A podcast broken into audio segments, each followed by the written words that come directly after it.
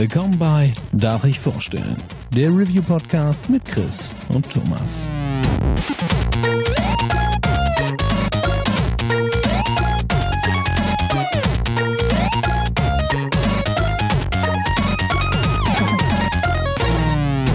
Darf ich vorstellen? Hallo und herzlich willkommen zur neuen Ausgabe von Darf ich vorstellen? Mein Name ist Thomas und auch heute bin ich nicht allein, denn wie immer ist der Chris an meiner Seite. Einen wunderschönen guten Tag. Und zu diesem besonderen Thema konnte es kein anderer sein. Der Kuro begleitet uns heute. Hallo. Einen wunderschönen guten Tag. Ich möchte an dieser Stelle anmerken, es passiert ja hin und wieder, dass ich gefragt werde, ey, möchtest du über Spiel XY bei einem Podcast mitreden. Das ist bei euch, das ist bei anderen Podcasts. Und meistens sage ich ja und denke mir dann so, ja, eigentlich hast du gar keinen Bock. Aber ich kann halt schlecht Nein sagen. Aber heute, in diesem Fall, habe ich Lust. Die Ärmel sind hochgekrempelt. Los geht's. Ich, ja, ja, ich habe schon äh, vorhin wieder drüber nachgedacht. Ich habe dich Anfang des Jahres gefragt, ähm, da habe ich mit dir so ein bisschen drüber geredet, was wir so planen und wen wir als Gäste irgendwie holen. Und äh, dann habe ich dich gefragt, wo du denn mal wieder Bock hattest. Und du hattest einfach instant geschrieben, wenn, wenn ich dich nicht bei Sekiro rein, äh, mit dazu nehme, dann ist die Freundschaft quasi beendet. Ja. Zu Recht. Ja, vollkommen. Aber ja, äh, gut, wir reden über Sekiro. Verrückt. Ähm, ich bin sowas von on fire und es ist das erste From Software Spiel, das wir bei Darf ich vorstellen bequatschen, oder? Äh, tatsächlich, alles andere äh, war noch zu Höhenurlauberzeiten, als wir die Dark Soul 3 DLCs auseinandergenommen haben. Richtig, richtig, richtig. Deswegen ja, eine bin- kleine Premiere. Und ich freue mich sehr drauf. Ähm, wir fiebern, also Kuro ja eh schon ein bisschen länger, aber äh, du und ich haben ja auf der Gamescom das erste Mal äh, die Demo anzocken können und ordentlich auf die Mappe bekommen. Ja. Und ähm, ich würde sagen, wir schildern erstmal, warum Sekiro anders ist. Also was es von Bloodborne und Dark Souls unterscheidet und äh, was so die Grundmechaniken sind und vielleicht auch kurz, worum es in dem Spiel geht und äh, ja, wer möchte anfangen? Mm, Gut, dann ähm, so, sonst kriege ich wieder harsche Kritik von meinem Bruder, der hat das irgendwann mal angemerkt. Äh, dann fange ich gleich an, worum es in dem Spiel geht, denn das sollten wir immer am Anfang erzählen. Sehr gut.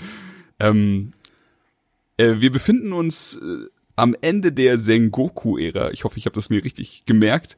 Ähm, der Warlord Ishin Ashina äh, reißt mit einem blutigen Coup quasi das Land an sich und ähm, wir, wir stoßen quasi in diese Geschichte rein als sitzendes, namenloses Waisenkind auf dem Schlachtfeld und es kommt so ein umherwandernder Shinobi mit dem Namen Owl ähm, zu uns und liest uns quasi auf.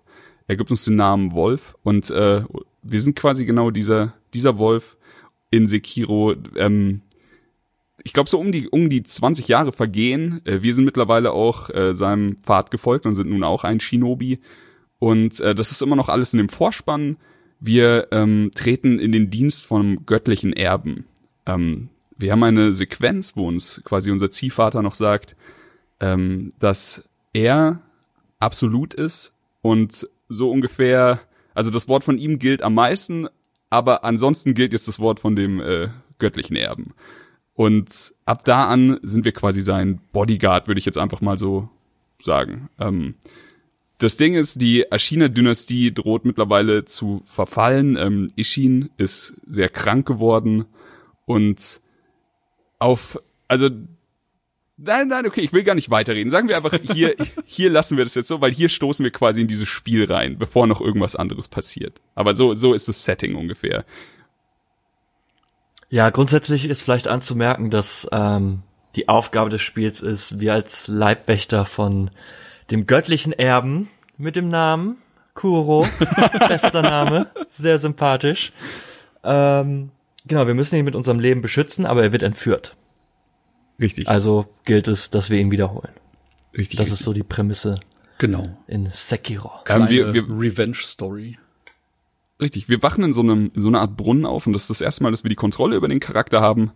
Ähm, es ist jetzt kein Geheimnis, dass dass wir in Sekiro nicht äh, die volle Spielzeit mit unseren beiden Armen umherlaufen werden. Also hat sich äh, From Software hat gedacht, dass quasi das, was wir jetzt spielen, ist ist alles bevor wir unseren Arm verlieren. Und äh, das äh, nehmen sie als als übergreifendes Tutorial für die ganzen Mechaniken. Ähm, sie, wo, wo ich sehr gelacht habe am Anfang, ist sofort äh, dass in dem Raum, in dem du aufwachst, ist hinter dir Wasser und es ist diesmal ja so, dass du, dass du nicht sofort das Zeitliche segnest, wenn du irgendwie mit Wasser in Berührung kommst oder sowas. Und das erste, was ich in Sekiro gemacht habe, ist A zu springen und B ins Wasser zu gehen und erstmal ein bisschen rumzuplanschen. Muss man auch einfach mal äh, auskosten, die Erfahrung. Ganz neue Möglichkeiten.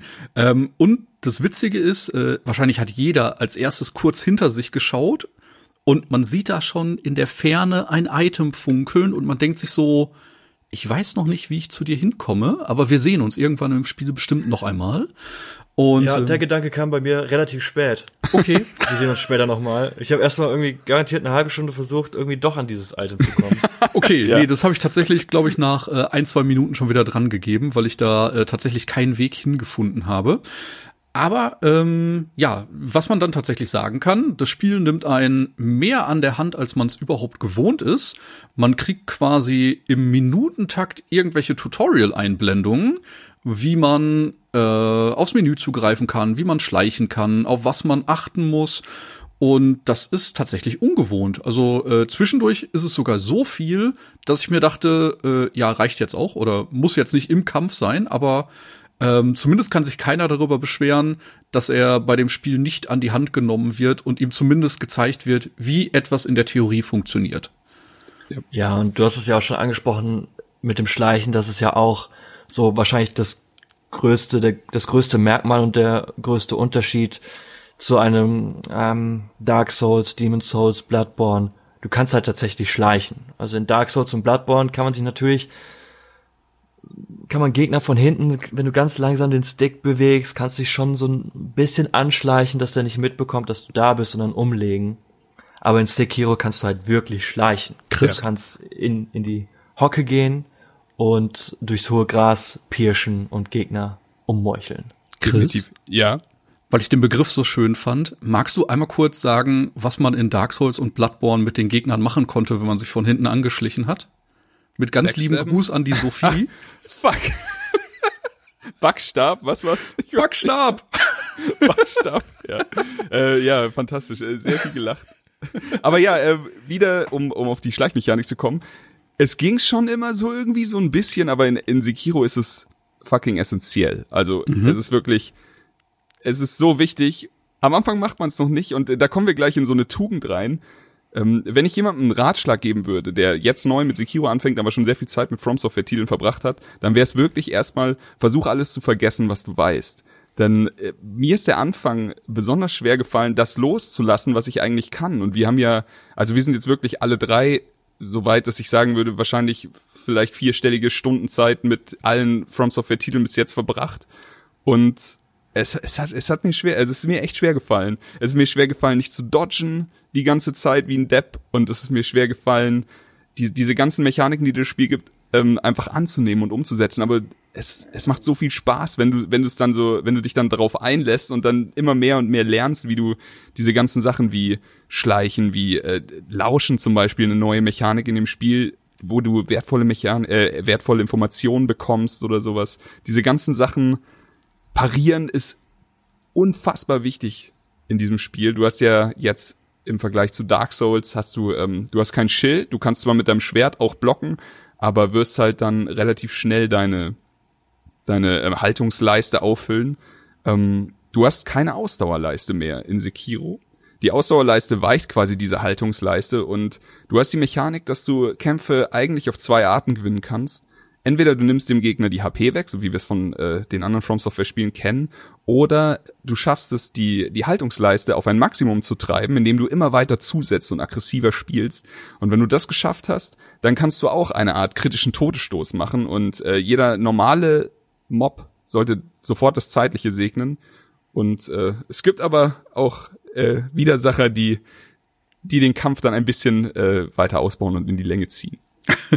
Sehr schön Wenn formuliert. wir dann vielleicht noch einen Moment bei den Unterschieden bleiben. Ganz klar, äh, ein Unterschied, du kannst deinen Charakter nicht mehr selbst erstellen. ja. Du spielst halt den Wolf.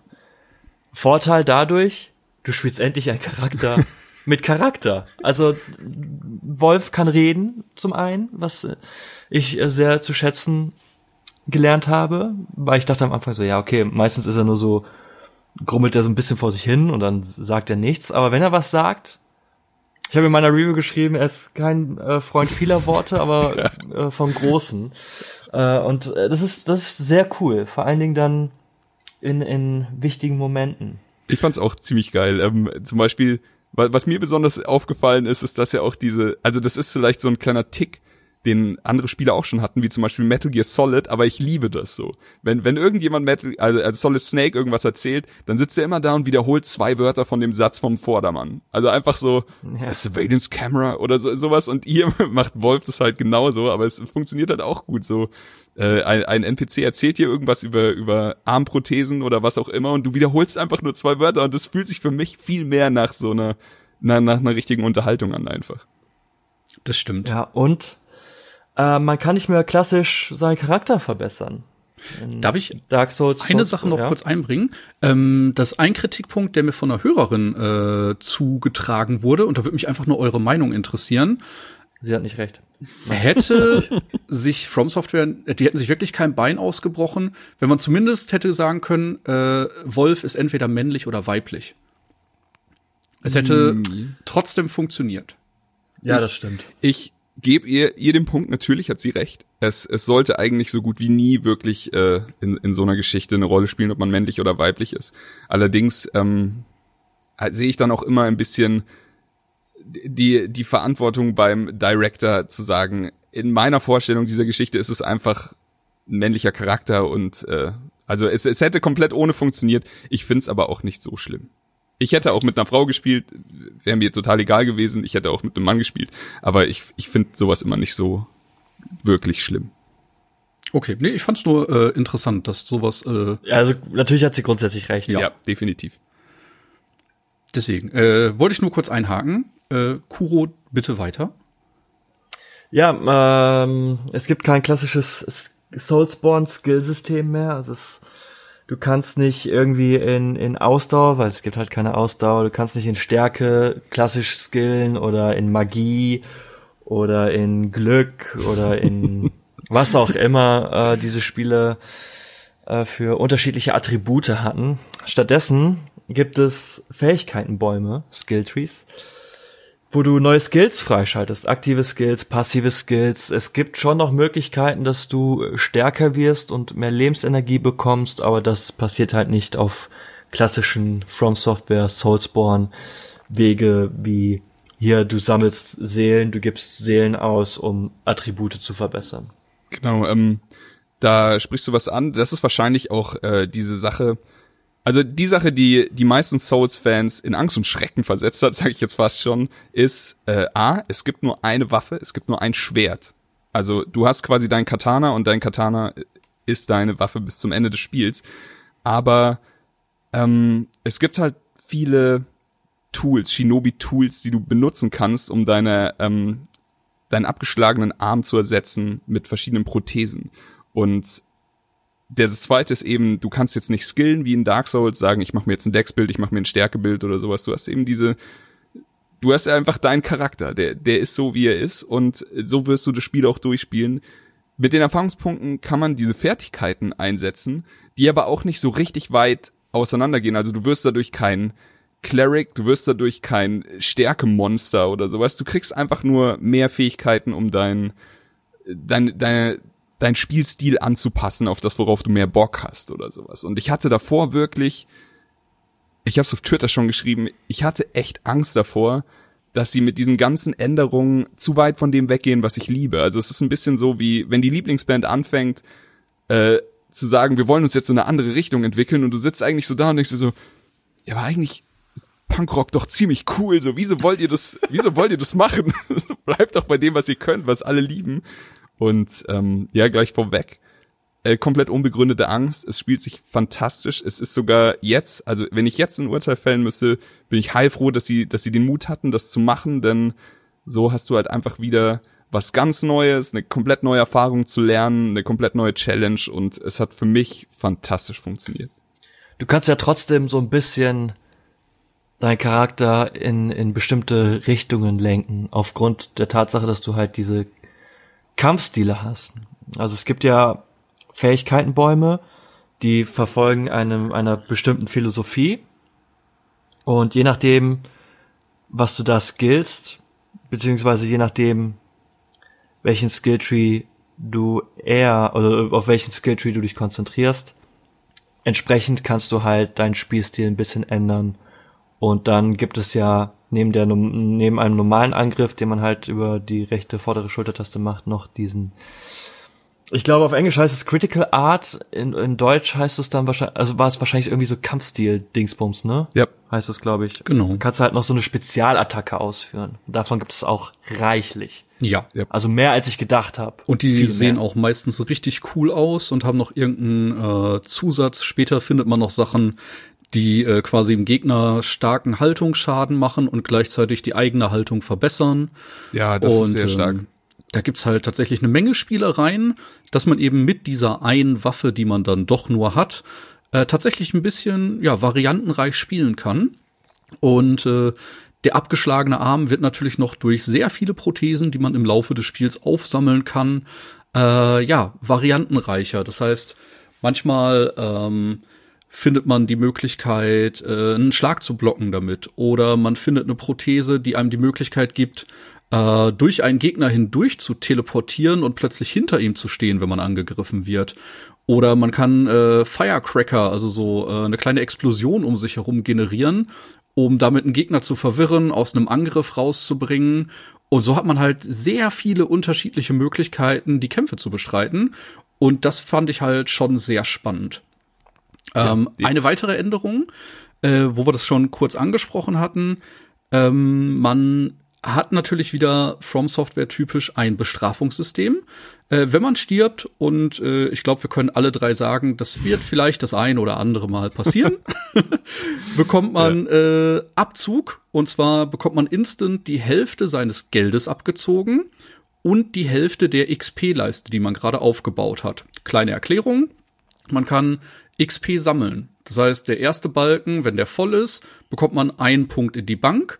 Wenn man dann auf dem Weg zum zweiten Punkt stirbt, kriegt man nur die Hälfte des Weges abgezogen und der eine Punkt bleibt in der Bank. Das heißt, vielleicht ist ab und an Rückzug die Wahl, die man treffen sollte, um vielleicht auf Nummer sicher zu gehen, nochmal irgendwo eine Pause einzulegen und so einen Balken eben noch voll zu machen, bevor man ja den halben Balken wieder hergeben muss. Und das gleiche gilt auch für das Gold.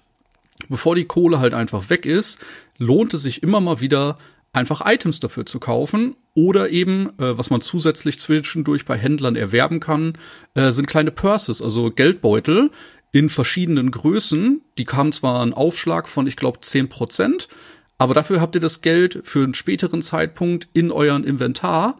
Und wenn ihr dann mal irgendwo was teureres kaufen möchtet, habt ihr das Geld einfach und könnt drauf zugreifen.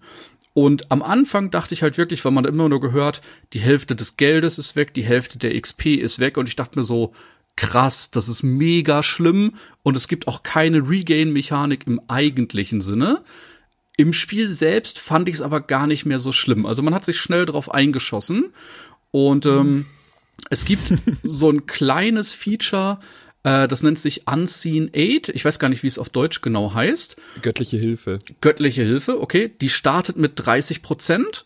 Und wenn man stirbt, habt ihr quasi eine 30-prozentige Wahrscheinlichkeit zu Beginn des Spiels, dass eben weder der XP-Abzug stattfindet, noch dass euch Gold abgezogen wird. Das heißt, ne, Chance von drei von zehn, gar nicht so schlecht. Es gibt aber leider Ereignisse, die im Laufe des Spiels passieren, die dafür sorgen, dass dieser Prozentwert immer niedriger wird und irgendwann seid ihr vielleicht bei 10% angekommen. Äh, ja, ist auf jeden Fall eine spannende Mechanik. Ähm, Ich war auch schon unter 10% tatsächlich. okay. Sehr gut. Ich glaube, ich wäre auch schon weit drunter gewesen, wenn ich nicht zwischendurch äh, ein bestimmtes Item genutzt hätte. Vielleicht, äh, Ja, vielleicht wollen wir jetzt schon darüber reden? Kurz zur Erklärung. Du hast das schon richtig ähm, angesprochen. Ich würde vielleicht widersprechen. Später im Spiel kann so ein Tod ziemlich wehtun, wenn du, ähm, keine Ahnung, fünfstellige Erfahrungspunkte brauchst, um äh, einen Skillpunkt zu bekommen. Da kann Okay. das schon echt schmerzen, wenn du stirbst. Ja, es passiert äh, dadurch, dass wenn du ähm, stirbst im Spiel, verändert sich ein bisschen die Welt. Und ich hatte am Anfang wirklich Panik, dass das sehr gravierende Ausmaße annimmt, weil, sind wir ehrlich, es ist schon ziemlich gravierend, aber es ist nicht spielentscheidend. Und da war ich halt am Anfang schon ein bisschen skeptisch, als äh, mir dieses, dieses Gameplay-Element äh, vorgestellt wurde, dachte ich so, oh Gott, wenn ich zu oft sterbe, ähm, dann, also ich werde, ich werde bestraft im Sinne von, dass mir was entgeht im Spiel dadurch, dass ich halt sterbe. Aber das ist tatsächlich nicht der Fall. Man, wie, es gibt ein Item, der diesen Weltstatus zurücksetzt, dann ist alles wieder gut Ja.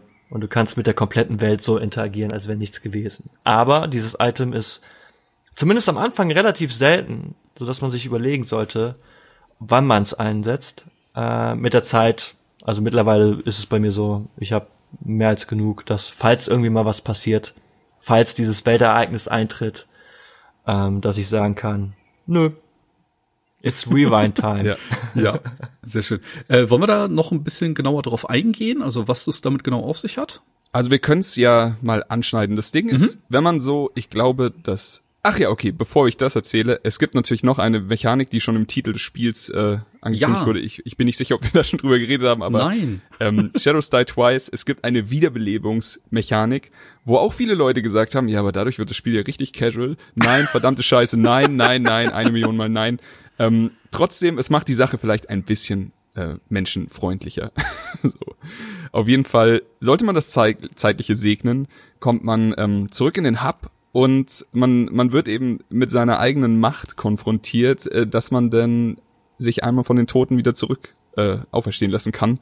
Und das Ding ist, nicht nur geil, weil man dann einen schon verlorenen Kampf eigentlich doch noch gewinnen könnte. Das Ding kann auch äh, wirklich auf verschiedene Arten eingesetzt werden, um sich irgendwo vorbei zu, schleichen. Und wenn, wenn du, wenn man dann verfolgt wird vom wütenden Mob, kann man sich fallen lassen und alle drehen sich wieder um und man hat dann echt so, ich würde fast sagen, es sind zehn Sekunden, oder, die man Zeit hat, dann auf Revive zu drücken. Vielleicht sind es nur acht oder sowas auf jeden Fall. Der Bildschirm wird halt dunkler. Und wenn er ganz dunkel ist, dann hat man sich dagegen entschieden, sich aufzurichten. Aber das ist eben die, die eine Sache, man kann sich wieder, auf, wieder auferstehen lassen, nur es kommt eben mit dieser Strafe. Die, die Krankheit fast schon, ähm, um die es geht, heißt Drachenfäule oder Dragon Rot.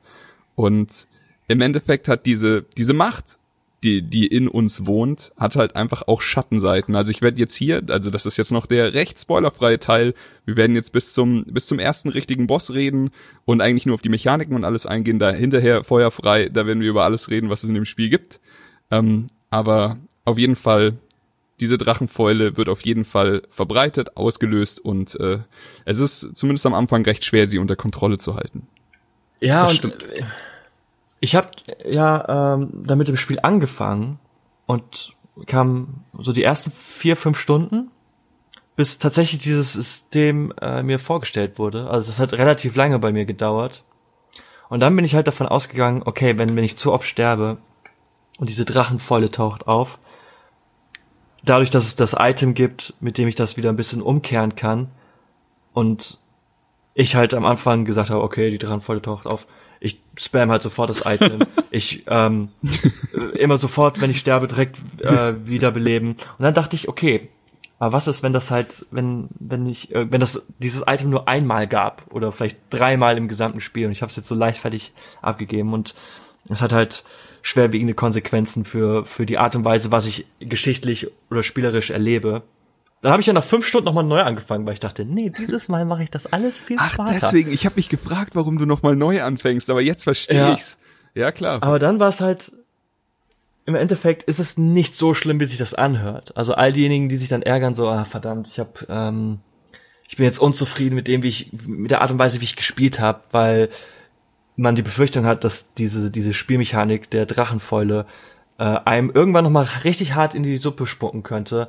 Das passiert tatsächlich nicht. Aber man muss trotzdem ein bisschen aufpassen, weil sonst entgeht einem eine ganze Menge. Richtig, ähm, da hatten, also Kuro und ich hatten relativ viel Zeit jetzt am Anfang. dieser, wir hatten einfach Ey, ich hatte Urlaub, ich glaube, Kuro hat, hat Homeoffice gemacht, weil er den Test schreiben musste. Wir haben sehr krass durchgepowert, eigentlich außer ein bisschen Essen und ein, ein bisschen Schlafen, nicht viel anderes gemacht.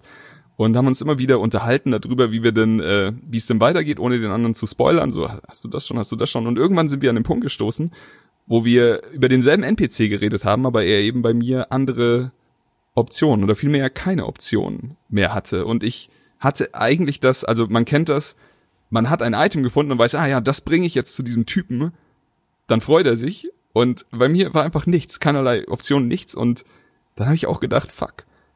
Bin zu so einer, ähm, zu so einer Buddha-Statue, diese so geschnitzte Buddha-Statuen sind hier das Äquivalent zu den Dark Souls Leuchtfeuern.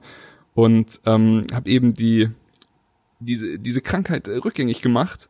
Und siehe da, der NPC hat wieder mit mir geredet und er war wieder äh, fröhlich und alles Mögliche. Und da ist mir aufgefallen, man sollte dieses Spiel in zwei Arten teilen, in denen in, in die eine Art, wo du sagst, ich will jetzt hier ein bisschen ähm, erkunden, ich will mit NPCs interagieren, ich will schauen, dass ich vielleicht so storymäßig Progress mache und auf die Art, jetzt will ich mal wieder ein paar Wände einreißen. Denn das Spiel wirft einem äh, am laufenden Band Wände entgegen und ähm, wenn man sich das so ein bisschen einteilt und dann einfach sagt, jetzt ist gerade Sterbezeit, jetzt ist mir die Dragon Rod recht egal, dann ähm, kann man da glaube ich auch recht sparsam mit den Sachen umgehen und äh, die diese Items einfach immer dann verwenden, wenn man sie braucht.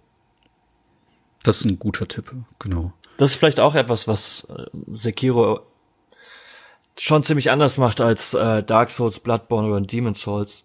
Du weißt, worum es in diesem Spiel geht. Richtig. Also es ist ja. am Anfang relativ schnell klar so, ah, okay, deswegen bin ich in dieser Welt, das ist meine Aufgabe. Das ist ja in Dark Souls auch relativ klar.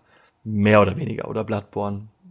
Eigentlich nicht. Ja, eigentlich nicht. Ähm, Wenn man es ein paar Mal gespielt hat, schon. Aber am Anfang war es einfach nur so, ja, okay, I don't care. Gib mir Gegner. Es ist schwer. Ja, es ist schwer, gib mir Gegner. Aber in Sekiro reden NPCs mit dir. Es gibt viele NPCs. Äh, Du kannst Leute belauschen, wie der Chris ja schon angesprochen hat. Aber die Leute reden auch nicht so kryptisch. Die sagen halt so, die erzählen von der Welt, was in der Welt vor sich geht. Und du bist dann da und sagst, ja, okay, ich verstehe. Richtig, das. du bist Das hinterher schlauer. so im Gegensatz Ähm, zu anderen From Software. Und es mag natürlich vielleicht auch an der Natur der Sache liegen, dass eine Rachegeschichte vielleicht etwas einfacher zu verarbeiten ist als, ja, Zyklus, Licht und Feuer, große mächtige Seelen. Was ist eigentlich Zeit? Ähm, aber ich weiß das zu schätzen, dass, dass Sekiro, dass From Software in diesem Fall gesagt haben, so, ey, okay, hier, das ist die Story, wenn ihr wollt, hier, das Wichtigste kriegt ihr relativ einfach mit, aber sie lassen die, so dieses Kryptische nicht ganz außer Acht, denn es gibt immer noch sehr viele ähm, Beschreibungen zu Gegenständen, wo ein bisschen mehr über die, über die Lore, über die Welt, über Charaktere ähm, verraten wird, dass du halt, wenn du Bock hast und noch mehr erfahren willst, dann ist das immer noch möglich. Ja, ich finde auch, ähm, da haben sie sich selbst einen Gefallen getan, dass sie da ein bisschen mehr Richtung Storytelling gegangen sind. Es, es hat mir persönlich echt viel Spaß gemacht. Ähm, ein Unterschied, den ich unbedingt noch anmerken möchte, äh, von Sekiro zu anderen From Software Titeln ist, dass sich meiner Meinung nach das Machtverhältnis total anders äh, ins Spiel implementiert, wie in einem Dark Souls beispielsweise. Denn in einem Dark Souls, was in, bei meinen Spielstilen, ich weiß, es gibt auch die äh, No-Hit-Runs und es gibt die Speedrunner, die einfach absurde, absurde Sachen machen, so, nee. Aber man kann sich Dark Souls schon leichter machen, indem man einfach, man, man holt sich eine gute Ausrüstung. Man holt sich ein gutes Schwert, mit dem man gut umgehen kann, pimpt das einfach auf plus 10. So, wo kriege ich die Scherben hierfür her? Musst du da runtergehen? Da machst du das halt kurz, holst dir die Scherben, drehst wieder um, gehst wieder zurück, so, Hauptsache, du, du pimpst dich, du pimpst dein, dein, deine, deine Talente irgendwie in Richtung Stärke, was weiß ich, 18, dann kannst du das Schwert gut halten und irgendwann ist dieser, dieser Mini-Bild schon fertig und du kannst quasi das Spiel dann äh, als Güterzug äh, kaputt fahren und das gibt's in Sekiro nicht. In Sekiro ist das Machtverhältnis dein eigener Skill, den du am Pad hast. Und natürlich hast du Fähigkeitenpunkte und du kannst coole Talente freischalten oder sowas, aber es wächst halt wirklich sehr stark mit dem eigenen äh, Lernvermögen von dem, was das Spiel von dir will und das dann umzusetzen. Und das geht teilweise wirklich in Richtung Training. Also äh, Muscle Memory Training und ähm,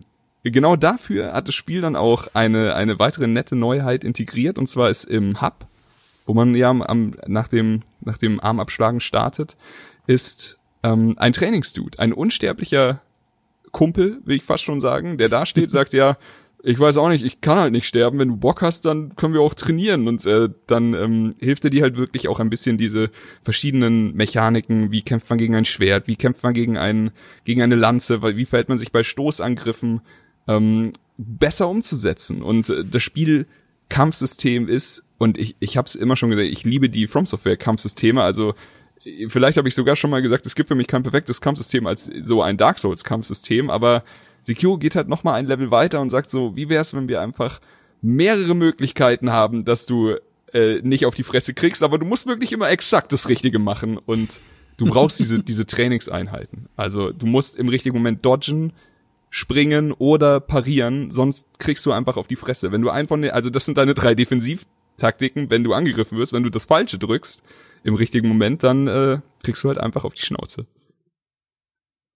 Aber ich habe jetzt auch schon mehrmals äh, von Freunden gehört, die jetzt immer mal wieder in der Vergangenheit versucht haben, mit From Software Spielen warm zu werden und gescheitert sind, weil diese Spiele halt so kryptisch und sperrig sind. Die finden zu Sekiro einen etwas leichteren Zugang. Ich würde sagen, Sekiro ist das anspruchsvollere, schwerere Spiel. Ja. Mhm. Im Gegensatz zu Dark Souls, Demon Souls und Bloodborne. Einfach weil, wie Chris schon gesagt hat, ähm, du dich nicht hinter deiner fetten Rüstung oder deinem Min-Max super Stärkebild verstecken kannst. Das gibt es alles nicht. Klar, als, als Fashion Souls Liebhaber würde ich mich natürlich freuen, wenn ich äh, den Wolf in andere Klamotten stopfen könnte. Ähm, das geht nun nicht. Ich habe es nicht vermisst tatsächlich, was ich auch gedacht hätte, dass das vielleicht passieren wird. Aber äh, ein paar Leute aus meinem Umfeld finden halt tatsächlich einfachen Zugang zu Sekiro, weil sie wissen,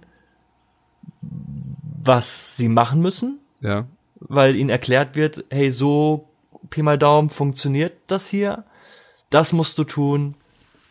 Dann leg mal los. Ich kann Und auch wenn es etwas verstehen. schwerer ist, ne, Grüße an äh, Max Nikolas Nachtsheim, der mir sehr viele Nachrichten per WhatsApp schreibt. Grüße. ähm, aber er sagt so, ey, Sekiro macht ihm mehr Spaß und jetzt kann er endlich die Faszination wirklich verstehen, warum diese Spiele ähm, bei so vielen Leuten halt tatsächlich so einen hohen Stellenwert haben. Ich hoffe, Max bleibt am Ball. Ey, das freut mich richtig. Mit Rat und Tat zur Seite stehen. Ach, Rat und Tat, es gibt kein Multiplayer. Du kannst keine Leute beschwören. ja, richtig.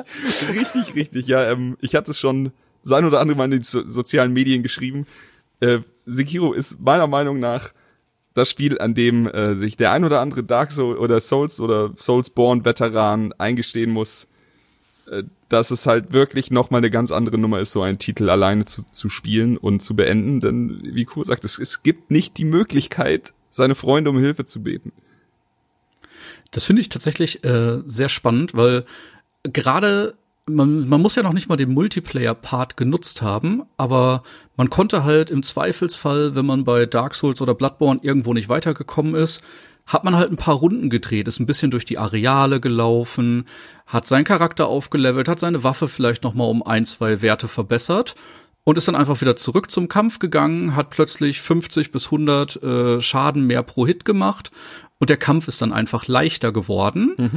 Und das gibt's jetzt halt nicht mehr, sondern äh, wenn man das Pariersystem und das Bewegungssystem gut drauf hat, dann kann man, ich sag mal, ohne den Skilltree überhaupt anzufassen. Ich glaube, eine Investition sollte man tätigen, um sich das Spiel leichter zu machen. Aber alles, was danach kommt, ist optional und man kann nur durch Beherrschung der Steuerung das Spiel komplett fertig machen. Der Mikiri-Konter. Der Mikiri Genau. Yes. Das ist einfach die Sache, die zwei XP müssen ausgegeben werden. Wer das nicht macht, hasst sich einfach sehr. Ja, ich wusste es am Anfang nicht und ähm, also wir, wir können es ja mal kurz erklären. Der Mikiri-Konter ist quasi die Fähigkeit, wenn man von einem Stoßangriff angegriffen wird, äh, mit einem Fuß auf die Waffe des, des Gegners zu treten und ihn dadurch auszukontern und ihm dann hier schön Haltungsschaden zu machen. Und danach hat man wahrscheinlich noch ein, zwei Free Hits. Und äh, man wird recht flott von einem, ähm, ich glaube er heißt sogar Shinobi Killer XY oder sowas, also ein Elite-Gegner ähm, penetriert, der eben eine Stangenwaffe hat. Und ich ich wollte, ich hatte in dem Skillbaum, jeder kennt es, jeder Gamer kennt es, ich hatte in dem Skillbaum was gesehen, wo ich hin wollte. Und ich hatte die ganze Zeit zwei Skillpunkte, aber das Ding hat mehr gekostet, fünf. Und ich habe mir gedacht so, nee, ich hole mir zuerst das andere, das macht super viel Sinn, das, das wird mich im Spiel voranbringen, das macht mir alles einfacher.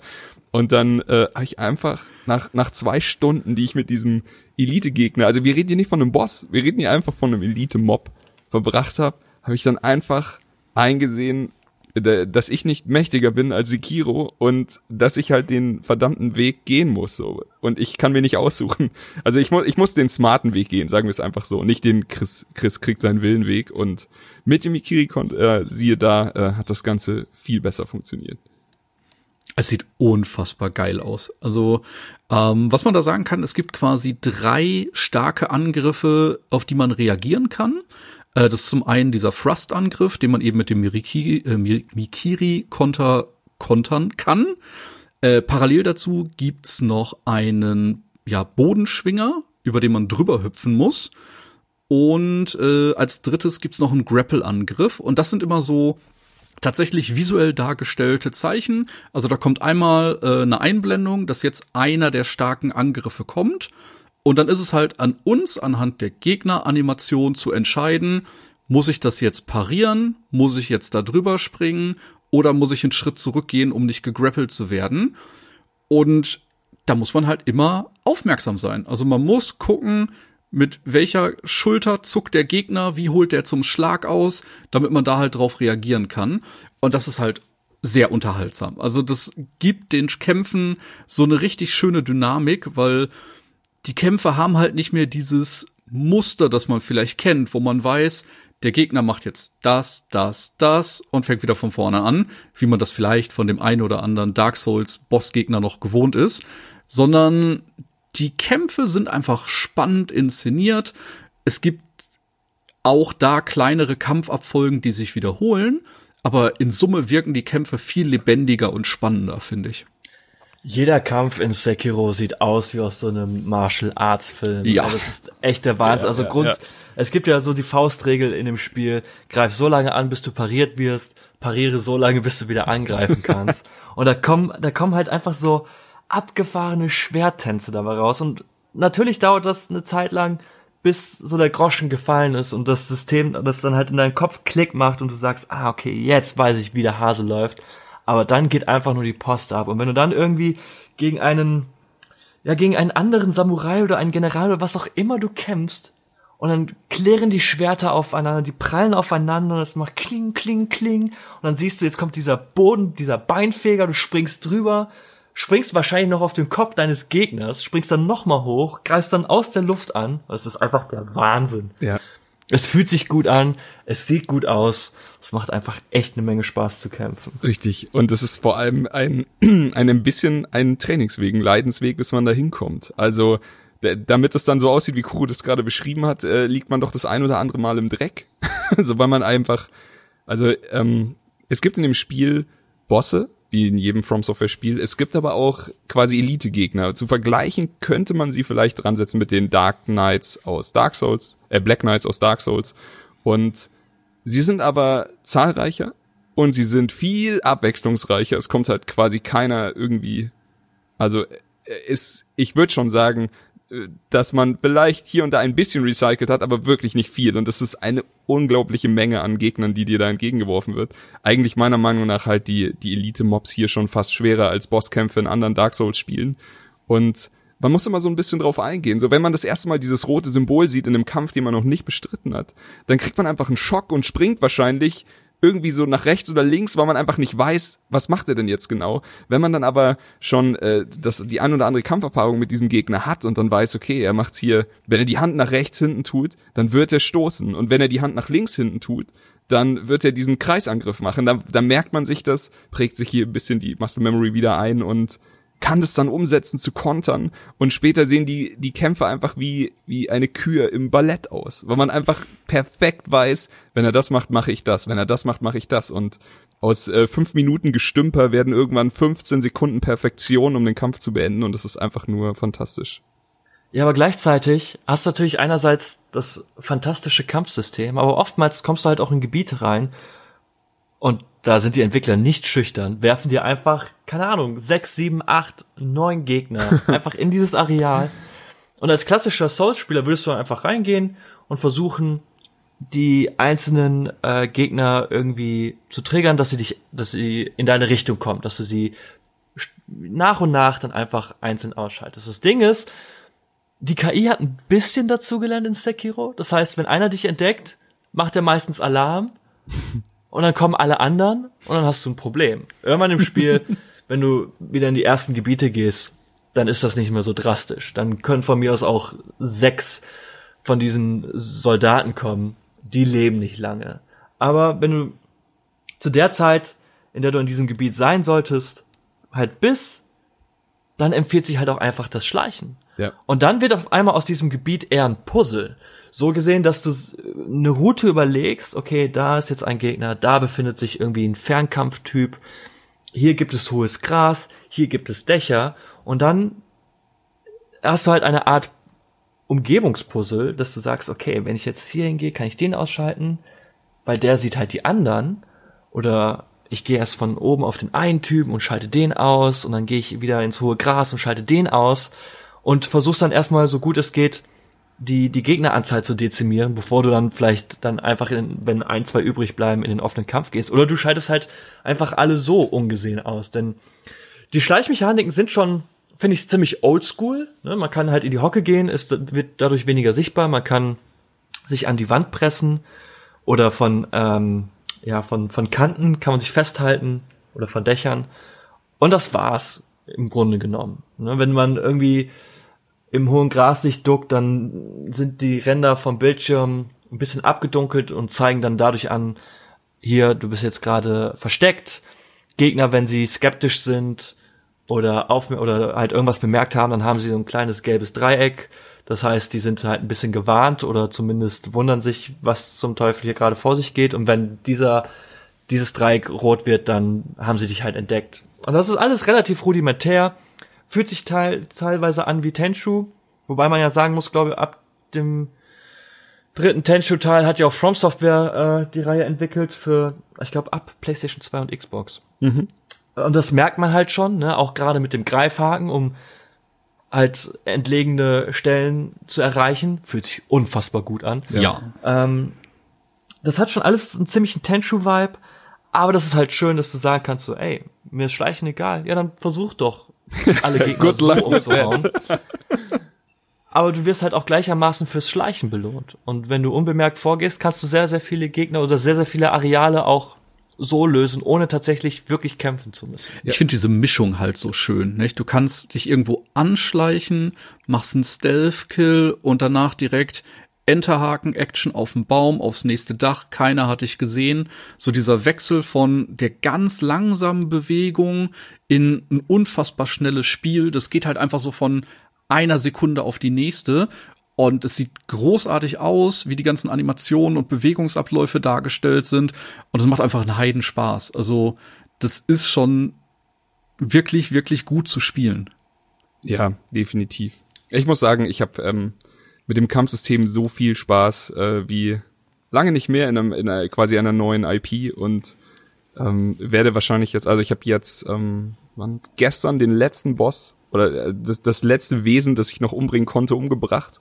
In meinem Playthrough bin einmal komplett durch und habe heute schon wieder mit dem nächsten angefangen und äh, was ich liebe an dem Spiel ist, ich habe mich nämlich am Ende gefragt, ähm, wird man jetzt besser, oder wirkt man wirklich besser? Oder ist es am Anfang, also ich bin am Anfang sehr viel gestorben. Bin ich am Anfang sehr viel gestorben, weil man einfach sau wenig HP hat, man so gut wie keine Heilung hat. Und die Heilung, wenn man sie hat, auch einfach nichts bringt, so gut wie, weil man sich nur zu, um einen Millimeter heilt oder, ähm, oder, oder kann ich jetzt wirklich durch das, was ich äh, bei meinem ersten Playthrough gelernt habe, kann ich das besser umsetzen und werde jetzt nicht mehr so auf das Zeitliche segnen. Und es ist wirklich so, also ich bin jetzt wenn ich es vergleichen müsste, bin ich jetzt an einem Punkt, wo ich wahrscheinlich war, als ich den ersten Tag beendet habe vom Progress, den ersten Spieltag. Und ich bin glaube ich zweimal gestorben, einfach weil du weißt, wie wie gehe ich jetzt mit schwierigen Situationen um, wie gehe ich mit ähm, mit äh, vielen Gegnern um, wie funktioniert das Schleichen richtig? Und das Spiel hat mir das halt alles wirklich beigebracht. Und jetzt äh, kann man es richtig gut einsetzen. Und jetzt fühlt sich das ein bisschen an wie seine seine, die Hausaufgaben sind gemacht, man hat für den Test gelernt und jetzt kriegt man den guten Test zurück und hat einfach eine gute Note bekommen und jetzt kann man hier abholen. Das macht richtig Laune. Möchte an dieser Stelle aber auch anmerken, es gibt sehr viel, was ich an Sekiro liebe. Aber die Kamera gehört nicht dazu. Okay. Sind wir Also alter Schwede, Kamera, also die Kamera ist ja schon immer mal wieder in Dark Souls 1, 2, 3, Bloodborne, Demon's Souls, die kann sich ja schon hin und wieder anstellen, dass die Übersicht flöten geht. Klar. Kenne ich mittlerweile. Erwarte ich auch fast schon. Ja. Aber alter Verwalter, manchmal ist die Kamera in Sekiro einfach dein größter Feind. Dann, du merkst dann einfach so, okay, das Spiel möchte gerade, nicht das Spiel, die Kamera möchte nicht, dass ich jetzt hier gerade gewinne oder überlebe. Die bleibt, wenn du dann irgendwie dich einer Wand näherst, dann ist einfach vorbei. Du siehst halt nicht, was passiert, die, die Kamera zoomt irgendwie ran, dein Charakter ist halb durchsichtig, vor dir steht der Gegner, der schlägt gerade drauf wie ein Irrer, weil er auch merkt, so, oh, die Kamera stellt sich aber gerade an. Und du kriegst einfach nur richtig hart auf die Fresse. Und dann denkst du, ja, okay, gut, ist halt eine Wand. Das ist Spiel ist in 3D. Viele äh, Spiele, die eine Third-Person-Ansicht haben, haben damit zu kämpfen. Ja, aber Sekiro, auch, es gibt einen Bosskampf, da bist du auf einem so unfassbar großen Areal. Und auf diesem Areal gibt es zwei kleine Felsen. Und wenn ich nur 15 Meter in der Nähe dieser Felsen bin, fängt die Kamera einfach schon an, leicht Panik zu kriegen. So, oh, ich bleib aber hier mal hängen. Äh, ach ja, schade, der Gegner ist, rennt gerade, verlierst ihn aus dem Fokus. Naja, war's das wohl mit diesem Versuch. ja. Also ja. die Kamera ist, funktioniert oft sehr, sehr gut, aber sie funktioniert oft auch einfach absolut gar nicht. Wir ähm, haben es ja schon das ein oder andere Mal angesprochen. Das Spiel ist schwer. Also das Spiel ist meiner Meinung nach ist das Spiel das schwerste Spiel von From Software, von diesen, von, also es ist schwerer als als die Dark Souls Teile, schwerer als Demon's Souls, schwerer als Bloodborne und es ist vielleicht jetzt gegen Ende hin eine der härtesten Videospielaufgaben, der ich mich je gestellt habe. Manche Bosse am Ende erfordern derart krasse Reflexe und Perfektion und, und einfach perfekte Ausführung, dass es, und, und das über sehr lange Zeit, dass es fast schon absurd ist. Es macht jede Sekunde Spaß. Also ich hatte wirklich, auch in den Niederlagen, ich habe so viel gelernt, ich, ich habe ich hab viel über mich gelernt in dem Spiel. Und ähm, da tut's dann wirklich manchmal weh, wenn man dann doch einen sehr guten Try hat und jetzt sagen wir mal schon acht Minuten in dem zehn Minuten Fight drin ist und noch keinen Fehler gemacht hat und man weiß, was der Gegner macht. Er springt jetzt einfach 40 Meter in die Luft und man weiß, wie man wie man ausweicht und was man machen kann, aber man hat keine Chance dazu, weil die Kamera ihn nicht, äh, die Kamera ihn aus dem Tracking verliert und man auf einmal irgendwie nach unten guckt oder sowas und nicht mehr weiß, wo der Gegner jetzt ist und das tut ein bisschen weh. Das rüttelt ein bisschen an dieser man ist immer selber schuld, wenn man stirbt, Mechanik, die ja, also die essentiell ist für solche Spiele. Und äh, manchmal ist das wie ein Stich ins Herz. Und, und aber Zähne zusammenbeißen, Staub abklopfen, aufstehen, muss man versuchen. Ja, ich meine, im Endeffekt heißt das, die Kamera wird jetzt nicht irgendwie dazu sorgen, dass ich das Spiel weniger mag. Ich liebe Sekiro. Ja. Ich liebe es wirklich sehr. Und ich nehme das auch in Kauf, aber manchmal, also die Kamera und ich in dem Spiel werden keine Freunde. Sollte ich irgendwann nochmal meinen Geburtstag feiern, Lädt sie nicht die Kamera ein. wird nicht Nee, eingeladen. nee. Aber weißt du, hab- wir auch weglassen, äh, die, die Framerate auf den Konsolen. Ja. Boah, ja. Ja, ich habe es gestern so- schon äh, kurz zu Chris gesagt. Äh, ich möchte die Kamera aber auch nicht als einzigen Vorwand nehmen äh, für die vielen, vielen, vielen, vielen, vielen Versuche, die ich bei Mini-Bossen oder Bossen benötigt habe. Klar wird der ein oder andere Tod äh, mit der Kamera zu tun gehabt haben, aber am Großteil war es dann eben doch äh, der Spieler schuld. Ja. Da muss ich leider sagen, äh, muss ich mir an die eigene Nase fassen. Aber ja, äh, was du auch als nächstes sagen möchtest, die Frame-Einbrüche auf Konsolen sind leider mal wieder vertreten. Ja. Ähm, ja, es rüttelt regelmäßig an den 30 FPS, die können nicht immer dargestellt werden. Und das ist schon etwas schade, selbst wenn man eine PS4 Pro oder eine Xbox One X da stehen hat, dann äh, hätte man vielleicht die Hoffnung gehabt, dass man das mittlerweile alles ja sauberer hinkriegt. Also es ist nicht so, dass wir hier von, was war es, glaube ich, das letzte Dark Souls 3 hatte schon arge Probleme, 30 Frames darzustellen, glaube ich. Aber ich weiß es nicht. Ähm, wir reden hier nicht von wirklich, wirklich problematischen Werten. Wir reden hier nicht von einem äh, Blighttown oder sowas. Wir reden hier nicht von von unter ja PUBG auf der Konsole. Nein, nein, es ist es spielt sich gut und ich bin auch ähm, es hat halt eine variable Framerate und ich bin der Meinung, dass es manchmal schon nah an die äh, 40, 50, 60 rankommt. Das Problem ist halt, es ist variabel und es ist halt leider nie wie aus einem Guss flüssig und ähm, um hier einfach äh, zu sagen, man kann sich das aber auch wegnehmen. Man kann auch mit einer fantastischen Framerate spielen. Ich habe den ersten Playthrough auf der Xbox gespielt, den zweiten spiele ich jetzt am PC und da läuft das Ding einfach äh, 4K butterweich. 60 Frames, 4K, es ist natürlich. Und ich verstehe es nicht, weil ich meine, Sekiro sieht gut aus, aber es ist kein technisches Meisterwerk. Ja. Also wir reden hier nicht von einem God of War oder Uncharted 4 oder was auch immer. Es hat seine Momente, vor allen Dingen, also das Art Design ist fantastisch, aber wenn man so rein technisch mal schaut, Texturenqualität ist okay. Ähm, ist ja, eine äh, aufgebohrte Souls 3 Engine, oder? Oder also ja, wahrscheinlich. also es sieht Und die wirklich schön Effekte- aus, aber es ist halt ja, wie du sagst, nicht die neue Und Erfindung. die des- Effekte sind hübsch. ja. Aber auf dem PC, also mit, mit, mit, mit einer doppelt so hohen Bildrate von 60 Frames, das Spiel spielt sich eigentlich quasi anders. Also es ist einfach, als würde jemand kommen und dich einfach mit Vanillesoße übergießen und du, bist einfach nur nackt und freust dich auf das, was jetzt passiert. Also du nimmst dann dein, dann nimmst dann deinen Zeigefinger, gehst einmal an deinem Körper entlang und mm, jetzt wird 60 geschlemmt. Du schlemmst an deinem eigenen Körper. Das ist Sekiro am PC, aber auf der Konsole statt Vanillesoße kriegst du halt einfach, keine Ahnung, ist das irgendwie Kaltes Wasser. Ja, mittelscharfer Senf. Wundervolle Ist auch, kann auch geil sein. Die besten Vergleiche äh, äh, bei Review Podcast hat immer noch Kuro. Und ich verstehe es nicht, weil ich denke mir so, ja, aber wie, wieso kann das auf der Konsole nicht auch möglich sein? Du hast ja nicht mal die Möglichkeit, wenn du eine PS4 Pro oder eine Xbox One X, dass du sagst so, ey, ich hätte jetzt gerne den Performance-Modus oder den äh, Quality-Modus. Ja, Weil dann hätte ich liebend gerne gesagt, so, ich scheiß auf, keine Ahnung, etwas mehr Bloom-Effekt. Gib mir einfach Gib- gib mir die die 60, konstante ja. 60 Frames. ja, definitiv. Aber ähm, boah, ich würde jetzt super gerne sagen, ich bin mir sicher, dass sie das noch machen. Sicher bin ich mir auf gar keinen Fall. Bloodborne läuft immer noch mit 30 Frames. Aber ich wünsche mir, dass das könnte man doch patchen. Einfach hier, äh, wie, wie Kuro sagt, vielleicht ein bisschen die Auflösung runterschrauben und äh, einfach nur 60 Frames. Jeder würde das einstellen. Jeder, der dieses Spiel spielt, würde das einstellen. Sehr wahrscheinlich, sehr wahrscheinlich. Ja. Ähm, Ich will gerade weitere Kritikpunkte, wo Boah, wir ich- gerade also- dabei sind. Meine beiden Ich will mehr. Ich, her mit den DLCs. Nee, meine beiden Kritikpunkte waren tatsächlich hier Kamera-Tracking und Framerate.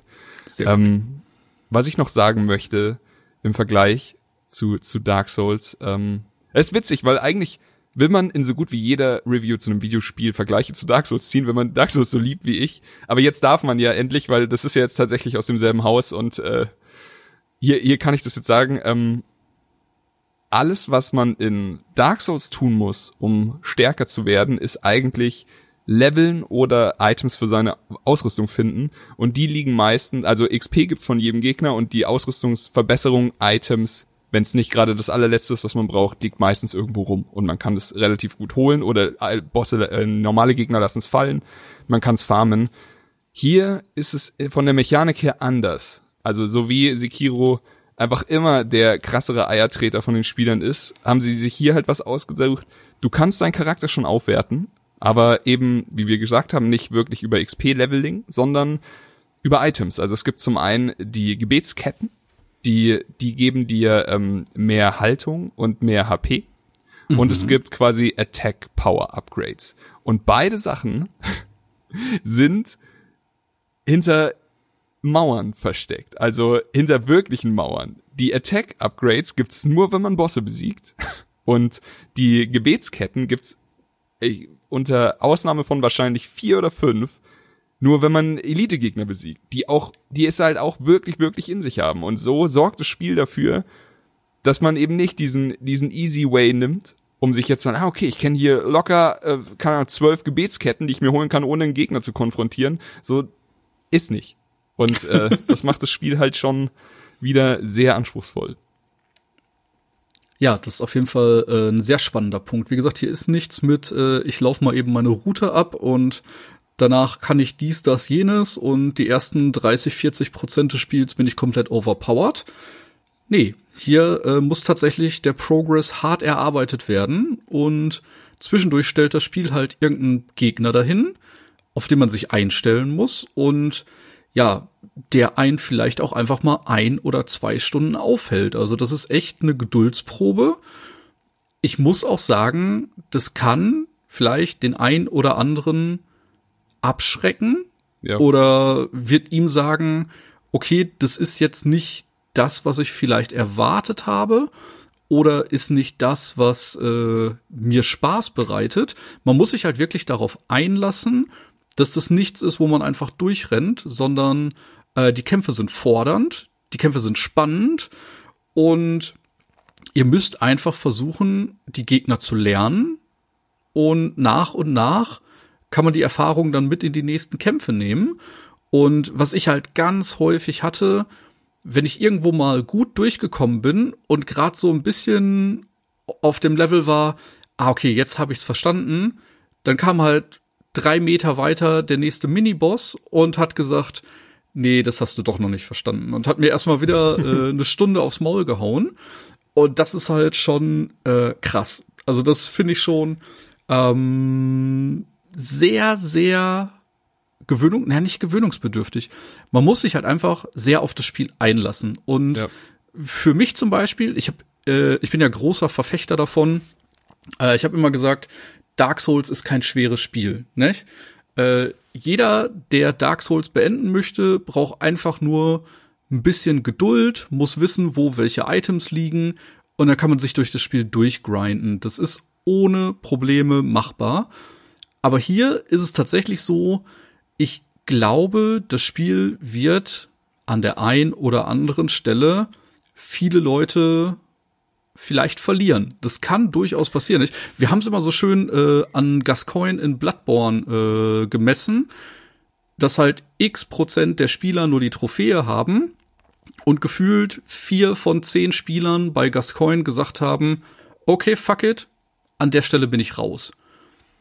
Und jetzt, Aber ich würde fast sagen, ja, du hast einerseits schon recht, du wirst stetig mit anspruchsvollen Herausforderungen konfrontiert, die dir sehr schnell zeigen, wie einfach es ist, sein virtuelles Leben zu verlieren. Aber was Sekiro sehr gut macht, ist einfach, wenn du irgendwo festhängst, dann geh doch woanders lang. Ja, das Denn, ähm, stimmt, ja. Es ist, und das mag man am Anfang vielleicht gar nicht glauben, aber das Spiel hat A, sehr viel Umfang. mhm. Also ich bin immer noch, ich finde immer noch Sachen. Ja. Und wie Chris immer so schön sagt, Wände, aka Gegner, die einen einfach hart aufs Maul hauen. Aber wenn du halt so eine Wand dann hast, dann bietet dir das Spiel aber meistens auch so, ja, okay, du kommst hier gerade nicht weiter oder du weißt nicht, was du machen sollst. Dann geh doch einfach woanders lang. Du hast doch gerade auf dem Weg noch zwei, drei Routen äh, gesehen, die du mal auskundschaften könntest. Und dann findest du da vielleicht etwas. Also ich finde schon, dass du, wenn du irgendwo nicht weiterkommst, dass du dann ein, an, eine andere Route einschlagen kannst, die dir vielleicht etwas mehr Erfolg verspricht. Dann hast du vielleicht ein paar XP gesammelt, kannst vielleicht einen Skill freischalten oder knackst dann einen Gegner, der dir äh, halt so eine Perle gibt, damit du dir wieder ein bisschen mehr, also dir halt so eine Kette anschaffen oder fertigen kannst, womit du wieder ein bisschen mehr Energie und Haltung hast. Es ist schon wahr, Thomas, wenn du sagst, du kannst nicht einfach eine Route ablaufen, x Summe an Seelenfarm, dadurch neue Attribute äh, freischalten und dadurch stärker werden. Das geht nicht. Oder dein Schwert aufleveln. Oder eine Rüstung finden, die dich stärker macht. Aber du kannst schon, wenn du irgendwo festhängst, mal woanders in der Welt von Sekiro dich umschauen Ja. und gucken, komme ich da vielleicht weiter? Gibt es da vielleicht Gegner, mit denen ich besser klarkomme? Ich hatte so Vielleicht einen ganz schlimmen Moment, wo Chris einfach so dann- gefragt hat, wie kommst denn du gerade voran? Und ich hatte genau das, was du gerade beschrieben hast. Und ich habe Chris einfach so gesagt, ganz ehrlich, ich habe gerade fünf Mini-Bosse, an denen ich gerade nicht vorbeikomme. Also da steht einer, der mich verwemst, da steht einer, der mich verwemst. ne, ich bin gerade echt an so einem Punkt, wo ich mir denke, fuck, ich komme hier gerade keinen Meter voran. Und das kann dann halt vielleicht auch mal zwei, drei Stunden dauern, bis man dann irgendwo einen neuen Weg geöffnet hat. Deswegen, ähm, ich liebe das Spiel. Ich habe unfassbar viel Spaß damit, auch wenn es für meine Skill-Verhältnisse sehr schwer ist und ich nicht so gut in das Spiel reinkomme, vielleicht äh, wie andere. Aber ich habe halt auf jeden Fall den Ehrgeiz, das weiterzuspielen. Ja. Nur ich weiß halt, das wird bei mir jetzt, wir haben jetzt eine Woche nach Release, nein, Entschuldigung, wir haben ein paar Tage nach Release. das Spiel ist nur auf äh, dubiose Art und Weise äh, sehr früh äh, auf dem deutschen Markt veröffentlicht worden. Ähm, also wir haben jetzt eine Stunde gespielt und wenn ich raten müsste, würde ich sagen, ich bin erst bei 20 bis 25 Prozent des Spiels, die ich selbst gesehen habe, mhm. weil halt wirklich die Bosse oder Elite-Gegner, die ich gefunden habe, mir schon einen Anker einfach ans Spiel geworfen haben und ich sehr, sehr langsam Progress mache. Und ähm, ich habe aber trotzdem dann die Momente, wo ich einen Bosskampf habe und ich sehe dann, wie ich immer ein Stück weiterkomme. Nicht? Ich komme dahin und ich werde komplett vertrimmt. Nach einer halben Stunde klappt schon besser. Nach einer Stunde schaffe ich vielleicht die erste oder zweite Phase, ohne mich so gut wie äh, einmal zu heilen. Aber ich habe halt tatsächlich den Moment und das ist so eine Mischung aus Skill und Reaktion, dass ich häufig die Kontrolle über den Kampf verliere. Also selbst wenn ich mir denke, okay, das lief bis jetzt wirklich, wirklich gut, dann reicht manchmal eine Sache, weil wenn man getroffen wird, dann kann es auch sein, dass man instant 60, 70 Prozent seines HB-Balkens verliert. Ja, nicht selten. Dann kann ja, es schön, halt schnell so sein, dass man in so eine kleine Panik, Abwehrhaltung, Panik, Abwehrhaltung kommt und die Gegner sind halt aggressiv. Da kann man nicht einfach sagen, ah, ich mache jetzt zweimal einen Sprung zurück und heil mich ganz in Ruhe. da kommt einfach jemand auf dich zugerannt. Genau. Ja. Also das Spiel lässt einen wenig Zeit zum Durchatmen. Und wenn dieser Moment passiert, dass man in einem Kampf die Kontrolle verliert, aus irgendwelchen Gründen, dann ist es mitunter relativ schwer, die zurückzugewinnen. Es ist ja. natürlich leicht machbar, je besser man mit dem Spiel zurechtkommt. Aber für mich äh, sind es echt äh, mitunter große Hürden, die mir das Spiel entgegenwirft. Also ich kann dich no. beruhigen. Ähm, ich habe je, jeder Mensch im Freundeskreis weiß, wie sehr ich ähm, From Software Spiele liebe und deswegen wurde mein WhatsApp in der Zeit jetzt um den Release von Sekiro so quasi zum zum Hub von äh, Hub des Leidens und äh, ich war mit der ich glaube ich war von von jedem außer Q der weiteste, den ich kannte und oder der schnellste in dem Sinne. Ähm, auf jeden Fall, jeder hatte halt Feuer frei in Richtung, weil er mich nicht spoilern konnte. Und ich habe von so vielen Seiten gehört. Also wirklich Grüße an alle. Äh, ich, ähm, weiter kämpfen, Jungs. Ich habe von so vielen Seiten gehört, dass sie diese Ich stehe hier von der Wand, ich stehe da von der Wand Geschichte hatten und ähm, also du bist nicht alleine oder wir sind nicht alleine, denn ich hatte das halt alles auch. Ich glaube, die, ist, die, die, die Essenz, die man rausnehmen kann aus dieser Erfahrung von Sekiro ist einfach, man darf sich selbst nicht zu schade sein zu trainieren. Also man darf ja. nicht an so eine Herausforderung rangehen und sich sagen, den hau ich jetzt in einer Stunde weg. Alles andere ist, ist äh, ein verlorener Tag oder alles andere wäre wäre irgendwie eine miese Zeit oder so. Man muss sich einfach nicht zu schade sein. Und äh, oh, mit dem Training was, kommt dann auch dieser Fortschritt. Ja, du hast was ganz Wundervolles gesagt. Ähm, und das ist wirklich so die Sache, die ihr vielleicht für euch mitgeben oder mitnehmen solltet auf jeden Fall. Chris hatte mir dann halt auch, als ich ihm irgendwann gesagt habe, ey, ich lauf grad vor eine Wand, ich spiele jetzt drei Stunden gegen den Gegner, der einfach dumm ist, also nicht der Gegner ist dumm, sondern ich hatte das Gefühl, der Gegner ist wesentlich einfacher, als er mir gefallen ist. Und er hat halt dann einfach gesagt, das, was du ganz, ganz dringend machen musst, vergleich deinen Progress nicht mit anderen Leuten. Guck nicht nach links, guck nicht nach rechts, du wirst im Spiel immer besser. Und wenn du dann selber sagst, Mensch, ich sitze schon drei Stunden an dem Kampf und jemand anders hat den in einer halben Stunde gemacht, nicht, dann kann das dazu führen, dass man sich noch schlechter fühlt, ja. dass man dann den ganzen Abend den Kampf verkackt, am nächsten Tag immer noch schlecht gelaunt ist, weil man halt irgendwie nicht den Flow vom Kampf hinkriegt. Also entfernt euch einfach davon, euch bei Sekiro mit anderen vergleichen zu wollen, sondern macht das einfach zu eurer Erfahrung.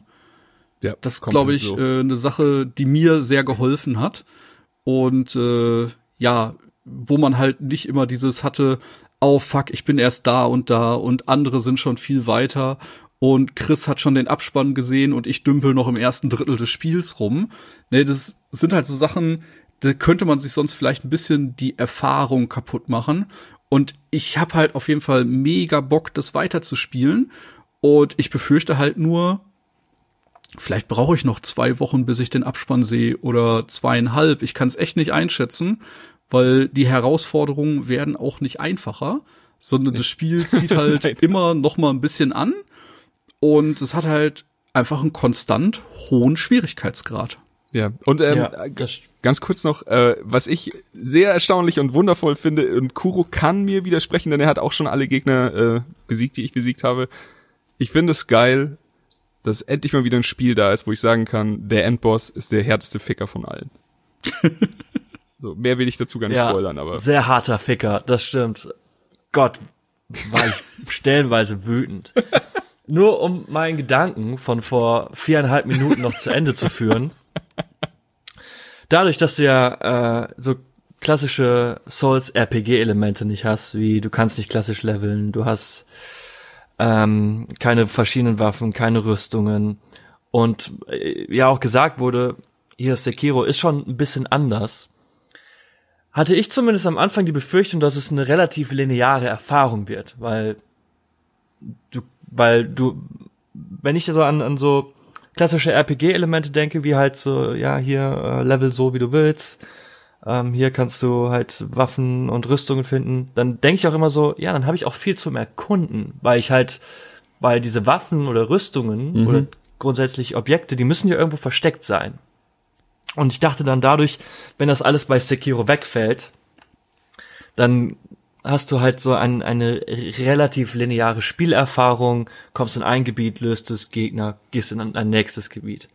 Aber das Spiel ist so offen, hat so viele Routen, gibt dir so viele Erkundungsreize und so, so, so kleine Schubser mit dem Ellenbogen, so, so, so, hier guck doch mal da, oder hier mach doch mal das, oder check doch mal die Gegend ab, auch im Nachhinein noch, ähm, und gerade zum Ende hin, pass, es ist, du kannst sehr viel Zeit mit dem Spiel verbringen, du musst, wer Angst hat, so, okay, das ist halt einfach nur, nur ein klassisches Action-Adventure, wo ich in ein Gebiet komme, ich löse es, ich gehe in das nächste Gebiet, da ist ein Boss, den besiege ich, dann geht in, komme ich in ein weiteres Gebiet und das ist halt äh, eigentlich schon eher so eine Autobahn, die ich, der ich die ganze Zeit folge. Absolut nicht. Sekiro ermutigt dich immer dazu, hier check mal diese Route oder geh mal da lang und hat so viele, so viele Orte und einfach sehr viel zum Entdecken. Ja, definitiv. Ich glaube, mein Playtime-Counter würde jetzt ungefähr bei 80 plus stehen. 80 plus Stunden, die ich für meinen ersten Playthrough mit viel rumsuchen und optionalen Gegnern und sowas gebraucht habe. Aber das ist deutlich länger, als wir für Dark Souls 3 damals gebraucht haben.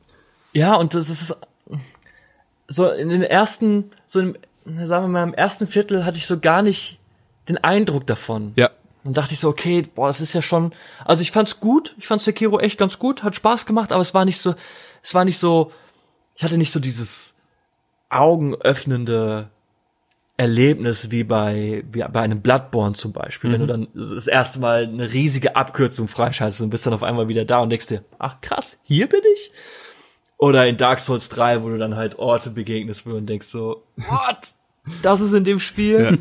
Das hatte ich so am Anfang bei Sekiro nicht. Es hat alles sehr viel Spaß gemacht, sah gut aus, war eine coole Herausforderung und hat sich, war vom Gameplay her cool, aber ich dachte mir so, irgendwas fehlt mir. Und dann kam das Spiel und sagte, ja, ich weiß, was dir fehlt. Und dann öffnete es seine Arme und sagte, ja, dann tob dich aus. ja. Ich gehe. Mach, was du willst. Auf Die Wiedersehen. ganze Welt ist dein. Ja, nee, Ja, äh, genau es, so. Es ist wirklich so. Es ist so ein bisschen zu vergleichen mit vielleicht einer, äh, wenn man jetzt eine Serie nimmt, so also eine Quality-Serie wie Breaking Bad. Da wird niemand nach der ersten Episode sagen, Ey, das ist meine Lieblingsserie, mega krass. Also ich erkenne sofort die Genialität in dieser Serie, also keine Ahnung, nie wieder was anderes. Denn die Serie ist sehr, also die Serie nimmt sich Zeit, was aufzubauen, damit du dann an den Punkt kommst, wo es dann genauso funktioniert und du wirklich sagen kannst, okay, jetzt verstehe ich, das ist wirklich krass. Und äh, ja, Breaking Bad ist wirklich äh, fantastisch. Und genauso ist es bei dem Spiel auch so. Am Anfang, äh, man merkt eigentlich gar nicht, wie lang sich das in Anführungszeichen Tutorial-artige zieht. Denn man, also man hat halt diese Vorsequenz mit beiden Armen, wo man sich denkt, ja, okay, das ist jetzt das Tutorial, da wirst du zugeschissen mit Messages und allem. Aber im Endeffekt ist meiner Meinung nach der komplette Weg bis zum ersten Boss ein Tutorial. Und Ja. das ist wirklich sehr, sehr lange. Also das ist eine un unfassbare Achterbahnfahrt, wo dir alles Mögliche vorgestellt wird. eine Konfrontation mit einer Erinnerung, die man dann auch spielen kann, ähm, eine Konfrontation mit diesen offenen Wegen, die Konfrontation mit diesen ganzen Ausweichmechaniken und allem. Man hat Mini-Boss-Gegner, man hat absurde Areale vor sich, die falsch angegangen einfach einbrechen. Wenn man sie dann smart angeht und sich denkt, wäre es nicht vielleicht besser, wenn ich hinten rumgehe, wenn ich das hohe Gras nutze, wenn ich das alles anders mache? Ja, das wäre es und dadurch wird es viel einfacher und man versteht es und versteht es und irgendwann am, also irgendwann geht dieses Spiel auf und man sieht einfach dieses Licht und denkt sich, ich verstehe, warum ihr das so gemacht habt und jetzt liebe ich das über alles und wie bei Kuro war es bei mir exakt dasselbe. Ich hatte diesen Moment und danach äh, war einfach, war es um mich geschehen. Ja, es gibt halt echt einen Moment im Spiel und dann, dann denkst du so, ah, okay, jetzt verstehe ich, Ja. was, wie der Hase läuft, was hier, was das Spiel alles anbietet und möglich machen kann. Und dann war es nur noch magisch. Genau. Oh. Ähm, aber ja, dann äh, Aber da bist du noch nicht, Thomas. Nein. Da sind wir jetzt noch nicht. Ich würde sagen, wir schließen jetzt dann auch langsam den den äh, spoilerlosen Part ab. Ich glaube, wir haben alle unsere Liebe sehr schön zum Ausdruck gebracht. Ähm, was man noch sagen kann, der Soundtrack ist sehr schön. Ich glaube, da sind wir noch nicht Ja. drauf eingegangen. Es gibt deutsche, deutsche, englische und japanische Sprachausgabe. Es gibt noch weit mehr, aber das sind wahrscheinlich die, unter denen äh, die unsere Hörer auswählen würden. Ähm, Ja, deutsche Sprachausgabe ist gut, Englisch ist besser, Japanisch ist fucking episch. Japanisch ist Ja. wirklich klar. Ich spiele Ich habe tatsächlich Japanisch. auch Japanisch-Englisch gespielt und das ist schon, ha, man wird irgendwie noch mehr reingezogen als eh schon. Hat einer, also ich weiß, ihr habt wahrscheinlich noch gar nicht auf Englisch gespielt. Ich hatte schon auch Englisch angemacht. Ich bin nicht sicher, aber ich habe das Gefühl, dass äh, Owl, der Ziehvater von Wolf, ähm, von Kratos gesprochen wird. Ich, ich hätte das nur gerne bestätigt. Also es ist wirklich nur eine Vermutung, aber manchmal sagt er Boy und du denkst dir nur so, ah, aha, ist, das ist doch kein Zufall, oder? Und dann, aber vor. ich weiß es nicht. Ich weiß es nicht. Ich hatte das Gefühl und äh, ich fand die englische Sprachausgabe auch fantastisch. Die japanische ist einfach äh, authentischer. Ich habe keine Ahnung, ob das, also wie, also ich gehe davon aus, dass das Japanisch das in dem Spiel genutzt wird. Ich meine, klar, From Software kommt aus Japan. Aber ich weiß nicht, ob das eine gute Sprachausgabe ist. Versteht ihr, was ich meine? Ich verstehe halt kein Wort Ja, ja, Japanisch. Ich wollte sagen, die Egal, die auch die ganze Zeit einfach nur äh, nicht irgendeine Asiakarte vorlesen. Ne? ja, Ich kann's halt nicht nachhalten, aber es ist äh, aber es klingt halt wunderschön. gut. ja. Also ich habe keine Ahnung, was die da sagen und ob das alles halbwegs Sinn macht und halt auch logisch ist. Aber es klingt in meinen Ohren einfach unfassbar gut. Ja, einfach richtig. ja, es ist gut. Okay, will noch einer von euch was äh, jetzt loswerden? Oder die nächsten eine, zehn Sekunden schweigen und danach reden wir feuerfrei? Ey, ich glaube, um so einen groben Einblick zum Spiel zu bekommen und äh, was es von den anderen From Software Spielen unterscheidet, war das auf jeden Fall schon mal sehr, sehr schön. Und äh, jetzt wird halt gespoilert, was die Schwarte kracht. Ja. Und, also äh, ganz ehrlich, ich bin kein Freund von Spoilern, aber es gibt solche und solche Spiele und vor allem bei Dark Souls, ähm, da das ist ja nicht so, da, dass wirklich jeder sagt, er muss das hier alles alleine erleben. Manche Leute, und es ist doch wirklich gar keine Schande, nehmen sich einfach ein scheiß Wiki und legen es neben sich einfach auf den Laptop, äh, auf den Schoß oder sowas und haben das einfach immer an ihrer Seite. Und für viele ist Spoilern nicht so schlimm in so einem Spiel, was, was ohnehin schon die große Herausforderung ist. Äh, wenn ihr solche Leute seid und das Spiel noch nicht beendet habt, dann äh, bleibt bitte dran. Falls ihr keinen Bock auf Spoiler habt, äh, falls ihr das alles selber herausfinden wollt, wir werden jetzt wirklich über Bosse reden, wir werden über Geheimnisse reden, die wir rausgefunden haben, über verschiedene Quests, über äh, abgefahrene Dinge und wie die Story weitergeht und äh, verschiedene Enden und das alles. Wenn ihr das, wenn ihr irgendwas davon nicht hören wollt, dann müsst ihr jetzt einfach Pause drücken und hört weiter, wenn ihr durch seid. Ansonsten äh, viel Spaß mit dem Rest des Podcasts. Sehr schön. Wo fangen wir an? Okay, okay. Ah, ja, da wir ja jetzt ähm, noch nicht wirklich über den ganzen Leidensweg geredet haben, welcher war dein erster Boss, Kuro? War das der Reiter oder war das die Frau, au- die Lady Butterfly aus der Erinnerung?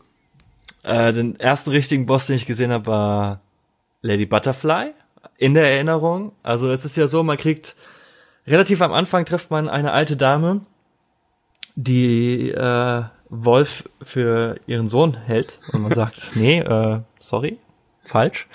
Nee, nee, hier, du bist schon mein Sohn. Nimm mal diese Glocke.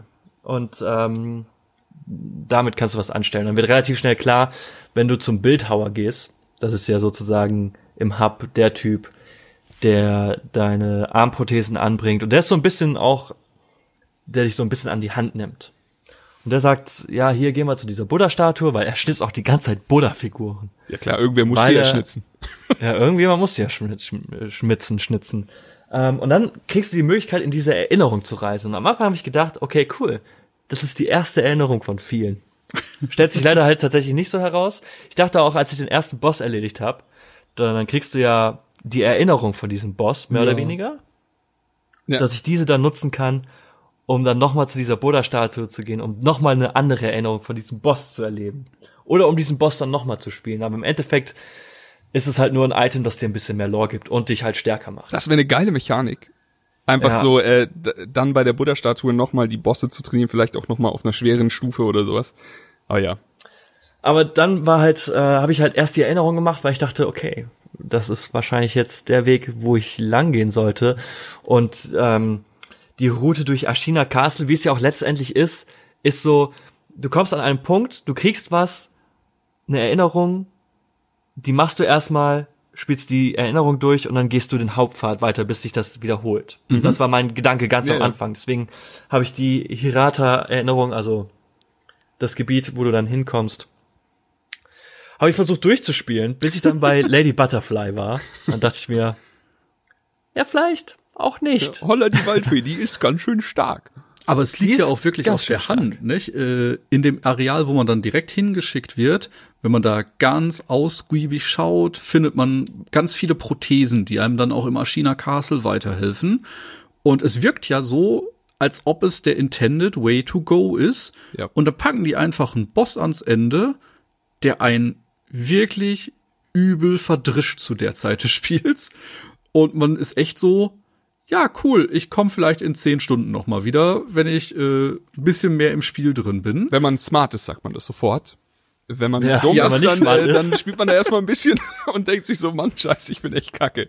Aber ja, Ja, ich habe man erstmal ein paar Mal mit dem Kopf gegen die Wand. Ja, das- Aber das das Interessante ist ja, dieses Hirata-Gebiet ist ja anscheinend komplett optional. Du musst das ja gar nicht machen. Das ist du kannst ja auch krass, diese, ja. diese Glocke kriegen und sagen so, ja, nö, ich gehe jetzt nicht zu der Buddha-Statue, Erinnerung, was, was interessiert mich denn die Vergangenheit?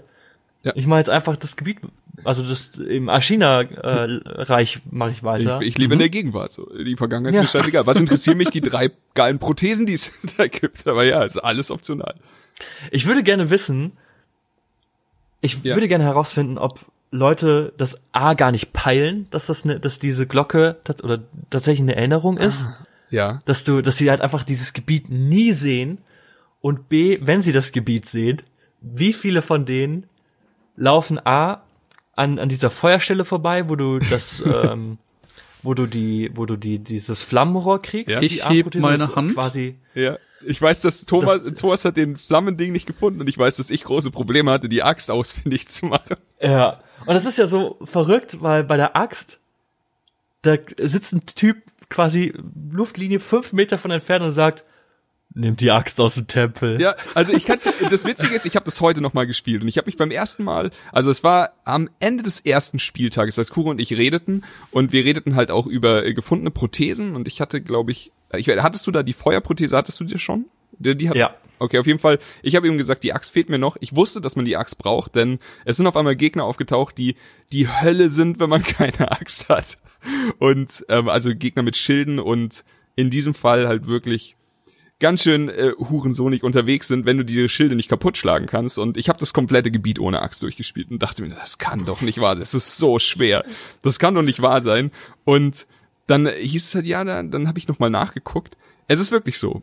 Da liegt einer am Boden und sagt dir, Junge, nimm die Axt. Die Axt wird dir helfen. Und sie, sie sagen sie dir, sie ist im Tempel. Und ich denk so, vor allen Dingen, ja, okay. Sie, sie, dann, dann, dann Ja? triffst du ja zwei, zwei Soldaten und die sagen so, ja, rauben wir diesen Tempel jetzt aus? das ist Und dann sagt der andere, nee, so ehrlos sind wir nicht, also das machen wir nicht. richtig. Das Ding Und- ist halt, sie stehen vor einem scheiß normalen Haus mit einem etwas fanzigen Dach. Und ir irgendwo in der weiten Entfernung brennt halt so eine richtig, so ein richtig krasses Estate da oben, so, so ein Anwesen. Und ich dachte so, hol dir die Axt, sie ist im Tempel. Und ich dachte so, aha, ich spiele diese Erinnerung, um diese Axt zu bekommen. Mir war sofort klar, die Axt ist da oben in diesem brennenden Scheißhaus. Warum soll ich meine Zeit hier unten verschwenden? Ich bin sogar hintergegangen und habe noch die beiden unterhalten, äh, also die beiden belauscht, von den Kuro redet. Und die beiden unterhalten sich halt so, hey, sollen wir das Ding hier ausrauben? Und dann er so, nee, Mann, bla bla bla, Buddha, bla bla bla, also den beklauen wir nicht. Und er sagt, bist du sicher? Ja, nein. Und ich habe die beiden getötet. Ich habe alle, natürlich, wie immer in einem Soul-Spiel, ich habe alle da getötet.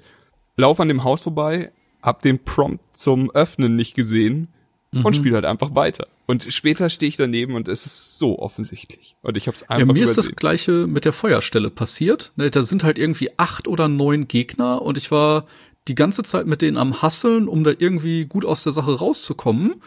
Und bin dann auch noch mal durch die Häuser gelaufen, habe geguckt, ob ich irgendwas übersehen habe. Aber ich bin dann irgendwie so an der Feuerstelle vorbeigelaufen, dass ich tatsächlich auch diesen Item-Aufheb-Slot nicht gesehen habe. ja, man will ja auch nicht und- in die Flamme laufen. Ja, keine Ahnung. Also irgendwie äh, haben Vor- wir auch schon mal gesagt, so hidden in plain sight. Nicht? Oben im Tempel trifft man dann auch noch mal auf Owl, weil man aber Ja, die. Option hat, vor dem Tempel schon links abzubiegen oder auch schon auf den Baum oder auf ein Dach zu gehen. Bin ich gar nicht dahin gegangen. Ich habe nur gesehen, ah, da brennt alles, da kann ich hoch, da kann ich hoch. Ja, cool, links abgebogen, düt, düt, düt, düt, düt, weitergespielt, nächsten Miniboss gemacht, weitergespielt, verschlossene Tür gefunden. Und ich so, wo könnte denn jetzt dieser Schlüssel sein, nicht? Und dann nochmal das ganze Areal abgelaufen und dann irgendwann so zu Chris gesagt, sag mal, wie kann ich die verschlossene Tür öffnen? Und er so, ja, der Typ sitzt doch einfach oben in dem brennenden Areal, einfach reingehen, nicht? Und ich so, oh Mann, ey.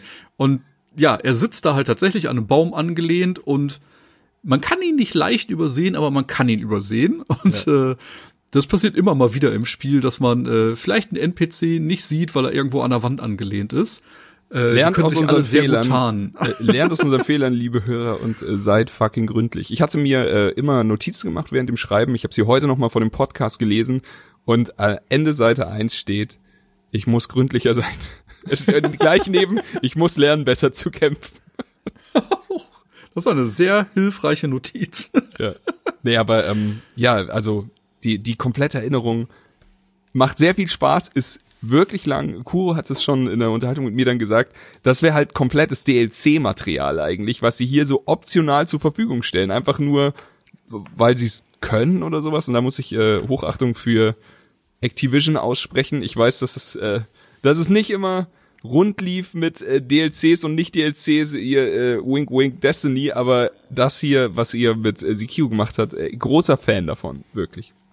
Das ist aber eigentlich mega smart. Also vielleicht hat Kuro dann in Zukunft doch noch recht und vielleicht wird dann halt der DLC mit weiteren Erinnerungen gespeist. Das wäre sofort auch eine dabei. schöne Sache. Ja, ich will einfach immer mehr. Gib mehr. Immer Einfach mehr. mehr. Gib mehr. gut. Okay, Sehr aber gut. ja, äh, wir, wir kommen aus der Erinnerung zurück, haben ähm, den Nicht ein oder gewonnen. anderen Ach so.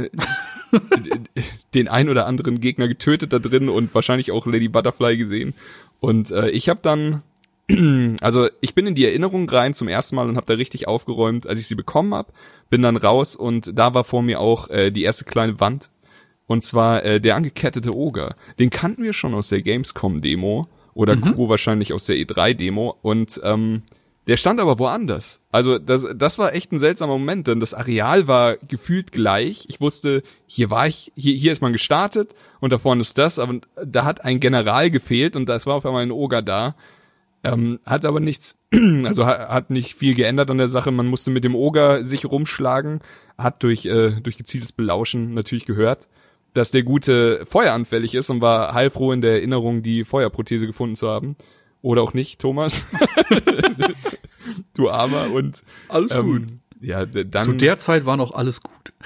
da hat man dann halt auf jeden Fall gemerkt, Belauschen ist essentiell wichtig. Man kriegt richtig gute Tipps und wer den Oger einmal mit und einmal ohne Feuer bekämpft, der weiß, äh, dass es mit Feuer um einiges einfacher ist, wenn man den äh, den guten Mann einfach mal anzündet.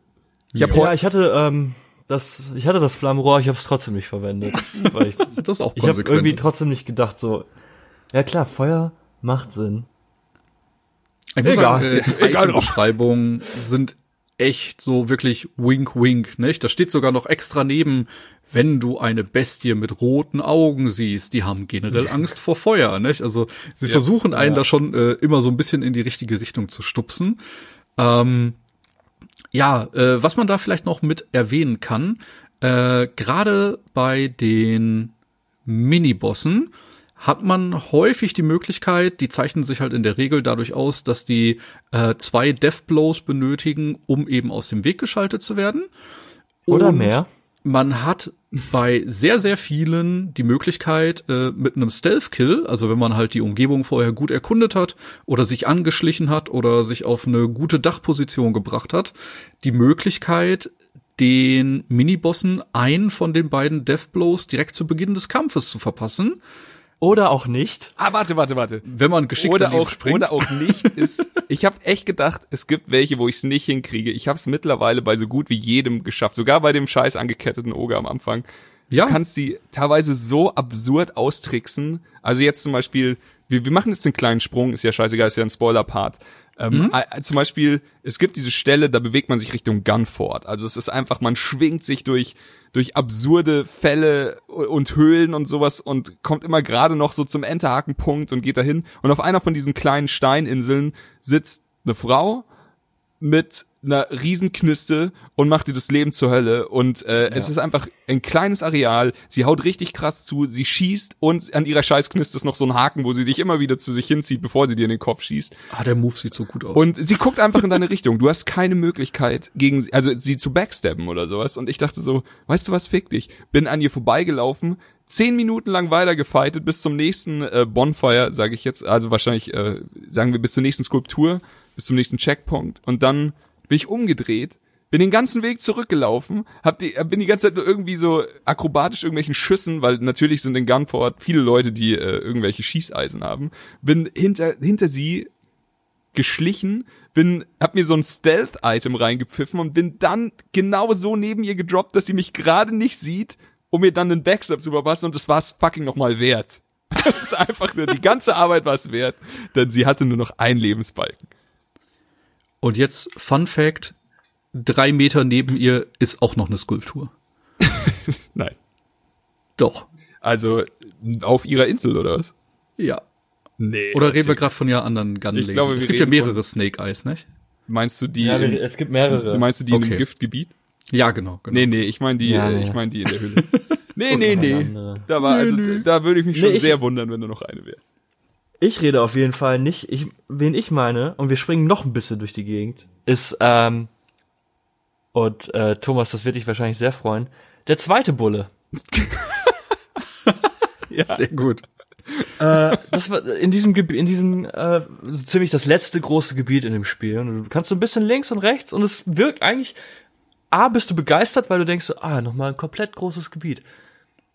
B, hast du nochmal komplett neue Gegnertypen, aber überall sind Bosse. Das ist ja, das ist schön From Software-esque, aber es ist Das knallhart. fühlt, fühlt sich so ein bisschen wie Gauntlet-Modus an. Ja. So am Ende von äh, Turtles in Time nochmal, oder Hyperstone Heist, nochmal alle Bosse.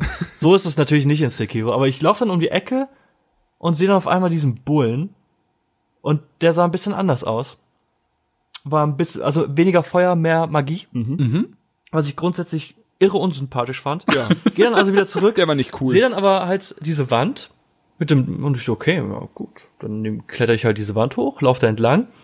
Der Bulle beruhigt sich wieder und dann sage ich so, ja klar, der hat zwei Punkte, easy peasy, springe ich einfach von oben drauf, ist ein Punkt weg und dann kriege ich den Kampf schon hin.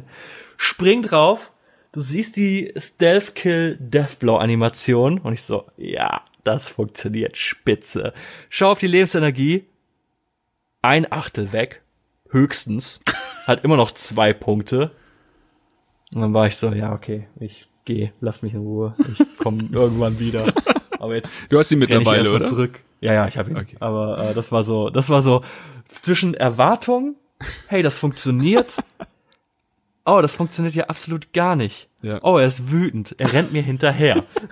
Ich hatte exakt dasselbe und äh, hatte zum Glück gerade, also ich habe danach, als ich gesehen habe, ich habe ihn nicht getötet, habe ich in panischer Abwehrhaltung einfach meine Prothese aktiviert, hatte zum Glück diese Firecracker drin und dann habe ich den guten alten äh, Firecracker Schlag Schlag Firecracker Schlag Schlag Move gemacht und habe quasi meine kompletten Geisterembleme, ähm, also die Ressource, die man für die Prothesen braucht, rausgeballert und ihm einfach so viel Damage zu machen, wie es irgendwie geht. Danach bin ich wieder aufs Dach, habe durchgeatmet und danach äh, konnte ich ihn recht gut kaputt schlagen, aber der Schock war auch real, dass man dass man damit nicht den kompletten Scheiß Bullen töten kann. Ey, das war für mich so, so schlimm, nicht? Äh, wo Kuro das schon angesprochen hat. Äh, der Bulle ist ein Gegner, der ist ein Steinwurf nach dem ersten Bosskampf, also äh, quasi nach dem Reiter, äh, mit dem auch viele die Probleme momentan haben. Ähm, Echt? Ich hatte nur mal aus Spaß geguckt. Also ich habe jetzt natürlich das auf der Xbox gespielt, deswegen habe ich keine anderen Vergleichswerte. Aber Stand jetzt haben den Erfolg mit dem Reiter nur 30 Prozent aller Spieler. Und das ist der erste Boss. Und das ist der erste offizielle Boss. Auf dem Weg dahin sind schon viele Mini-Bosse, über die man stolpern kann, die einen aufhalten. Aber momentan ist der Progress bei vielen Leuten noch sehr, sehr slow. Aber ich hatte mit dem Gegner gar nicht so große Probleme. Also mit dem Reiter bin ich noch 1A zurechtgekommen. Lass mich vielleicht drei oder vier Versuche gebraucht haben. Und dann war ich irgendwie im Flow und das hat alles gut geklappt. Und ich war schon so, nicht jammern, nicht easy. Ja. Dann noch alles drumherum erkundet. Und dann kam der Bulle.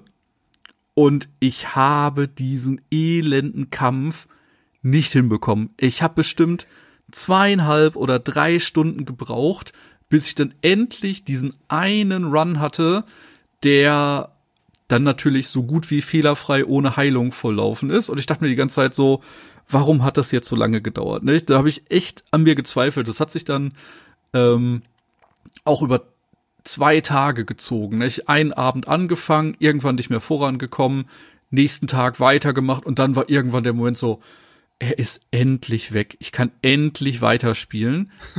Nur Ich damit habe ich, zwei oder drei Versuche gebraucht. ja, ey, kann ich vollkommen nachvollziehen. Es Und das ist so- an sich das ist so kein dumm. schwerer Kampf, aber ich bin da nicht reingekommen. Also ich habe Du musst echt einfach- Ewigkeiten gebraucht. Dem Bullen die ganze Zeit hinterherrennen, wie ein Irrer. Ja, Dann trifft er dich nicht. Und irgendwann bleibt er stehen, dann schlägst du und rennt er wieder los und du rennst hinterher. Ja, Ich, Und das ich ist- hab, das ich ist hab, der ganze Ich habe den guten äh, Stierkampf-Sepp gemacht und habe ihn einfach immer frontal angeguckt, wenn er zu mir gelaufen ist. Entweder ich habe, äh, wie, da, da sagen sie dir auch in der, ähm, wieder im, im Belauschen-Modus sagt dir ein, ein äh, kniender Soldat, der vor seinem Pferd sitzt, man, diese Firecracker haben das Pferd so erschreckt. So, äh, und da, da wird dir klar, okay, man Das habe ich bei äh, Gyobo, bei dem Reiterboss, Genau. ich das eingesetzt. und äh, auch Aber es da, geht natürlich auch beim Stier. es geht, es geht einfach generell bei, bei Tieren und bei den meisten Humanoiden und Das finde ich aber tatsächlich schön, dass viele Prothesen, weißt du, normalerweise, du hast ein, du, du, du in einem Videospiel, du lernst was und es funktioniert immer ganz gut. Und wenn du beim Boss bist, funktioniert's nicht, weil er der Boss ist. richtig. Aber hier ist es so, dass du halt oft Ja. die Prothesen einsetzen kannst, um halt auch den Boss damit äh, vielleicht nicht zu schaden, aber aber abzulenken. kurz Ein- zu stunnen. Oder Genau. du kannst ihn auch vergisten mit der Subimaru Dieses Klinge kannst du auch Kurzschwert, Bosse ja. vergessen, ja. Ja, äh, ja, wo Ja, wir sowieso, man über, kann über ja auch Prothesen äh, reden. Äh, Burnschaden inflikten. Also man hat halt tatsächlich die Möglichkeit, nur weil es ein Boss ist, sind manche Mechaniken nicht ausgehebelt. Das ist tatsächlich sehr, sehr cool. Das ist wirklich cool. Was hattet ihr denn, wenn wir gerade über Prothesen reden, für Favoriten bei euch im Spielstil oder äh, hattet ihr auch welche, die ihr überhaupt nicht verstanden habt oder die ihr einfach gar nicht eingesetzt habt? Ich habe sehr viele tatsächlich verwendet. Also äh, fest im Repertoire natürlich das Feuerwerk, Ja, weil du die Gegner einfach, es ist einfach Gold wert, wenn du die Gegner kurz etwas ablenken kannst oder die Komplett. zumindest äh, in dem Status sind, dass sie nicht die angreifen. mächtigste Prothese meiner Meinung nach. Ja, Äh, dann habe ich aber auch sehr gerne die Shuriken genommen. okay. weil du oft gerade auch später in Gebieten bist. Hier dieses äh, Fountainhead Palace, das letzte große Gebiet mit diesen komischen Wölfen, die, wenn du dir die näher mal anguckst, eigentlich abartige Fischkreaturen mit Fell sind. Ja. Und Blitze aber werfen auch auf können. einmal Blitze werfen Ja, können. Und Strom ist fucking tödlich in diesem Spiel. Vor allem, wenn man sich irgendwie in der Nähe vom Wasser aufhält. Und dann hast du halt irgendwie ein Gebiet und dann oder, oder ein Ort, wo dann halt irgendwie vier, fünf von denen rumlaufen. Und irgendwann habe ich gesagt, so, ey, lasst mich einfach alle in Ruhe sehen, sehe diese diese Fisch-Wolf-Abnormalität und einfach nur mein Schurken geworfen. Ja. So, ey, bevor du überhaupt reagieren kannst. Weil es gibt halt Gegner, wie zum Beispiel diese komischen Kreaturen, Wölfe, äh, diese Salamander, die kommen meistens direkt in etwas größerer oder in vielfältiger Ausführung, dass es direkt mehrere sind, aber mit Schuriken, Einwurf und die sind tot. Ja. Generell. Und wenn Gegner springen, kannst du es auch gut einsetzen, um die mit dem Schuriken, dass die halt einfach dann zu Boden fallen. Also Schuriken habe ich auf jeden Fall genommen, ähm, das Feuerwerk. Und dann habe ich immer geschaut, was was gerade äh, angebracht ist. Äh, sehr gerne halt das Subimaru. das ist auch sehr stark, ja. Sehr stark. Äh, Das habe ich auch äh, aufgewertet. Ich hatte aber auch gerne diese diese äh, Feder, damit du halt sozusagen kurz dich ja unsichtbar wirst und äh, zu einer anderen Stelle. Der Mistraven, dasht. der Ja. genau funktioniert so, wenn man angegriffen wird und man äh, benutzt ihn, dann schlägt der Angreifer quasi in einen Haufen Federn rein und man taucht hinter dem Angreifer auf. Ist fantastisch. Ja, aber ich habe auch gerne eine Zeit lang den Speer genommen, Mhm. Weil er A Rüstungsteile entfernen kann, aber das ist mir nie wirklich aufgefallen, aber es macht viel Haltungsschaden. Also genau, der und Speer du kannst Gegner dich heranziehen und dann fühlst du dich einfach, einfach wie fucking Scorpion. richtig. äh, da kommen wir gleich zu einem Punkt. Äh, eine der wenigen Sachen, die ich nicht angesprochen habe, während wir so geredet haben, weil ich das mir für den Podcast aufgehoben habe. Ähm, der Speer hat so eine so eine Ranziehklinge. Und äh, wie Kuh schon sagt, dieses Get over here, come over here Ding, was Scorpion halt gerne macht. Das Ding ist, ich habe die ganze Zeit nach irgendwas gesucht, wo ich wirklich Leuten Rüstungen abtrennen kann oder wo, wo das Ding was bringt. Und es gibt eine Stelle im Spiel, ich weiß nicht, also Thomas kann sie noch nicht gesehen haben, denn er kennt den Boss nicht, aber Kuro kennt den Boss. Und hast du einmal einen Boss gefunden, wo du das wirklich gewinnbringend einsetzen kannst? Ich habe ähm, bei der Nonne dachte ich könnte es, Ja? Hat nicht bei geklappt, oder? dem nee, Hat bei bei dem Ritter auf der Brücke dachte ich, ich könnte es auch, Ja. Aber das hat auch nicht Hat bei richtig mir auch geklappt. nicht geklappt, ja. Ähm, sonst fällt mir gerade keiner ein. Bei dem Boss mit dem Guardian Ape. Also es gibt einen Bosskampf, ein riesiges Areal, ein Affe, der äh, Gesichtsbemalung quasi hat wie Kratos oder es ist einfach nur Blut, dem steckt ein Schwert im Hals und der Typ ist sauer. So klar, wäre jeder von uns. wenn man so aussieht, äh, man kommt dann rein und er, er chillt gerade vor seiner Höhle und er macht dann richtig Rambazamba. Der Kampf ist fantastisch. Also es ist wirklich ein großartiger Kampf. Irgendwann schafft man ihn, er hat auch nur eine Phase. Man, äh, man kriegt den, den Prompt, die Shinobi-Exekution auszuführen, nimmt das Schwert, dreht's, also echt, ich habe mich so an God of War erinnert gefühlt, dreht's durch den Hals durch, der Kopf fällt runter, das Schwert steckt im Boden, man schaut in die Kamera und es steht einfach da, äh, du hast den Kampf gewonnen und du freust dich und ich weiß noch, dass ich mich zu Steffi umgeschaut, umgedreht habe und gesagt habe, fuck, der Affe ist tot, nice. Und in dem Moment hebt hinten der Affenkörper, hebt mit der einen Hand das Schwert auf, mit der anderen Hand den Kopf und dann geht der Kampf halt auch noch mal weiter und in die in die äh, gute zweite Runde, wo er dann einfach wie so ein drunking äh, Kung Fu Artist sich taumelnd durch dieses riesige Areal bewegt. Er hat jetzt halt ein Schwert und noch mehr Reichweite und das Ding ist in dieser Sekiro Welt gibt es äh, Unsterblichkeit und diese Unsterblichkeit ist eigentlich in keinem Kontext positiv. Und äh, was immer in diese im Zusammenhang mit dieser Unsterblichkeit auftritt, ist so gewisse Tausendfüßlerartige Wesen. Ich hasse Und Tausendfüßler. diese fucking Tausendfüßler, die sind immer, also immer wenn die irgendwer richtig auf den Sack geht, ist meistens ein Tausendfüßler dafür verantwortlich. Und im Körper drin. richtig, und so ist es Auch. halt Und hier in dem, in dem scheiß Affen auch. Der, der Affe ohne Kopf hat eigentlich einen Tausendfüßler innen drin, der ihn einfach nicht, nicht sterben lässt, der ihm keine Ruhe lässt. Und hier kommen wir jetzt wieder zu der Punkt, wenn man den Speer benutzt, wenn der Affe sich nach vorne beugt mit seinem nicht vorhandenen Kopf und man den Speer in seinen scheiß Hals rammt und dann die Zugattacke macht, kann man den Tausendfüßler rausziehen, bevor der Kampf vorbei ist und man kann ihm richtig hart auf die Fresse geben.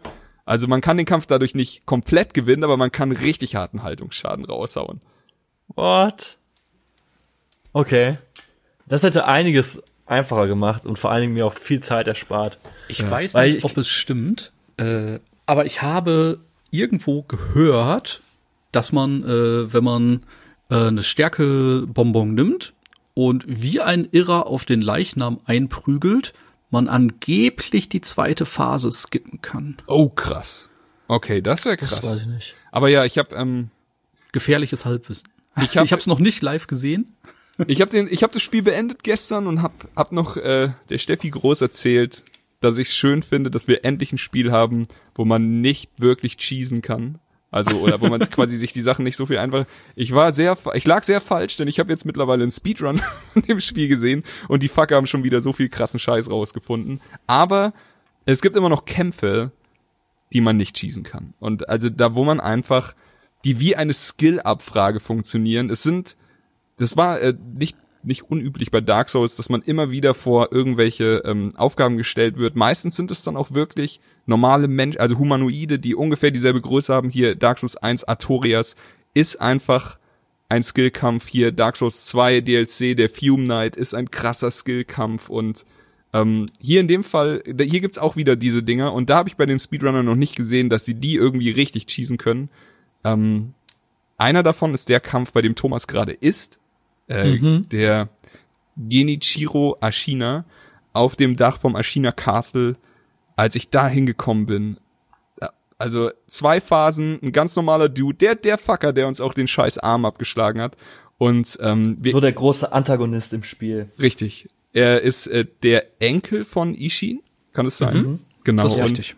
ähm, er ist halt so, wie Kuro sagt, er ist der Antagonist. Und er steht dann da oben, man kämpft gegen ihn, man sieht seine zwei Lebensbalken und am Anfang habe ich gut auf die Fresse bekommen, ich will nicht lügen. Irgendwann hatte ich sein Moveset raus und ich war heilfroh, als ich ihm irgendwann die Fresse polieren konnte. Und danach, wie bei dem scheiß Affen, also es ist eine Sache, die in Sekiro das ein oder andere Mal passiert, taucht dann eine dritte Phase auf, wo der Typ einfach Illidan-mäßig oben ohne mit mit vollem Haar dasteht, einen Bogen umgeschnallt hat und einfach zusätzlich noch fucking Blitze werfen kann. Und da war für mich so alles aus und ich habe gesagt, hier komme ich später wieder.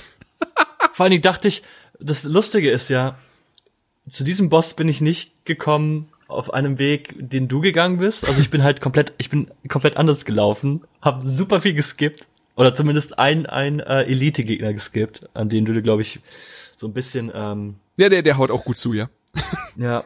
Und ich bin halt einfach wieder raus aufs Dach über die Dächer und war dann einfach beim Boss und hab halt Ah. mir einen sehr nervigen Weg ersparen können.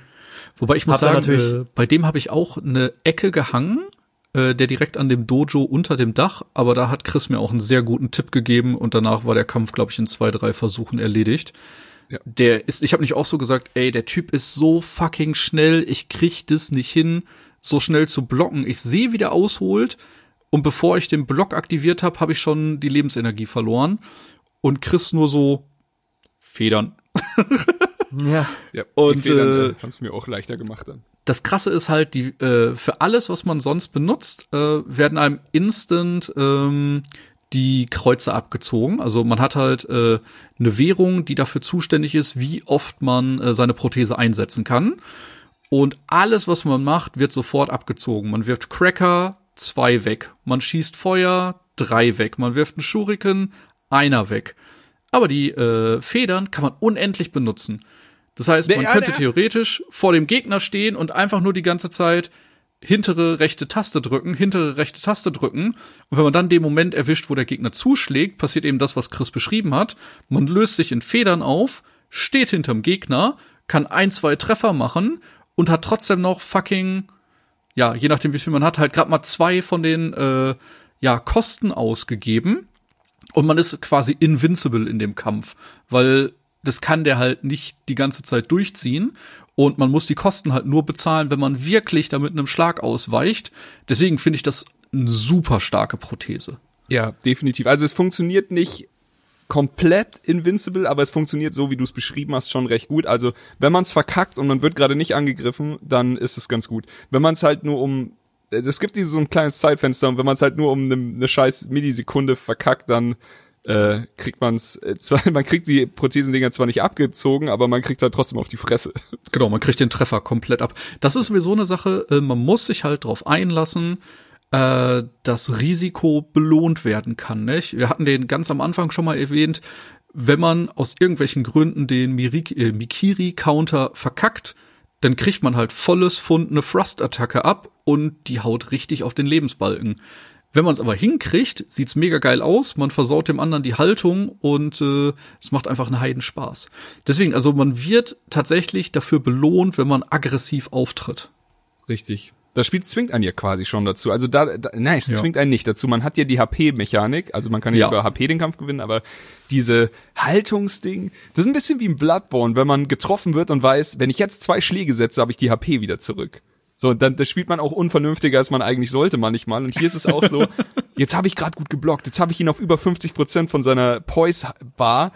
Jetzt will ich nachsetzen und dann äh, man wird aggressiver. Da ist man entweder gut genug, um aggressiv zu spielen, oder kriegt halt gleich wieder einen auf die Fresse. Das beschreibt ganz gut. Wollen wir mal ein bisschen über NPCs reden? Ja, sehr mein gerne. Lieblingsaspekt. Sehr gerne, in sehr gerne. Es jedem gibt viele. From Software Spiel. Ja, es gibt sehr viele und fast alle wollen irgendwas von dir. Und das ist tatsächlich etwas, was ich sehr mag. Und im Gegensatz zu anderen From Software Spielen wie Dark Souls oder Bloodborne ist es nicht einfach so, dass du irgendeinen NPC trifft und der redet irgendwas und du denkst so, ja, ist das jetzt etwas, was ich vielleicht mal untersuchen sollte oder hat er es einfach nur so gesagt? Hast du halt tatsächlich NPCs, die sagen oder die reden mit dir, sie äh, brauchen etwas und bitten dich um Hilfe. Und dann ist es nicht nur so, dass du, ähm, dass du dir das alles merken musst, sondern du kriegst vielleicht auch mal ein Zettel. Ein Ja. Item, auf dem nochmal genau das steht, was du machen musst. stimmt, ja. Und da gibt es halt, Ich wollte gerade sagen, die Leute sagen einfach, was sie wollen. Das ist unfassbar. da gibt es einen, einen Wissenschaftler Oh Gott. im verlassenen Ja. Dungeon, der sucht eine Person. Der hätte gerne eine Person für, für äh, Forschungszwecken. Sagen wir aber gleich, und ich- sagen wir gleich, er sieht nicht vertrauenswürdig aus. Also egal, was wir Absolut gleich nicht. erzählen wird, er sieht nicht vertrauenswürdig aus. Grundsätzlich kaum ein Charakter in einem Ja, das ist richtig. From Software. Spiel und auch in Sekiro. Äh, Kotaro. Aber ansonsten wird dieses Mal Kotaro, Fun Fact. Grüße geht raus erstmal an, an Kotta von äh, Little Songcast. Ähm, wir Grüße. haben ihm direkt auch das Bild geschickt. War nur semi begeistert, weil Kotta in dem Spiel oder Kotaro eher so ein etwas, ähm, ja, Äh. also schon ein unbeholfener, großer, er ist ein sehr gutmütiger. So, leiblicher Charakter, sehr traurig, sehr gutmütig. ja. Und ähm, ich treffe Kotaro und der möchte halt, dass man ihn eine weiße Blume bringt, oder? Genau, also er, ja, er wünscht sich eine weiße Blume. Ja. Und ich laufe durch das Gebiet, finde eine rot-weiße Blume und denk mir, well, good enough. Geh zu dem hin, gib ihm hier die, diese rot-weiße Blume. Wolf sagt, ist das, was du suchst? Und der so, nein, ich suche eine weiße Blume. Aber du bist ein guter Mensch. Ich mag dich, so ungefähr. Ja. Und dann, ähm, dadurch, dass ich vorher mit dem Wissenschaftler geredet habe, Oh kam auf einmal so, ja, äh, für ihn zu diesem Ort. Und dann steht er nur in den verlassenen, ins, Oh ins verlassene Verlies locken. Und ich so, ja, Mai, machst du halt, ne? Und dann so, ja, das ist eine gute Idee. Da könnte mein Vater sein. Vielleicht finde ich ja endlich meinen Vater. Oh Gott. Und dann war so der Moment, wo ich dachte, oh Gott, ich habe was wirklich, wirklich Schlimmes getan Du bist so ein Monster, ey. so ein schlimmer Mensch. Vor allen Dingen, klar, geht dann dahin, ähm, ist dann in, in, so einem, in so einer kleinen Zelle eingesperrt, sitzt da. Du siehst, du bist halt äh, vor dem Wissenschaftler, dahinter ist die Zelle und du siehst so ein bisschen durch die Gitterstäbe, du siehst einfach Kotaro die ganze Zeit da irgendwie sitzen. Relativ wahrscheinlich nicht gerade happy. Vor allen Dingen findest du äh, direkt am Anfang des äh, dieses dieses Gebiets dieser Höhle halt die Zelle, wo sein Vater ist. Das, da findest du auch eine Nachricht, die alles andere als äh, lebensbejahend ist. Ja. Also Kotaro auf jeden Fall ab dem Zeitpunkt keine gute Zeit mehr. Dann ist kurz vor dieser Höhle ein Händler und mit dem kannst du auch reden und der sagt dann so, ja, ich, ich sehe schon, du bist auch gerade nicht von der zimperlichen Sorte, ne? Aber ich glaube, das wird sich noch rächen. Und ähm, ja, es, es rächte sich. Ich bin ja gespannt. Also ich erzähle kurz mal. Also ich habe auch die Chirurgen-Quest gemacht, allerdings mit dem anderen NPC. Also da hatten wir uns natürlich abgesprochen. Außerdem habe ich es natürlich nicht übers Herz gebracht, Kotaro zu dem Chirurgen. Nee, nur Spaß. Auf jeden Fall, äh, ich habe da noch oben ungefähr da, wo man, wo man erwacht, in diesem Brunnen, ähm, steht Mhm. ein Samurai und der hört seltsame Flötengeräusche und fragt sich, was da wohl los ist. Und ich habe ihm natürlich gesagt, ey, kein Zweifel, Mann, die kommen aus dem Verlies. er ist dann äh, auch, also er hat das das gleiche Schicksal wie bei wie Kotaro geteilt und saß dann relativ äh, unglücklich in diesem Verlieskerker drin hinter dem äh, Chirurgen und ähm, wenn wir diese Chirurgen-Quest dann mal ein bisschen weiter spinnen, ich weiß nicht, wir mussten dann noch hier einen Mob töten, der rote Augen hat und äh, und so weiter. Auf jeden Fall, wie soll's anders sein?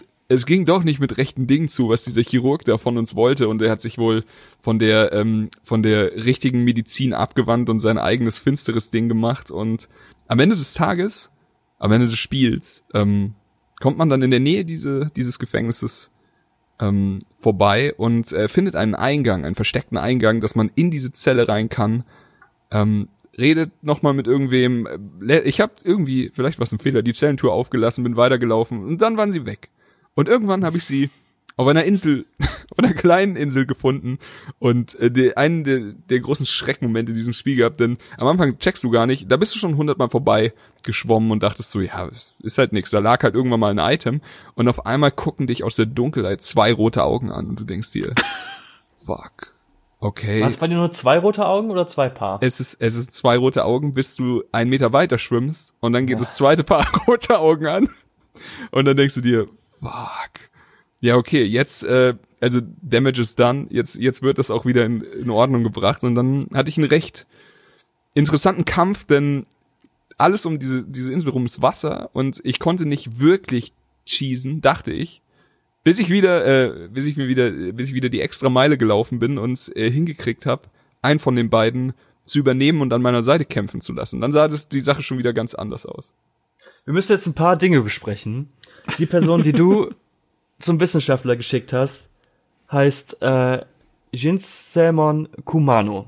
Der Typ, der die Instrumente hört. Genau. Bei mir äh, war er natürlich noch da und ähm, begleitet dich immer mal wieder so ein bisschen auf deinem Weg und du triffst ihn immer mal wieder und er hört immer diese Stimme, bis er dann irgendwann ähm, ja in dem in der in dem äh, Hidden Village, ein verstecktes das versteckte Dorf, da taucht er am Ende auf und äh, ist mittlerweile richtig runtergerackert. Du weißt, äh, äh, lange macht er es nicht mehr. Und ich fand es immer schade, weil er war ein sehr netter Mensch. Ja. Und er hört aber diese Stimme, dieses Instrument und du gehst ein paar Meter weiter und triffst dann auf ähm, Orin, heißt die, glaube ich. Ja, heißt sie. Orin, irgendwas mit Wasser. Und äh, die so, ja, äh, ich suche meinen Lord, weißt du, wo er ist? Und du weißt nicht, wo er ist, weil woher auch, du hörst den Namen zum ersten Mal. Und dann kannst du sagen so, ich weiß nicht, wo er ist. Dann wird sie wütend und greift dich Nee, an. komplett normal. Hat, glaube ich, auch drei Lebensbalken, oder? Zwei, glaube ich. Zwei, glaube ich. Zwei. Ja. Ähm, dann kannst du sagen, äh, du kannst sagen, ich weiß nicht, wo er ist. Du kannst sagen, du kannst noch irgendwas sagen. Keine Ahnung oder kannst einfach nichts sagen. Richtig, du kannst glaub, nichts sagen, wird sie nichts auch sauer und dann sagt die, ja, die wird auch sauer und sagt so, ja, okay, du willst es mir nicht sagen und Ja. haut dir aufs Maul, weil die ist auch ziemlich stark. Ja. Oder du sagst so, ha, ich habe dazu gelernt. Ich bin jetzt wieder bei der Skulptur gestartet. Ich laufe einfach an ihr vorbei. Und dann sagt sie, ja, Moment. Du tust wohl so, als würdest du mich nicht Du sehen. ignorierst mich? Das macht mich sauer. Sofort wieder Ja, und haut dir dann auch aufs Maul. Und dann stellt sich heraus, ähm, wenn du sie besiegst, dass der Typ, der die, äh, der das Instrument gehört hat, dass er dieser Lord ist und die treffen sich, dann kannst du noch mit dem Typen reden und er bedankt sich, dass du sie zusammengeführt hast und dann ist quasi alles gut und er stirbt in Frieden. Okay. Das ist Ah. gut. Aber äh, du hast sie in deinem, also hast du das so in deinem Playthrough hingekriegt, dass, dass die Questline schön abgeschlossen wurde? Ja, ja, das, das war so, ja. Okay. Deswegen, ich fühlte mich immer noch schlecht wegen Kotaro. Aber du hast einem anderen geholfen. Das gleich, Ja. gleicht das irgendwie wieder aus. Bei mir war Kotaro irgendwie auch nicht so positiv. Ähm, ich habe ihm halt die weiße Blume gebracht, äh, nach der er gefragt hatte. Und dann ist er mit plötzlich richtig traurig geworden und hat halt gefragt, ob ich seiner seinem Dasein als Shinobi nicht ein Ende bereiten kann und äh, dafür sorgen kann, dass er von der Welt verschwindet. Ich hatte aber als einzige Option äh, Refuse anzuklicken. Also ich dachte erst, ich kriege jetzt als Option angeboten, ihn umzubringen. äh, ist aber in dem Fall nicht passiert. Also ich hatte dann einfach nur Refuse als äh, Dialogoption und habe ihn dann mit der Blume da sitzen lassen und weiß nicht, ob sich das später noch in irgendeine andere Richtung entwickelt. Wie witzig das wäre, wenn die Auswahlmöglichkeiten sind, die Axt, der Speer oder das, das Sabimaru. Wobei ich äh, bei Kotaro tatsächlich noch eine, eine Vermutung habe, weil du triffst ja in dieser Erinnerung diesen glatzköpfigen ähm, Dieb, Anayama, der was auch immer, keine Ahnung, Anayama. Und der lootet halt auch gerade das Hirata-Anwesen und sagt dir so, ey, hier, geh mal ähm, zu diesem Ort, da könntest du was finden. Und du triffst du ja später im Ashina-Reich wieder in der Gegenwart. Mhm. Und äh, er ist kein Dieb mehr, sondern ein, ein Händler und verkauft Informationen. Aber irgendwann ähm, sagt er sich so, ey, hier ist ja gerade Krieg, das könnte ja ganz lukrativ sein. Such mal für mich, irgendwie find mal heraus, was die Leute brauchen. Und das findest du auch heraus. Und dann sagt er als nächstes, hey, auf dem Schlachtfeld gibt es bestimmt super viele Waffen und Rüstungen, die man einsammeln könnte. Find für mich einen großen, kräftigen Typen. und ich konnte das jetzt noch nicht checken, ah. aber ich glaube, man kann vielleicht Kotaro hinschicken. Das Ding das ist, kann sein. ich habe also wie wie Kuh schon besprochen, ich habe ja quasi den Samurai zum Chirurgen geschickt und ich hatte Kotaro in dem in der guten Questline. Ich habe nur leider diesen Scheißhändler übersehen, was mir sehr zum Nachteil gereicht hat, denn er verkauft auch relativ früh äh, Upgrade-Materialien, die mir immer gefehlt haben. Also ich hatte teilweise Upgrade-Materialien so für, für die mittleren Prothesen-Upgrades und konnte sie nicht upgraden, weil mir die ersteren gefehlt haben. Und ähm, er, er wäre halt die Lösung meiner Probleme gewesen. Auf jeden Fall hatte ich aber Kotaro schon ähm, mit, äh, ich hatte ihn in demselben Dialog wie Thomas. Er wünscht sich weg und wir als äh, Shinobi haben ja die Möglichkeit, Leute verschwinden zu lassen. Und ich hatte dann auch das richtige Item dafür, die richtige Prothese. Es ist so eine Art Fächer, so eine Art Blattfächer, der ähm, einmal angewandt so eine Art Blattwirbel um einen selber kreisen lässt und wenn man ihn nochmal anwe äh, anwendet, dann je nachdem wie mächtig die Gegner sind, entweder sie sind, sie können gar nichts, dann verschwinden sie einfach und man kriegt die XP dafür, ist ein souveräner eine souveräne Art zu farmen, vor allem bei den Mönchen hier als kleiner Tipp. Die Mönche sind alle nicht stark genug, also da kann man mal schön so eine so eine Doppelmönch-Armee einfach äh, verschwinden lassen und ähm, wenn, wenn die Gegner zu stark sind, dann drehen sie sich auch einfach um und man hat nochmal die Chance auf einen Backstep. Auch sehr mächtig. Aber wenn die Gegner richtig, richtig stark sind, also bei Elite-Gegnern, no way. die, die kann man nicht einfach zum Backstep zwingen.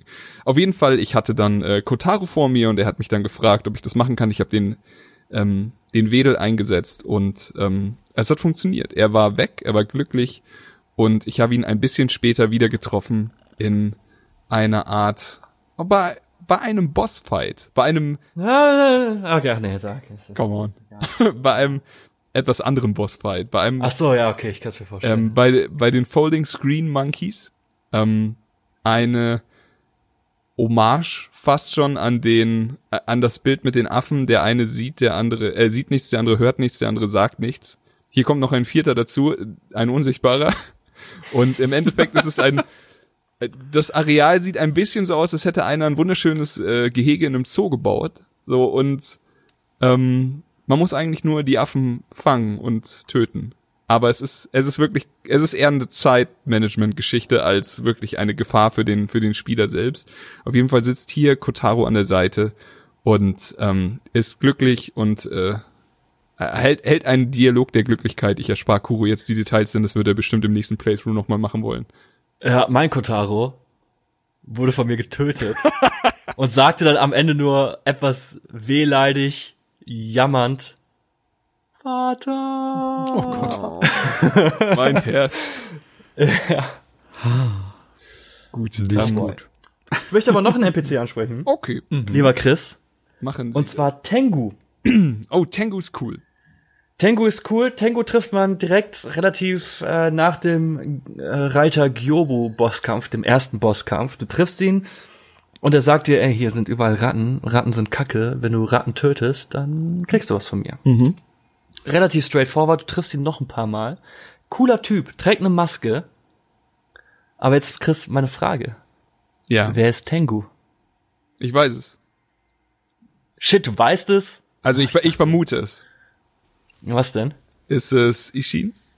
Ja, es ist Ishin. Ach, ich hatte die ganze Zeit gedacht so, aber äh, man, also es wurde bei mir nicht aufgelöst, dass er es ist. Deswegen war ich nicht sicher, ob ich die Questline komplett bis zum Ende gespielt habe. Aber ich habe vermutet, dass er es ist, denn es Immerhin kriegt man den Ashina Skilltree von ihm, nicht? richtig. Und der- der Ja, Shina und- Skilltree ist auch ziemlich geil, muss ich sagen. Ich meine, ähm, er, er spricht dich ja auch mit Sekiro an und es gibt nur zwei Charaktere, die ich mit Sekiro ansprechen. Das ist einmal Tengu und, Und einmal ist Ishin. Genau daher. Mit Ishin interagiert man irgendwann. Er ist halt ähm, sehr krank, weswegen Genichiro ja auch versucht, äh, an, an das göttliche Erbe, an Kuro, weil Kuro hat halt die Macht, äh, durch sein Blut Menschen unsterblich zu machen. Was Ja, eigentlich, äh, de, deswegen- de, das ist die, der Ursprung der Grundproblematik in diesem Spiel ist, dass Kuro so ein krasser Typ ist. Ja, genau. Und ähm, wenn man die Erinnerung spielt, kriegt man, findet man heraus, warum Wolf halt diese Macht besitzt, immer wieder auferstehen zu können. Ähm, aber Genichiro hätte das halt gerne auch, um halt Ashina von dem Untergang zu retten. Richtig. Ähm, und irgendwann interagierst du aber auch mit dem Großvater und wenn du, und der ist halt schwer krank, darfst seinen, seine, seinen Wohnraum nicht verlassen. Aber da siehst du auch diese Tengu-Maske. Ach, sieht man die da? Okay, die ist mir nicht Ja. aufgefallen. Ich habe nur, also aufgrund dessen, dass er und Tengu der einzige ist, die mich Sekiro nennen. Und äh, Statur müsste passen, Voice müsste passen und so, ja. Ich fand das sehr, sehr cool. Das ist auch mega cool. Oh, da, äh, da kommen wir nachher zu einem anderen ähnlichen äh, Fall, aber den wirst du sicher auch gelöst haben, da bin ich ziemlich sicher. Ähm, ach was, wir springen ja sowieso die ganze Zeit durch die Ja, durch die Zeit, also fuck it. Ähm, einer der zwei optionalen Gegner, die ich gefunden habe in meinem Playthrough, ich weiß, es gibt noch mehr, aber die kann ich in meinem Playthrough leider nicht erreichen, ähm, ist ein Dämon, äh, Demon of Hatred, ähm, der entsteht, wenn man am Ende des Spiels, wenn sich äh, die, die Lage zuspitzt und Ashina brennt, ähm, hat sich ein, eine, eine Art Dämon manifestiert, der auf einem riesigen Areal, auf dem Areal, gegen den wir auch, äh, gegen den Reiterboss gekämpft haben, gegen Gyoba, ähm, steht er einfach da und ist fucking äh, haushoch, äh, verbreitet äh, Feuer und, und Tod. Und, ähm, Aber er kündigt sich auch an. Ja, er kündigt sich an, aber äh, Also du hast, äh, du hast halt vorher die Möglichkeit, da wo Tengu ist, ist halt dann auf einmal irgendwann eine alte Frau und Richtig. die spricht genau über ihn. Richtig, aber äh, hast du es? Also man wird ja dann irgendwann von dem Spiel drauf gestoßen. Ich habe dir auch noch mal gesagt, rede mal mit den NPCs. Aber Mhm. hattest du es davor auf dem Schirm? Ähm, ich hab's mir gedacht, weil, und wir lösen das jetzt an dieser Stelle auf, der Hatred Demon ist halt tatsächlich der Bildhauer. Ja. Hat tatsächlich äh, meinen Kopf so ein bisschen ähm, zum Zerbersten gebracht. Aber es wird, eigentlich ist das das Erste, was er sagt. Wenn du mit dem Bildhauer quatscht, weil dann redet er davon, irgendwann sagt er so sinngemäß, so, er redet sich in Rage oder wird sehr wütend und das ähm, überträgt, also äh, er sagt, glaube ich, auch tatsächlich irgendwas mit Dämon Ja. und sagt, dass das sich in seine äh, Buddha-Statue, dass sich das in seine Statuen ähm, überleitet, in sein widerspiegelt, genau. Und dann hat's irgendwann einen Klick gemacht, aber ich fand das schon Er war halt auch auf krass. einmal weg. So am Ende Ja. ist er einfach weg und du, du kannst dann halt sein Werkzeug benutzen und weiterarbeiten. Aber es ist Aber dann hatte ich, ja das war so dieses typische From Software. Jetzt springen wir halt gerade krass zum Ende, das äh, Chris und ich hatten. Und wir hatten auch tatsächlich unterschiedliche Enden, aber ich glaube, im Endeffekt, ganz am Ende passiert das Gleiche. Der Bildhauer ist weg und wir sind da und schnitzen Figuren. nee nee das ist tatsächlich nur bei dir so. Was, echt? Ja, du bist ja red weiter ja. Pass auf. Sollen wir dann kurz über das Ende reden? Ja sehr gerne ja, weil es ist wir sind halt gerade beim Bildhauer ja. Genau. Ähm, das Ende, also irgendwann sagt Kuro, hey, das mit der Unsterblichkeit ist doof. Das bringt nur Leid, hat, bringt nichts Gutes. Lasst uns die Möglichkeit, dass, dass, ähm, dass Menschen oder das, weil Menschen wollen Macht, Menschen wollen unsterblich werden, das ist halt so ein Thema in dieser Welt, die zieht sich durch, durch jedes Gebiet. Es gibt im Sempo-Tempel, gibt es ähm, äh, die, die Mönche, die sich vom, vom Weg des Buddhas abgewendet haben, um halt auch eine Art der Unsterblichkeit zu erlangen. Boah, das ist so Aber das ist finster. das Ende, das du ein bisschen verfolgt hast. Ja. Mein Ende ist so, wir bleiben beim Plan von Kuro, man muss ein paar Sachen erledigen. Ähm, und im Endeffekt führt es darauf hinaus, dass wir Kuro töten, der eigentlich auch unsterblich ist, Ja. aber er ist tot. Dann wird's halt schwarz.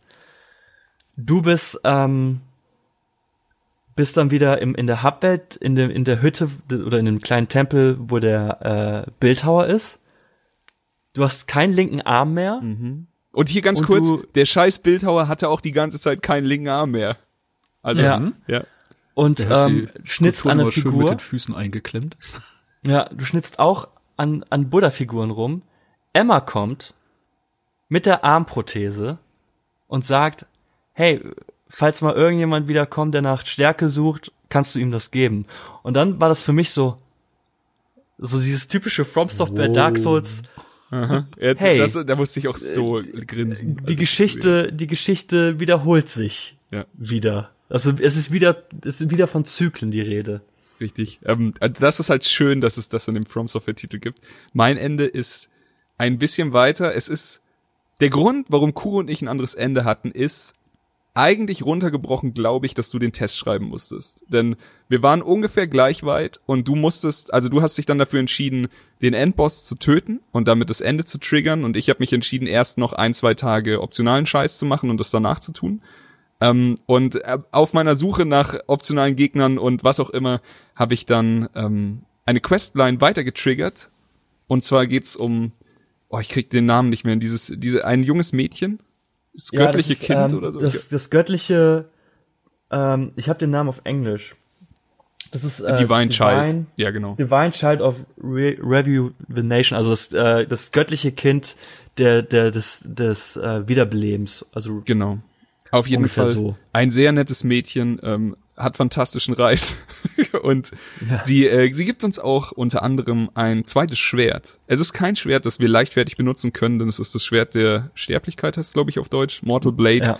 Und äh, damit, wir werden ja des Öfteren, haben wir schon angesprochen, mit Unsterblichkeit konfrontiert und damit kann man dann auch mal dem einen oder anderen scheiß Tausendfüßler ein Ende bereiten und ähm, was die, dieses Kind ist auf jeden Fall auch eins von den Guten. Und ähm, ist sozusagen das Äquivalent ähm, von Kuro. Richtig. Es wurde im, im Sempo-Tempel von den Mönchen erschaffen als eine Art, also als eine Art, das ist ein Experiment, um halt auch eben diese, diese Verjüngung oder Unsterblichkeit zu erzielen. Sie hatte sehr, sehr viele Geschwister, die sind aber alle irgendwie gestorben, weil das mit denen nicht so funktioniert hat und sie ist die einzige, die übrig geblieben ist. Ich glaube, die heißt tatsächlich das göttliche Kind der Verjüngung oder so. Ja, das kann sein. Ja, aber das ist auch Aber, eine krasse ja, Geschichte sehr einfach, wie sie dir dann Ja. erzählt, dass alle ihre Geschwister tot sind.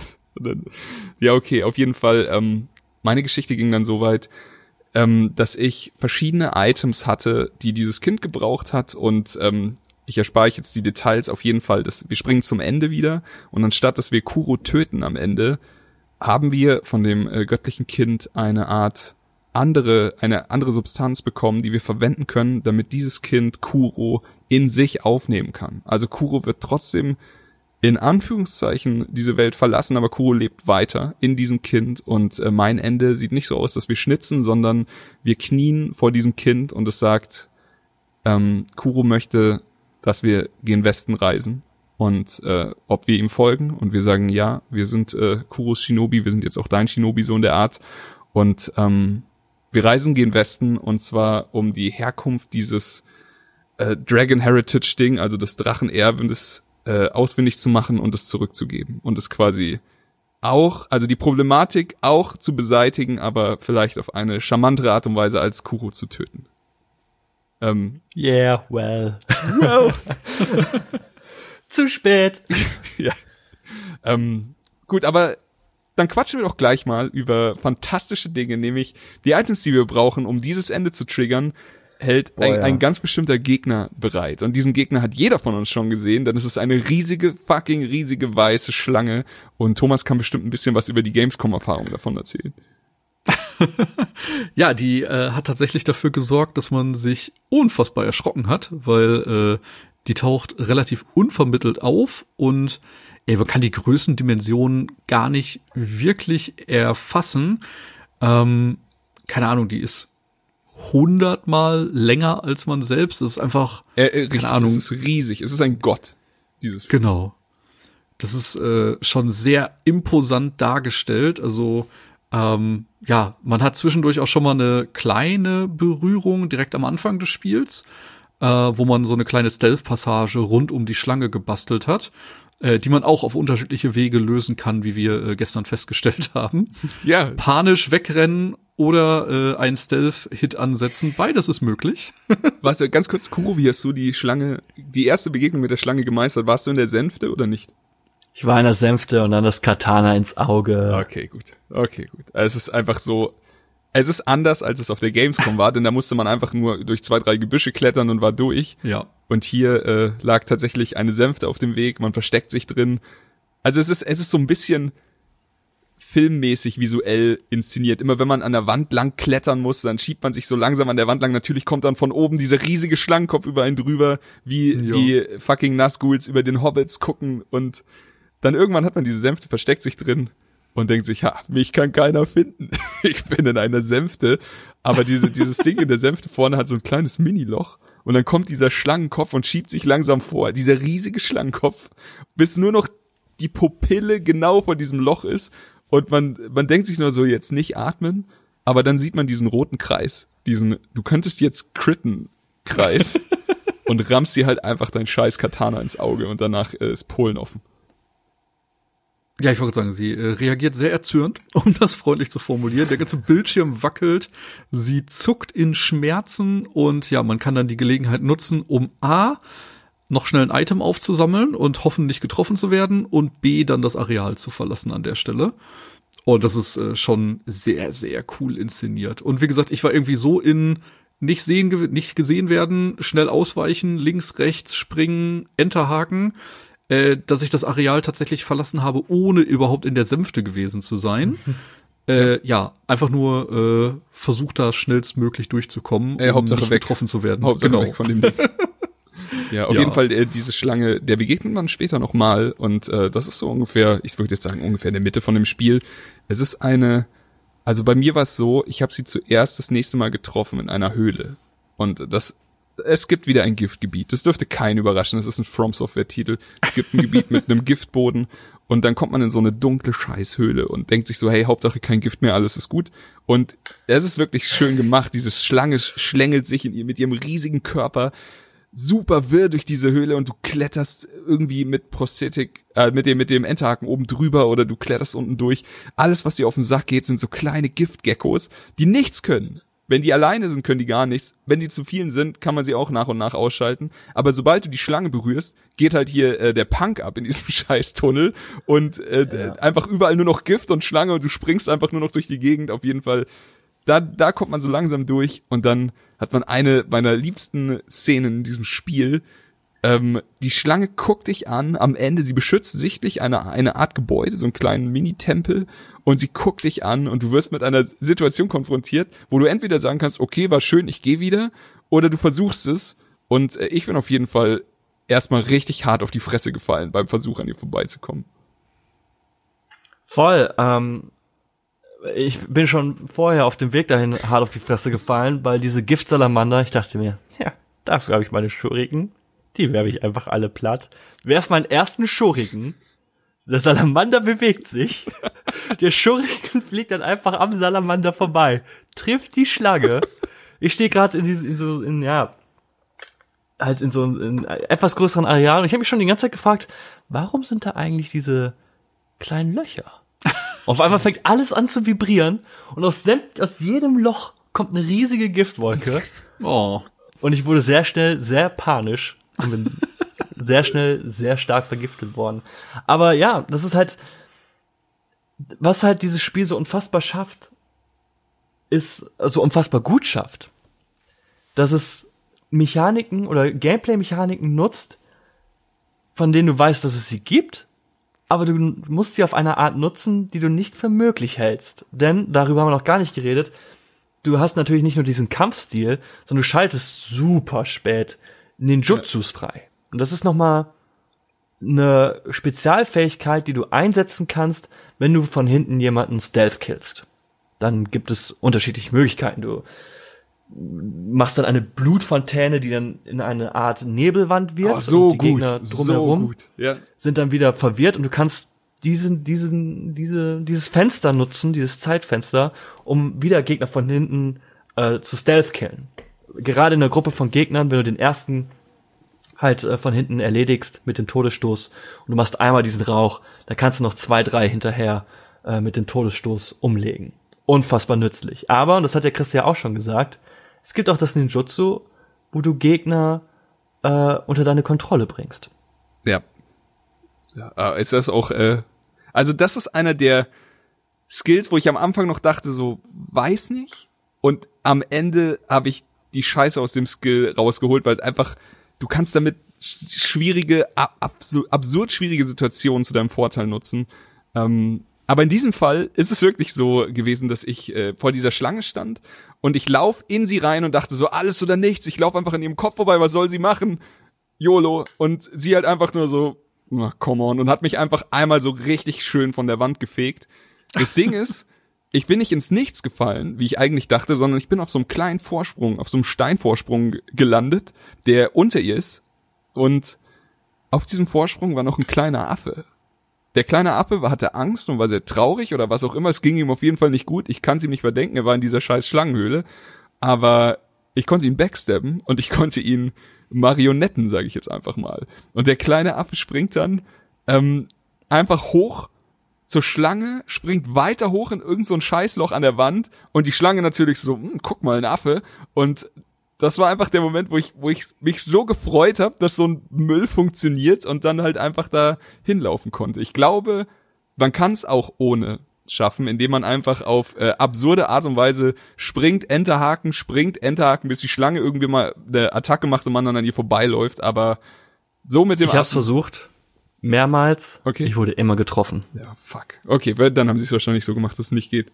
Aber ähm, die, diese, diese Technik, diese Ninjutsu-Technik im Zusammenhang mit der Schlange fand ich fantastisch und man hat dafür äh, eine wundervolle Belohnung bekommen, nämlich, ich glaube, das verrottende Schlangenherz oder so. Was, was ja, das ist noch eine Frage, die ich habe tatsächlich, denn Ja. ähm, ich konnte das mit dem mit dem äh, göttlichen Kind die Quest nach dem Ende halt auch noch machen. Die wird jetzt wahrscheinlich ins Nichts verlaufen, weil Ja. Kuro ist halt tot. ähm, aber du, es gibt ja zwei von diesen in Anführungsstrichen Früchten. Ja. Es gibt diese verrottete Frucht und diese frische Frucht. Richtig. Und kriegst du ja beide. Die verrottete Frucht ist da, wo du gesagt hast, in dieser Gifthöhle hinter dieser Schlange und die andere kriegst du, Spoiler, von einer anderen Schlange, die noch lebt. Boom, es gibt halt zwei einfach scheiß Schlangen, ja, ja. auf härteste Art und Weise tötest. Und dann hast du beide Früchte. Und ich bin dann zu diesem Kind gegangen und dann haben sie gesagt, so ja, ich brauche halt diese, halt äh, dieses Item. Und du kannst dann aus beiden wählen. Ich habe dann, glaube ich, zu schnell gedrückt und einfach das Verrottete genommen. Okay. Dadurch ähm, kriege ich halt diese, diese gefrorenen Tränen. Okay, ich bin nicht sicher. Frozen Tears. Aber ich glaube, ich hatte keine Auswahlmöglichkeit. Ich glaube, sie, woll, sie wollte beides. Ich bin nicht sicher. Aber ich hatte, also, ich kann mich nicht an eine Auswahlmöglichkeit erinnern und mich würde jetzt auch, falls es eine Möglichkeit gibt, ihr was anderes zu geben, nämlich die andere, äh, dann würde mich interessieren, was dann passiert. Ja, weil sie sagt mir dann so, ja, sie, sie, das ist halt so ein bisschen awkward Moment, weil das ist ja offensichtlich irgendwie anscheinend das Herz Mhm. von dieser Schlange. Und dann sagt Wolf halt auch so, Moment, das isst du jetzt? Und so, ja, ja, klar, kein Problem. Ähm, allerdings fände ich es schön, wenn du nicht zuschauen würdest. Und dann gehst du und kommst später wieder und dann ist sie ganz kalt. Weil das sagt sie ja auch so. Hatte ich exakt dasselbe, ja. Ganz kalt ist und ähm, ich habe ihr halt das, das äh, verrottete Herz gegeben oder das vertrocknete oder was auch immer, Ja. wie das heißt. Aber ich konnte aus beiden wählen. Okay, krass. Äh, Da müssen wir noch rausfinden. Das ist auch noch ein Geheimnis. Ich schreib's auf die Liste. Das ist halt echt, das ist ja das Krasse tatsächlich. Es gibt einfach so viel in diesem Spiel zu tun. Ne? Irgendwann, wir haben ja schon äh, ganz am Anfang darüber geredet, wie, wie sie, es gibt einen Moment, da öffnet sich das Spiel. Also Ashina ist halt, das Reich Ashina ist ja einfach so der Dreh- und Angelpunkt. Ja. Und Genichiro hat recht, wenn er sagt, ähm, das, äh, das Reich ist dem Untergang geweiht. Weil es ist tatsächlich so. Irgendwann kommt ein anderes Reich. Ich habe mir die sogar aufgeschrieben, wie die heißen. Ähm, ich muss mal gucken, ob ich das in den elf Seiten an Infos. Ja, aber im Endeffekt ist es ob so, wie du sagst, so, irgendwer hat was, was alle wollen und dann kommen halt alle und hauen den King of the Hill halt auf die Fresse, bi- bis er irgendwann weg genau. ist. Ähm, äh, das Inferior oder Interior Ministry heißen die auf Englisch. Ja. ähm, kommt und greift halt Ashina an. Und am Anfang, und das ist passiert mehr oder weniger so, passiert das, sind das zwei Etappen? Es ist auf jeden Fall so, es passiert irgendwas, du kommst an einen Punkt und dann verändert sich Ashina. Und das ist cool, weil From Software in diesem Fall halt tatsächlich mit geskripteten Ereignissen arbeitet, was ich so noch nicht mitbekommen habe. Meistens ist es ja so in From Software Spielen, du kommst an einen Storypunkt und die Sonne geht unter. Du kommst an einen Storypunkt und der Mond ist da. Ja. Aber wirklich viel mehr passiert in der Spielwelt nicht. Und das ist in Sekiro auch so. Irgendwann äh, spielst du halt in Vollmond. Und das ist natürlich sehr atmosphärisch, aber Ashina wird tatsächlich angegriffen. Tatsächlich von NPCs und du siehst, wie auf einmal Ashina brennt, äh, neue Gegner kommen an, kämpfen gegen die Gegner, gegen die du noch gekämpft hast ähm, es kommen neue Gegner hinzu, es kommen neue Bosse, also äh, Elite-Gegner hinzu und so das Layout der Gegner, wo die sind und das verändert sich alles. Und tatsächlich auch das Layout des Levels verändert sich. Dann sind einige Leuchtfeuer, aka Bildhauer-Figuren nicht mehr zugänglich und du musst da erstmal wieder hinkommen und sie aktivieren. Es ist, also das Ashina Castle wird sozusagen wieder zu einem neuen Gebiet. Ja. Mit interessanten Punkten. Aber und das ist halt wirklich das Abgefahrene. Und das äh, könnte eigentlich auch ein DLC sein. Dann ganz am Ende, wenn Ashina angegriffen wird, sagt halt, sagen halt die Soldaten oder mit ein paar kannst du interagieren, die halt alle quasi tot sind. Die bitten dich darum, äh, den Angriff zurückzuschlagen und an ihrer Seite zu kämpfen. Und dann kannst du von Ashina Castle, es gibt ja das Ashina Castle und diese Außengebiete, wo du halt ganz am Anfang bist, dann läufst du vom Schloss aus oder vom, vom Ashina Castle sozusagen rückwärts wieder zum Anfang des Spiels und kämpfst dich halt einfach wieder durch die, durch diese angreifende Macht. Und das ist halt einfach komplett abgefahren. Dass du halt, du kannst es auch komplett ignorieren und sagen so, ja, okay, das ist ein Werkzeug von From Software, die nutzen das, um jetzt zu sagen, hier übrigens das Endgame, die Kacke ist am Dampfen. Aber nein, Du kannst das tatsächlich, es ist quasi wieder eine Questreihe, die du verfolgen kannst mit neuen Herausforderungen, mit wirklich, wirklich anspruchsvollen Herausforderungen und halt am Ende dem äh, Dämon des Hasses. Ja, es ist und das war das das habe ich noch nie in einem From Software Spiel so erlebt. Es ist wie du sagst, es ist einfach nur fantastisch. Ich hatte kurzzeitig das Gefühl, dass man einfach, also dass durch den Angriff auf, auf das Castle, dass einem ein Spielgebiet komplett weggenommen wird. Und ich habe doch so gesagt, das kann nicht wahr sein, dass sie das komplette Gebiet, dann soll sich das einfach unverändert lassen. Aber und hab gesucht und gesucht wie ein Bekloppter. Ich habe den NPC gefunden, von dem Kuro geredet hat, der dir diese Aufgabe gibt und die erzählt, mit dem Drachen kannst du darüber fliegen.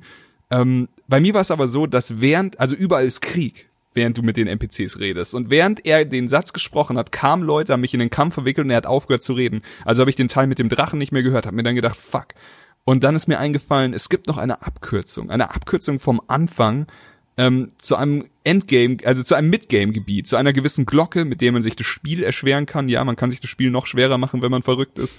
Auf jeden Fall, äh, das ist so smart an sich, denn die Glocke ist relativ schnell zu erreichen, noch lange vor dem ersten Boss. Ungefähr bei dem Konflikt mit dem Oger kann man an der Seite weiter, da steht eine große Warnung, geh hier nicht weiter, hier ist ein Kopfloser. Ähm, Oh, aber wenn man weitergeht, dann kommt man zu einem Geheimraum zu dieser Glocke. Also wenn man jetzt sagt, ich will mir das Spiel richtig schwer machen, kommt man relativ schnell hin. So viel schon mal dazu gesagt, das ist smart. Aber ich habe mir dann gedacht, oh fuck, wenn ich da nicht mehr hinkomme, dann versuche ich diesen Weg. Und ich bin auch über diesen Weg zurückgekommen in dieses erschwerte Aschina Startgebiet. Und ich habe das so geliebt, weil einfach für mich äh, hat es so viel Sinn gemacht, dass sie es so machen und ich war wirklich kurzzeit traurig, dass, dass, sie's, dass sie die Chance verstreichen lassen, das nochmal cool herzurichten. Das ist From Softwares Art, ein Metroidvania-artiges äh, Element in dieses Spiel reinzubringen. Es funktioniert für mich fantastisch und es hat mir einfach nur super viel Spaß gemacht, die alten Gebiete, die man jetzt schon ein bisschen kannte, ein bisschen veränderter äh, nochmal zu sehen und äh, ja. Ja, es hat schon so ein bisschen was von The Legend of Zelda, ne? Das Ja. hast du, glaube ich, auch angesprochen. Definitiv. Weil irgendwann, am relativ weit fortgeschritten, kämpfst du halt gegen diese, äh, gegen diese Nonne, die, äh, wie heißt die, verfluchte Corrupted, Nonne? also im Englischen Nun. Corrupted Monk, Monk, aber im Deutschen genau. heißt sie äh, Nonne, also es ist definitiv eine Frau. Und du tötest sie, dann kriegst du eine neue, eine neue Fähigkeit. Und wir haben ja schon drüber gesprochen, du kannst schwimmen, Ja. aber dann kannst du fucking tauchen. Es ist echt wie fucking Zelda. Du kriegst diese, die, Fe du, es ist, als würde dir jemand die scheiß Flossen geben. So, es ist halt echt. Ich habe es gestern auch in eine, in eine WhatsApp-Gruppe geschrieben. Ich kann mich da mit jedem drüber streiten. Es ist ein fucking Zelda für Erwachsene in fucking schwer. Du hast einen Enterhaken, den hast du schon von Anfang an, so, da müssen wir nicht drüber reden. Du hast vielleicht keinen Bogen, aber du hast Shurikens. Du kriegst andauernd neue Prothesen, mit denen du dir das Spiel dann leichter machen kannst. Und dann am Ende kriegst du diese Flossen und kannst das ganze Gebiet, die ganze Welt nochmal ablaufen. Ey, cool, ich haben uns einfach nur noch angeschrieben, okay, wo waren überall Seen, wo waren überall Flüsse. Weil es wo, gibt tatsächlich einige Orte, wo du schwimmen kannst. Und dann kannst du auf einmal tauchen. Und dann, dann hast du teilweise Gebiete, da kannst du ziemlich viel tauchen. ja, Und das ist so komplett abgefahren. das ist wirklich, also Das war so, das sind genau diese Momente, äh, die dann doch in diesem Spiel vorhanden sind, wo du wo dein Hirn explodiert und du dir denkst, wie krass ist das denn? Genauso wie der, ähm, ich will nicht sagen, es ist ein Bosskampf. Es ist halt einfach nur ein Konflikt, den man mit der Schlange hat, den man, also mit der zweiten Schlange hat, den man dann auch auf die, auf eine Art und Weise zu einem Ende bringt, äh, hinter einem Rätsel mit einem Drachen. Ähm, also das ist ein, ein Drachenmodul, steht so quasi am Boden. Man den, kann den Drachen steigen lassen, aber sobald man das Modul loslässt, kommt er wieder zurück. Man kann, äh, wir haben den Trick jetzt schon mal äh, gesehen bei der anderen Schlange, man kann einen Gegner dazu bringen, diesen Drachen festzuhalten, ähm, springt dann über eine riesige Schlucht in dieser, in diesem äh, äh, Mönchgebiet und sieht dann einfach nur unten eine Schlange relativ relaxed auf einem Stein chillen. Wie viel Meter sind es? Über 100 wahrscheinlich, die man dann runterfällt und mit einem äh, also die Schwerkraft wirkt auf jeden Fall, wenn das Katana dann durch die, durch den Schädel der, der Schlange gerammt wird. Richtig, es ist einfach e- episch äh, umgesetzt, wie es auf einmal anfängt. Also die Schlange flippt natürlich noch mal kurz aus und wie man sie ihr dann einfach durch den Kopf schneidet. Man hat sie definitiv getötet. Sie hat es noch nicht so ganz gecheckt und äh, wirbelt noch ein bisschen rum. Es regnet Blut von oben nach unten. Man ist nach dem Kampf komplett mit Blut bedeckt. Also auch wirklich, wenn man sie, wenn man dann noch mal 100 Meter weiterläuft, ist immer noch das komplette, äh, die komplette Klamotte voller Blut und man kriegt das, äh, das frische, die frische Schlangenfrucht oder das frische Herz. Ja, das ist komplett Ey, abgefahren. ich finde es so schön, das alles zu hören. Ne? Also für mich ist ja jetzt auch ganz viel Neues dabei, aber das liebe ich halt an so einem äh, ja From Software Release. Nicht? Ich fieber jetzt auch jedem YouTube-Video entgegen, das sich ein bisschen mit der Handlung beschäftigt oder mit Geheimnissen, die irgendwo aufgedeckt werden. Ich freue mich schon wieder auf die ganzen Speedruns, die jetzt wieder starten, Ja, wo die Leute absurden Skill und ganz tolle Skips haben werden. Und äh, ich feier das halt immer komplett drumherum um so ein Release. Und ich habe auch, glaube ich, selten ein Spiel gehabt, also weder Dark Souls 1, 2, 3, äh, wo so viele Leute, die ich kenne, gleichzeitig nur noch ein Spiel spielen. Ja, das stimmt. Also alle sind am, Leiden, tatsächlich- am Leiden. er ist momentan wirklich kreuz und quer, egal wo ich frage, außer Reumeier spielen alle Sekiro. und es ist halt mega cool, dass man sich mit so vielen Leuten austauschen kann und ähm, dass man halt sieht, wo sind die einzelnen Leute im Progress, nicht? Es gibt bei der Xbox halt äh, so einen schönen Punkt, wo man sich mit Freunden vergleichen kann. Ich habe schon gesagt, sollte man vielleicht je nachdem, wie belastbar ist, nicht machen, nicht? Aber da war bei mir halt Chris ganz oben, dann kam äh, direkt dahinter Kuro, dann kam lange, lange nichts, dann kam äh, Dennis, der auch gut durchgekommen ist, äh, Benny noch dazwischen und dann kam tatsächlich so ein Block von Leuten, die alle ich glaube, noch bei der zweiten Boss-Herausforderung, also entweder Lady Butterfly oder Genichiro gehangen haben. Und ähm, das fand ich halt sehr spannend. Also wie momentan einfach so viele Leute das gleiche Spiel spielen und sich daran aufreiben. Und wie gesagt, für mich ist halt noch diese ganze Drumherum-Erfahrung, weil ich liebend gerne Speedruns gucke, Ja. weil ich einfach gerne Videos von Vati zu dem Thema schaue oder ähnliches. Der hat heute auch schon wieder, nicht, äh, lang, lang ist's her. Äh, heute kam äh, ein 20 Secrets to äh, Sekiro Video raus. Da bin ich so Ja, hau mal ein gespannt. paar raus. Ja, äh, Ah, genau, was also waren äh, da für Secrets? ganz kurz, äh, Kuro und ich haben dieses Video noch nicht geguckt. Und äh, Ja. Thomas kennt's und er, wir wir haben gedacht, vielleicht sagt er jetzt einfach den ein oder das ein oder andere Secret und wir gucken, ob wir es gefunden haben. Äh, ich überlege gerade, er hat halt auch so ein paar äh, Spieltipps gegeben, wie man es halt von ihm kennt.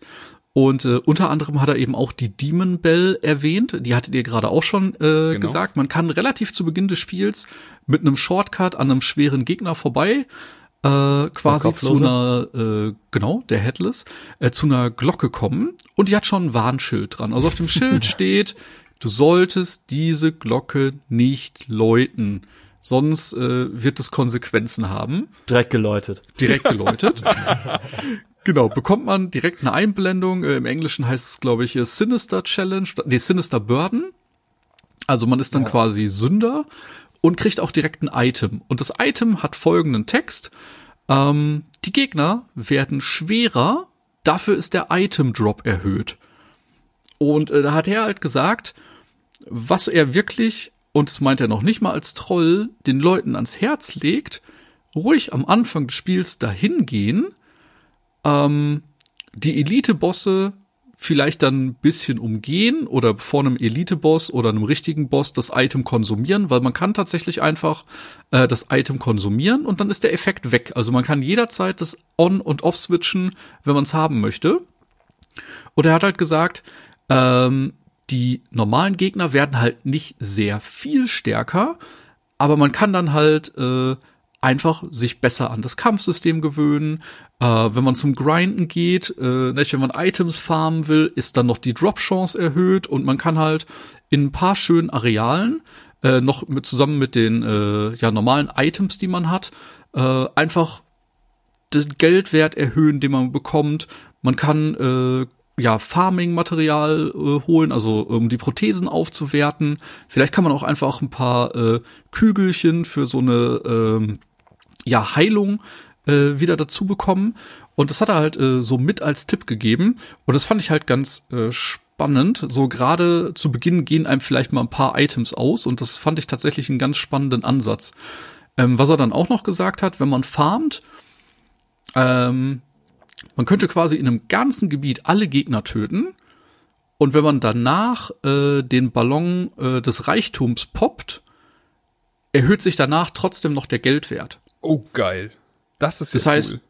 du kannst quasi erst ein Areal durchlooten, poppst dann das ganze Ding und wenn du dann zurückläufst und dann erst das ganze Gold einsammelst, das am Boden liegt, äh, bekommst du trotzdem den Multiplikator und ich glaube, der ist schon so bei Doppelt 30, quasi. 40 Prozent. Ja, Nicht? ja, Also ich und du sparst dir ja auch, äh, also die Items halten ja auch nicht unendlich lange, du sparst dir ja dann auch die Zeit, die es, die es gekostet hätte, die alle zu töten. Genau.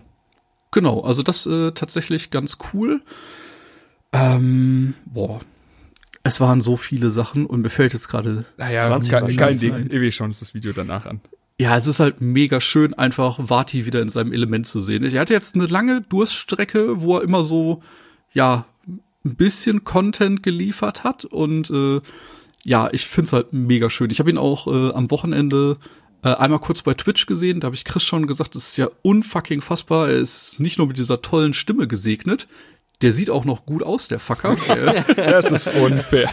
das ist tatsächlich nicht ganz nett.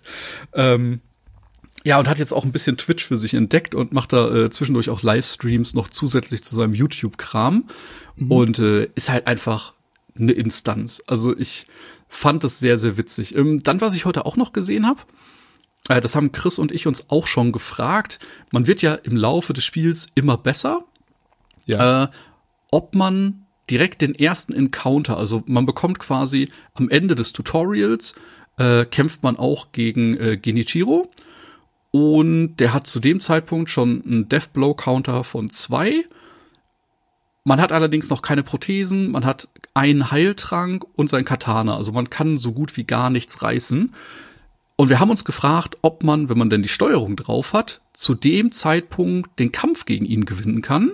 Ich glaube, das geht schon. Ja. Ich Und hab dann gehört, kam dass, Lobos. Äh, ENB. ja, ja. Genau, äh, haben jetzt schon mehrere Streamer geschafft. Also man kann den Kampf gewinnen. Es ist dann aber leider äh, verhältnismäßig enttäuschend, was passiert. Ähm, man kriegt halt die Siegesanimation. Äh, dann wird man aber plötzlich aus dem Off irgendwo links, rechts von einem äh, Schuriken beworfen, wehrt den mit dem Katana ab, nur um dann in dem Moment äh, trotzdem den Arm abgeschlagen zu bekommen. Und dann startet das Spiel so, wie es halt äh, auch intended war. Ja, da äh, hätte ich irgendwie, ich weiß, ich weiß nicht, was ich erwartet hätte, aber irgendwas Cooles hätte man Das da vielleicht Spiel noch mit endet. einbauen können. Das wäre zum Beispiel auch krass gewesen. Stell, stell dir mal ganz kurz vor, aber äh, halte den Gedanken Kuru, aber stell dir mal ganz kurz vor, du hättest damit den richtigen Hard Mode aktiviert und außer dem Enterhaken keinerlei Prothesen mehr, um das Spiel durchzuspielen. Weil du Zum deinen Beispiel. Arm behältst. So, wie krass das einfach wäre. Ich weiß es jetzt nicht, ob ich jetzt einen Denkfehler habe, aber ich glaube, es wäre möglich, das komplette Spiel ohne Prothese durchzuspielen, außer dem Enterhaken. Ja, klar. Also, man kann nur mit Deflekten ausweichen, denke ich, jeden Kampf gewinnen. Also, Also man muss die Prothesen nicht benutzen. ich weiß aus sicherer Quelle, dass From Software unseren Podcast immer hört. An dieser Stelle guter Tipp für einen DLC. Gut, ähm, aber ja, Kuro, Kuro mit dem mit dem Gedanken, dann wäre das Spiel ja jetzt schon zu Ende, quasi am Anfang. Äh, Ja, ist halt wie in Far Cry 4. Richtig. Wenn dann pa Pagan Min sagt so, ey, ich komme gleich wieder, wart mal Wa- eben. wart mal hier Und du 20 wartest eine Minuten. Viertelstunde. und dann kommt er wieder und ist das Spiel vorbei. aber so ein bisschen gibt's hier eine Stelle in diesem Spiel. Ähm, da springen wir mal zu einem Kampf, also oder irgendwann kommt man zurück und ähm, von der Storyline ist es so, wir wir bekämpfen Genichiro auf dem Dach von dem Schloss, weil er Kuro äh, gefangen hält und wir wollen ihn natürlich befreien. Äh, wir vertr vertrimmen ihn ein bisschen, er ist unsterblich und äh, steht wieder auf, haut aber ab. Also wir reden mit Kuro und Kuro sagt, Junge, bring mir eine Blume und bring mir einen Duftsamen. Kram. Bring, Ja. bring mir Kram. Wir äh, gehen also runter und ähm, hauen der Spektralnonne auf die Fresse und dem Affen, über den wir auch schon geredet haben, und holen eben die, die Blume und den Kram und kommen zurück. Und jetzt treten wir wieder äh, auf den Plan auf dem Dach und dann sitzt da ein alter Freund, den wir für tot befunden haben, nämlich unser Ziehvater, der äh, fantastische Owl, und unterhält sich mit Kuro und äh, verwickelt ihn in den Konflikt, dass er ja, also Kuro will ja seine seine Göttlichkeit quasi sein, sein, Erbe loswerden und äh, Great Owl, äh, Great Shinobi Owl sagt so, äh, vielleicht nicht, vielleicht ist das eine Scheißidee und er sagt dann zu uns, du musst dich jetzt entscheiden. Der eiserne Code, also wirst du den eisernen Code befolgen und äh, mich über deinen Meister stellen oder wirst du den eisernen Code brechen und an Kuros Stelle, also für, zu Kuro halten und für Kuro kämpfen und bin so froh, dass ich mich richtig, also was heißt richtig entschieden Ja, habe, es heißt aber halt richtig, so Alter. entschieden habe, wieder, wie ich mich entschieden habe, weil äh, ja, ich hätte ansonsten sehr viel verpasst. Richtig, denn hier sind wir an einer Stelle, wo man das Spiel beenden kann. Also wo wir zum ersten Ende des Spiels kommen.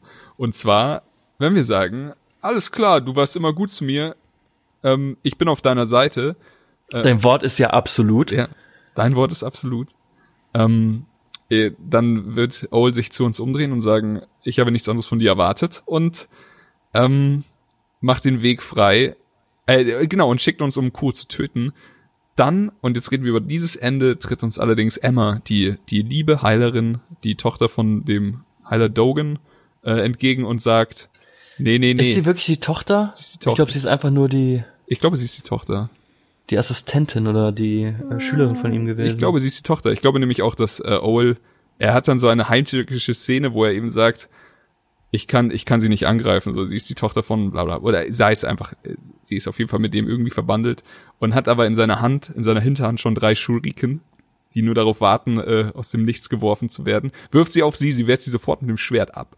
Und ähm, dann beginnt der Endfight in diesem Szenario, nämlich der Kampf gegen sie und danach gegen einen alten Ishin, der dann, der noch lebt und der an ihre Seite tritt und es ist wirklich krass, denn wenn wir prozentual reden, ist das vielleicht 70 Prozent vom Spiel, 80 Prozent vom Spiel, auf jeden Fall. ja, 60, 70 Prozent. Es fehlt einem auf jeden Fall eine Ord ein ordentlicher Batzen am Ende und das wäre schon ganz schön schade, wenn man sich so entschieden hätte. Ja. Aber das Ende werde ich auch auf jeden Fall mal äh, ansteuern. Ja, definitiv. Ähm, allein um diesen Kampf zu sehen. Ich bin gespannt, ob Emma ordentlich auszahlen kann. Ich gehe schon davon aus, denn sie hat ja auch in diesem Spiel kriegt man hier und da Sake. Man kriegt äh, normalen Sake, man kriegt super alten Sake. Es ist ein bisschen wie mit Whisky, glaube ich. Man kriegt Affensake, den irgendwelche Ja. Affen erstellt haben bei auf Bäumen oder so. Und äh, wenn man diese Sake bestimmten Leuten gibt, dann werden sie redselig. Der Bildhauer erzählt von seiner Vergangenheit, wie er seinen Arm verloren hat. Ähm, und die, Das ist tatsächlich sehr abgefahren. ja, Weil ich habe dann Emma mal Sake gegeben und die sagt, ähm, dass sie von Affen gefunden wurde und aufgenommen wurde und dass sie, ähm, dass die ein Affe ihr äh, so ein Reisbällchen gegeben hat. Dann habe ich irgendwann noch mal dem Bildhauer Sake gegeben. Der meinte, dass er ihr ein Reisbällchen gegeben hätte, als er sie aufgenommen hat. War dann, Und, also irgendwie so. Und das war dann so, okay, ist Emma vielleicht ein bisschen crazy? sie spricht auf jeden Fall in einer von diesen, äh, von diesen Ausschweifungen aus der Vergangenheit auch davon, dass sie äh, mit dem Schwert umgehen kann. Und ich bin wirklich gespannt, Das- was sie kann. Auch so eine coole Mechanik, dass du halt einfach, wenn du diese, wenn du das Sake nutzt, du kannst es mit verschiedenen Charakteren nutzen, halt mit dem Bildhauer, mit Emma und mit dem äh, Großvater Ishin. Und die reden dann über interessantes Zeug. Ja. Find Ja, ich finde es auch cool. schön, dass das die Zucken, äh, die Zungen lockert, wie äh, Alkohol das manchmal tut. Ja. Und man dann noch so ein, ja, eine kleine Zusatzstory erfährt. Ähm, man kann aber jeden Sake nur einmal benutzen, oder? Äh, Man findet aber immer wieder neuen, also oder äh, immer wieder nicht, aber man findet Okay. auch immer mal Ich hab wieder jetzt noch- einen anderen. Ein Sake übrig, aber ich kann ihn nicht mehr nutzen, weil Emma keinen Bock mehr hat und ansonsten ist niemand mehr da. Trinke ich ihn selbst. Ja. Scheiße. Auf jeden Fall, ähm, also der Kampf mit Owl ist auf jeden Fall auch wieder. Ach so, ja, Entschuldigung. Wir waren jetzt bei diesem Ende. Man kann sich natürlich auch entscheiden gegen äh, das gegen das absolute Wort des des Ziehvaters und an Kuros Seite kämpfen. Und dann ist natürlich der nächste Konflikt der Kampf mit Owl. Und hier sind wir wieder bei einem wo ich glaube, dass du ihn nicht großartig cheesen kannst, wie schon bei Genichiro. Du bist im selben Areal. Ähm, oh, man merkt deutlich, dass wir bei ihm in die Lehre gegangen sind, denn er kann alles, was wir können, nur noch ein bisschen krasser. Und äh, er hat wirklich ein geiles Moveset, was sehr viel Spaß gemacht hat zu lernen, aber er hat mir richtig den Arsch verdroschen am Anfang. Ja, und er hat auch zwei Phasen und zwischen der ersten und der zweiten Phase, das ist so typisch, so hinterlistig meisterhaft. Dann sagt er so, ey, ey, Vorsicht, nein, ey, bitte tu mir nichts, lass mich, es, es tut mir leid, es tut mir leid. Und dann wirft er, glaube ich, irgendwas Ja. und greift dich dann nochmal Also an. einfach eine riesige Nebelwolke und springt dir in die Fresse oder so. Ja, sehr witzig. Aber das ist sowieso etwas, was ich äh, sehr an Sekiro schätze, ist die Interaktion mit den verschiedenen NPCs. Denn ähm, du hast A, super viele und immer wenn du ein bisschen Progress hast, also gerade ab der Hälfte, ab dem zweiten Teil des Spiels, wo du dann ähm, mit Kuro dich aufmachst, halt diese Unsterblichkeit aus der Welt zu schaffen, dann kannst du nochmal mit Kuro reden, dann hat dann du kriegst ja Reis von dem Mädchen, dann kannst du irgendwann äh, das Reis Kuro geben. Kuro sagt so, ey, ich mach dir was Schönes, dann kriegst du von Kuro Reisbällchen. Ja, das ist wirklich schön.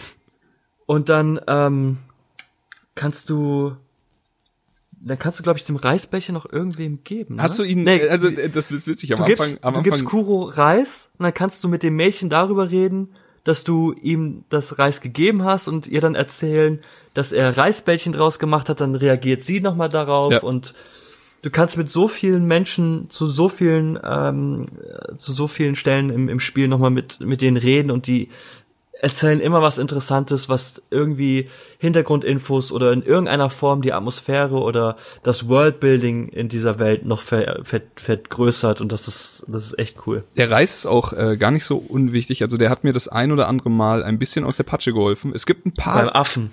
zum Beispiel. Äh, ach so, hast du ihm den Affen gegeben? Den Reis? Äh, Weil ich hab's nee, nicht, ich, hab, ich nicht. ich hab's nicht geschafft, dass damit was triggert. Aber du kannst halt bei Nee. dem mit den Reis halt konsumieren und heilst dich dadurch. Und du hast Ja. hier halt eine begrenzte Anzahl an. Boah, wir haben noch gar nicht darüber geredet, aber es ist halt wie in jedem From Software Spiel. Du hast einen Heiltrank, ein Heilfläschchen und mit einem bestimmten Item kannst du das immer erweitern. Du kommst diesmal nicht über 10. 10 ist das Maximum und manchmal ist es halt einfach aufgebraucht. Dann hast du noch deine drei kleinen Heilkügelchen. Ähm, sie haben es hier smart gemacht, denn ich fand eine der Sachen, die Dark Souls 2 mit zu einem der leichtesten Dark Souls Teile für mich gemacht hat, war, dass ich am Ende einfach unendlich viele von diesen Heilsteinen kaufen konnte. Und da, du hast halt 99 Heilsteine dabei und davon gibt's drei verschiedene Stärken und du frisst die halt einfach wie Süßigkeiten so. Keinerlei Gefahr mehr, dass dir irgendwann der Trank ausgeht. Hier ist es so, du hast zwar 99 auf deiner Bank, wenn du möchtest, aber du kannst immer nur drei mit dir führen, bis du zur nächsten Statue kommst. Und Ja. ähm, das ist smart. Irgendwann geht dir aber trotzdem alles aus. Und dann hast du noch diese Oh shit Items. Du hast eine, ein, Ja. eine kleine Statue, die dir eine Wiederbelebung zurückgibt. Du hast ähm, Reis, der dir einfach äh, HP wiedergibt und glaube ich dich bufft und dich von Statusveränderungen heilt und göttliches Gras. Aber Ja, davon hast und ich hatte jetzt noch das, ähm, ich hatte jetzt noch Frozen, also gefrorenes Reis. Genau, von- noch ein von dem Mädchen besser dann. wirkt. Ja, genau.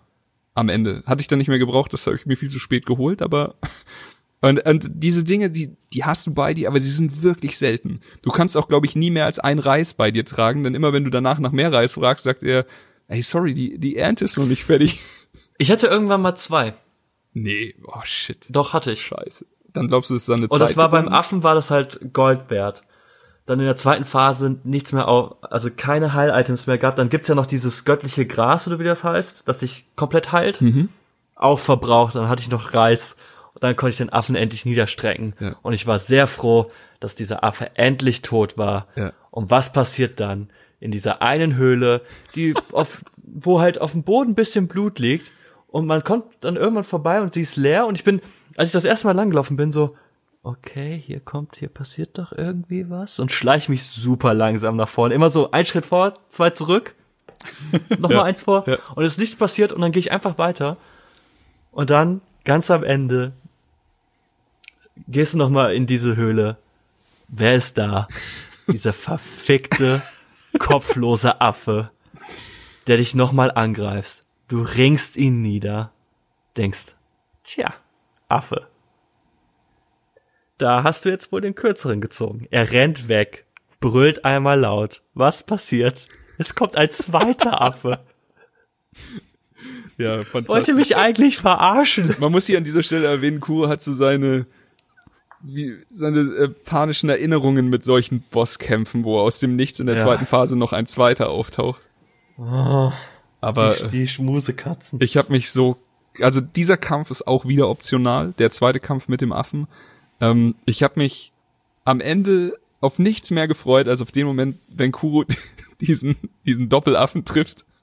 Und äh, ja, er hat mir dann auch einfach nur äh, im, im WhatsApp sein Leid geklagt, aber es, es war nicht so schwierig, ne? Du hattest ihn auch relativ Nee, flott es, down. also dadurch, dass du ja dann auch weißt, wie der Gegner funktioniert, Ja. weil äh, das Moveset eins zu eins gleich bleibt, ist eigentlich nur die Herausforderung, Richtig. Du musst mit zwei Affen gleichzeitig klarzukommen. Und selbst da ging's nach einer Zeit. Ich glaube, ich habe insgesamt drei Versuche gebraucht. Ja, ich auch. ähm, war ich dann auch tatsächlich, und das ist auch noch etwas, worüber wir sprechen können, denn wir haben gesagt, du kannst deine Stärke nur aufleveln, indem du die Erinnerung der besiegten Bosse nutzt. Aber es gibt eine Maske, die aus drei Teilen besteht, Ja. die du dir kaufen kannst. Und dann kannst du diese Maske nutzen, um fünf, fünf Skillpunkte äh, zu verwerten, um deine, deinen Angriff zu verstärken. Also es geht, es ist Ah. nur verdammt hart, das hochzuleveln. Also es ist so, wir reden dann, das dritt, den dritten Teil der Maske kriegt man im Endgame-Gebiet, in, in diesem, Ja. du hast den Namen vorhin gesagt, mir fällt er leider nicht ein, Äh, Fountain Palace. Palace. Fountain Palace, genau. Also da kriegt man die, das, die Maske, man hat also nicht die Möglichkeit, sich das Spiel wirklich zu Moment. erleichtern. Ich habe sie woanders bekommen. Den dritten Teil der Maske. In Erinnerung, Nein, oder? und das, das führt auch nämlich wieder zu einer Quest zurück. oh ja. um einen Karpfen. es gibt nämlich ähm, einen Händler in der Erinnerung, der heißt Haranuga. Und Haranuga möchte gerne Karpfenschuppen haben, um zu einem Karpfen zu werden. Denn Karpfen oder dieser große Karpfen ähm, ist ein göttliches Wesen und daher unsterblich.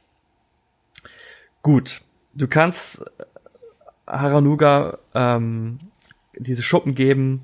Dafür krieg, kannst du wie in- bei einem normalen Händler Items kaufen, unter anderem ein Teil dieser Drachenmaske. Maske. Ähm, irgendwann kommst du wieder zu ihm, wenn du in dem Fountainhead Palace wahrscheinlich warst, weil da ist halt auch ein großer, dieser göttliche große Karpfen. Ähm, sagte dir, ey, du hast mir geholfen, hier, du kriegst einen Köder. Gib diesem Köder, diesem speziellen Köder, diesen Karpfen, fütter ihn und dann kann ich endlich zu einem Karpfen werden. Das Lustige ist in dem Fall, es gibt noch einen zweiten Händler in dem Fountainhead Palace, der ähnlich ist wie er, den ich nie gefunden habe. Ja. Ich habe dann einfach mit Haranuga weiter interagiert. Er hat mir seinen Köder gegeben, ich habe diesen Köder verwendet an diesen Karpfen, der große Karpfen, an den du halt auch so ein bisschen stealthmäßig vorbei äh, tauchen musst, stirbt und Haranuga wird zum Karpfen, zu einem kleinen kümmerlichen Karpfen mit gruseligen roten Augen und bei ihm konnte ich den dritten Teil der Maske kaufen. Ach krass, okay, dann erklärt es das. Also bei mir war der äh, der dritte Teil der Maske war bei dem anderen Händler, den Kuro nicht gefunden hat. Aber ähm, in dem Moment, wo man den Karpfen tötet, verschwindet der Händler, glaube ich, oder? Oder war der dann bei dir danach noch da? Also bei mir Ja, jedenfalls- Händler ich konnte nie mit ihm interagieren. Genau. Bei mir ist er Bei dir ist er tot. quasi Und instant tot. Damit du die Maske also zusammensetzen kannst, kannst du sie dann, ist sehr smart, bei dem anderen Typen kaufen. Bei mir war es so, ich konnte die Maske auf jeden Fall hier hinten kaufen. Ich schätze auch, dass es nicht möglich ist, die Maske zusammenzusetzen, bevor man einen Fuß in dieses Gebiet setzt. Und Ja. ja, ähm, ja ich habe äh, den, also die, die beiden, äh, ich, ich habe auf meine Liste vor einen Potthändler geschrieben und dann so, nee, das klingt falsch. Also nenne ich sie jetzt äh, Topfhändler. Und ähm, ich habe mit dem anderen interagiert, habe mir da auch den, den Köder geholt. Auf jeden Fall, ähm, ich habe dieselbe Questline gemacht wie Kuro, nur ich habe dem falschen äh, Händler vertraut. Und bei mir ist der große Karpfen auch gestorben, aber leider ist der andere, der, den anderen Typen habe ich nicht mehr gefunden. Ich glaube, der ist einfach abgehauen oder ist, ist nicht so glücklich mit mir. Ich bin nicht ganz sicher. Ja, muss mal gucken, wo der. Also ich, ich- kann mir schon vorstellen, dass der irgendwo ist. Bei mir ist es ein bisschen ärgerlich, weil du findest auch einen normalen Köder ähm, und dafür kriegst du auch Schuppen. Jetzt ist es so, bei mir, der Haranuga hat sich jetzt in einen Karpfen verwandelt, aber er sagt, er braucht noch mehr Schuppen. Und ich kann auch ein Item kaufen, braucht dafür aber vier Schuppen. Und ich habe viermal Köder. Und für den normalen Köder kriegst du eine Schuppe. Und ich kann aber jetzt nicht mehr den Karpfen füttern. Ich glaube, ich habe mir die Quest 3 jetzt so ein bisschen verbaut. Aber bist du nicht, also bist du sicher, dass du nicht noch irgendwo Karpfen hast, die du, also so diese, Die spawnen ja, die spawnen ja nicht wieder. Das sind ja wie diese. ja, ja, klar, aber vielleicht hast du welche noch nicht gefunden. Boah, ich wüsste nicht wo. Also ich habe tatsächlich noch ein Item gefunden. Jetzt habe ich zwei Ja? und ich brauche insgesamt sechs. Oh, shit. und ich habe noch viermal Okay. Köder. Ja, wahrscheinlich, wahrscheinlich ist es das, ja.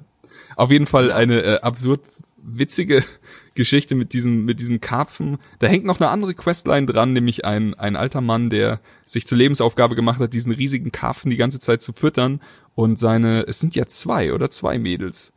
Also die, die eine Frau, die, Ja, ich glaube, es sind auch zwei. ich glaube, es ist seine Tochter und seine Frau, da bin ich nicht ganz sicher. Auf jeden Fall, das ist sehr zum Leidwesen der Familie, denn sie wollen einfach nur ihren Vater, Mann zurückhaben.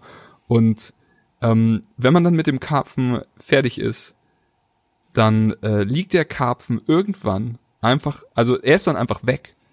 Aber wenn man sehr danach mal wieder durch die Welt streift und sich nichts Böses denkt, kommt man irgendwann zu dem Gebiet von dem Affen, wo man den Affen das erste Mal bekämpft hat, und dann liegt da einfach so ein fetter Karpfen tot und lässt ein, ein Bata ist es, glaube ich, äh, lässt er fallen und das kann man dann dem alten Mann zurückgeben, woraufhin er dann beruhigt sagt, hiermit ist meine, meine, meine Wacht quasi beendet und er kann wieder zurück und seine, seine Frau ist, Ich habe mich so bei, erschrocken. bei dem Karpfen eigentlich auch. Ich dachte vor allem, jetzt geht hier gleich Weil ich, so ein ich bin super halt weirder dem, ich Kampf bin halt los.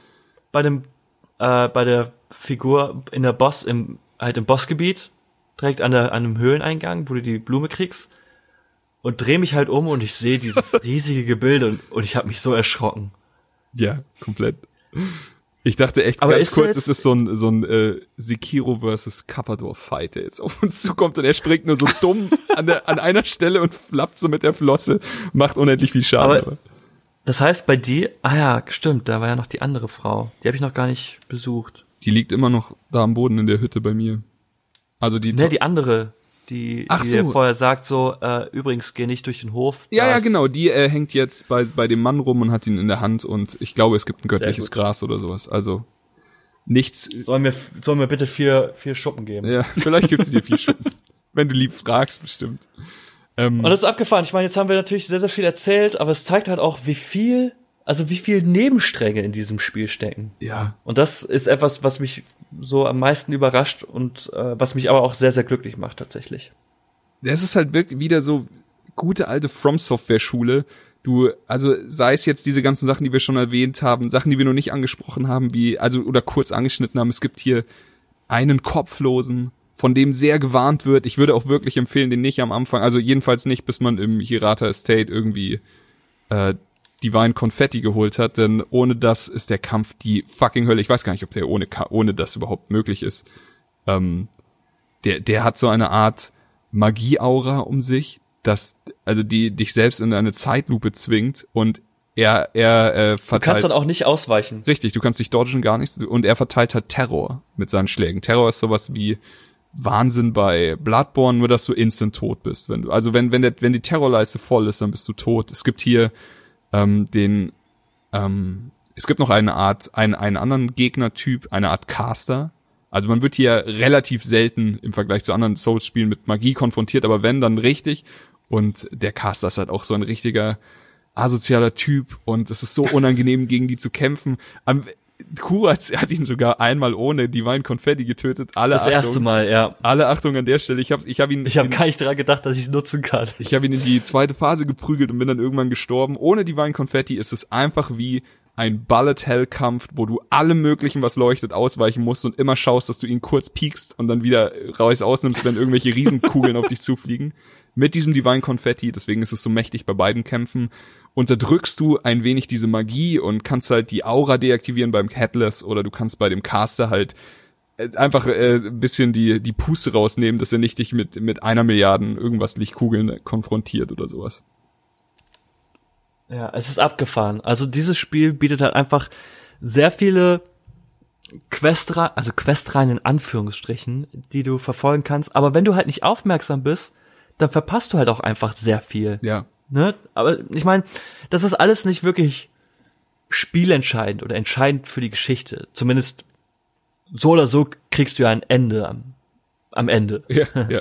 ähm, aber halt so die Interaktion, ne, dass du halt dann von diese, von dem, äh, von dem Mädchen Reis kriegst, dass du Kuro Reis geben kannst, dass er dir dann Reisbällchen macht zum Beispiel, dass du diese Quest rein verfolgen kannst mit dem Wissenschaftler, dass du Kotaro hinschicken kannst oder ähm, den anderen Typen äh, Kumano, dass du den da hinschicken kannst, dass du Kotaro vielleicht auch zu diesem einen Händler schicken kannst Ja. dass dieser Händler, dass du überhaupt der Händler was von dir will, ne? Hier, was ist denn, ähm, was, was brauchen die denn hier im Krieg gerade für Ressourcen? Und dann kriegst du mit, dann reden zwei Soldaten miteinander und sagen so, ey, Salz ist knapp. Du kannst halt belauschen. Dann gehst du wieder zurück zu dem und gibst ihm diese Info. Aber das ist halt alles nicht, wie zum Beispiel, keine Ahnung, in einem, in einem, keine Ahnung, Assassin's Creed, dass dir sagt, so jetzt, wobei das neueste Assassin's Creed, man hat es ja auch nicht mehr so gemacht, aber so diese typischen Ja. Action-Adventure, wo du sagst, so, die Questreihe äh, des Mönchs, geh zum Mönch. Der Mönch sagt, mach das. Geh dahin, um das zu machen. Also du kriegst das, du hast ja schon zwar diese Zettel manchmal, aber auch nicht immer. Und es ist halt alles so wunderbar subtil. Dann sucht Kotaro was von der weißen Blüte und wenn du aufmerksam bist, findest du die. Und dann kannst du ihm die geben. Ja. Oder du schickst ihn halt in sein, seine persönliche Hölle wahrscheinlich. ähm, Oder du sagst ihm mal, äh, guck mal ins Verlies. ja, vielleicht findest Happy du deine Fun Blume ja da. Da hatte ich auch Ja. ein richtig schlechtes Gewissen. Also bei mir war es ja äh, dann auch, äh, wie heißt der, Kumaru? Äh, hast du Manu, den ja. Samurai oder den? Ja, Ja. ja, den Samurai habe ich auch da reingeschickt. Da habe ich dir auch geschrieben. Richtig. Ich glaube, ich habe gerade was Mieses gemacht. Ach komm, der Chirurg, der hat die ganze Zeit, immer wenn ich vorbeigelaufen bin, der so, hey, aber vergiss nicht, wenn du jemanden findest, also einfach mehrere Stunden lang immer da stehen. Aber er sagt halt auch, es ist besser, wenn wir nicht zu viel voneinander wissen. und vor allem die Notiz von ihm ist erst eine sehr eine blutige und ich glaube die zweite Notiz, die du dann bekommst, wenn du die die roten Augen holen sollst, ist eine sehr blutige Notiz oder so. Sehr gut. Ja, das ist auch so eine Sache. Äh, Kuro hat mir da jetzt ein bisschen die äh, Sorge genommen. Äh, man trifft halt sehr, sehr, sehr viele NPCs und wenn man halt häufig stirbt, kriegt man halt äh, immer so ein äh, Dragonrod-Item. Und Nicht äh, immer. nicht immer, in gewissen Abständen, aber man merkt halt so, dass die Spur, die man durch das Land zieht, dass quasi jeder, mit dem man Kontakt hatte und mit dem man sich ausgetauscht hat, nach und nach daran erkrankt. Und es hat mir halt echt so ein schlechtes Gefühl gegeben die ganze Zeit. Und wenn man dann auch zu denen hingeht und vielleicht gerade keine Möglichkeit hat, das zu heilen, dann keuchen die alle und husten und sagen, oh mein Gott, mein Ende kommt. Richtig. Und das ist halt echt übel. Sie machen und halt auch da freut man sich dann, ne? wenn man die, ja, auf jeden Fall.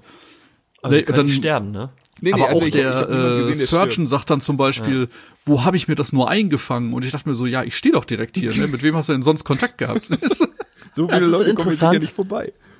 dass wenn du nicht darauf achtest oder wenn du diese Figuren hast und du kriegst halt, ich glaube, das ist relativ zufällig, äh, wenn du stirbst, dann kriegst du eine Figur und diese Figur mit diese Person, die diese Figur ähnelt oder entspricht, ist dann halt äh, erkrankt und hust dann noch. Und, wenn- und das sind halt in dem Fall ähm, kann es halt auch Quest oder Quest NPCs beinhalten und dann kannst du an nicht die Quest weitermachen, sondern die husten nur noch. Aber man kann es ja alles, also es ist, ich finde, ich finde, das ist eigentlich ideal gelöst. Ja. Weil A, wirst du schon bestraft, aber nicht so, dass du dir, dass das Spiel dir einen Weg komplett verbaut.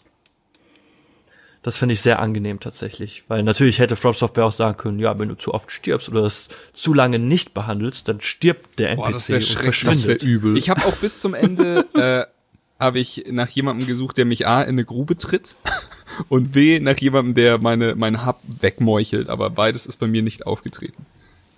Ich finde es fast ein bisschen schade, dass es kein Patches gibt. Ja, ich habe erst ich habe die ganze Zeit über jedem immer so, bist du Patches? ich habe ja erst kurz gedacht, dass ähm, dass der dass der Informationenhändler Ja, Typ dachte ich auch, ähm, ja. Ana, ja, Anayama, dass das vielleicht Patches ist, aber Äh, können wir auch kurz Ja, ich sagen, mein- als kleinen Tipp nur, ähm, im Ashina Castle hat man eine riesige Treppe vor sich und äh, der offensichtliche Weg ist das, der nicht so ganz offensichtliche, aber viel spaßigere Weg ist übers Dach, aber durchsucht mal auch die, die kleinen Gassen an den Seiten. Ihr findet einen Typen, der einfach nur will, dass ihr ein paar Leute tötet und wenn ihr das gemacht habt, habt ihr einen wundervollen Händler bei euch in der, im Hub sitzen und äh, der tut euch gut. Echt? der Deswegen an ist er der da? Wand lehnt und den man auch schnell übersehen Den man kann. sehr schnell übersehen kann. Ich habe ihn ewig nicht gesehen, aber äh, Warte mal, warte mal, warte mal. Welcher Händler? im Ashina Castle, der unten, der dich bittet, also relativ am Anfang, wenn du das erste Mal hinkommst, sagt er, hey, ich kann hier nicht weg. Hier sind so viele, so viele Wachen. Und dann tötet man natürlich die Wachen und er sagt, vielen Dank und ab dann hockt er bei dir im Hub.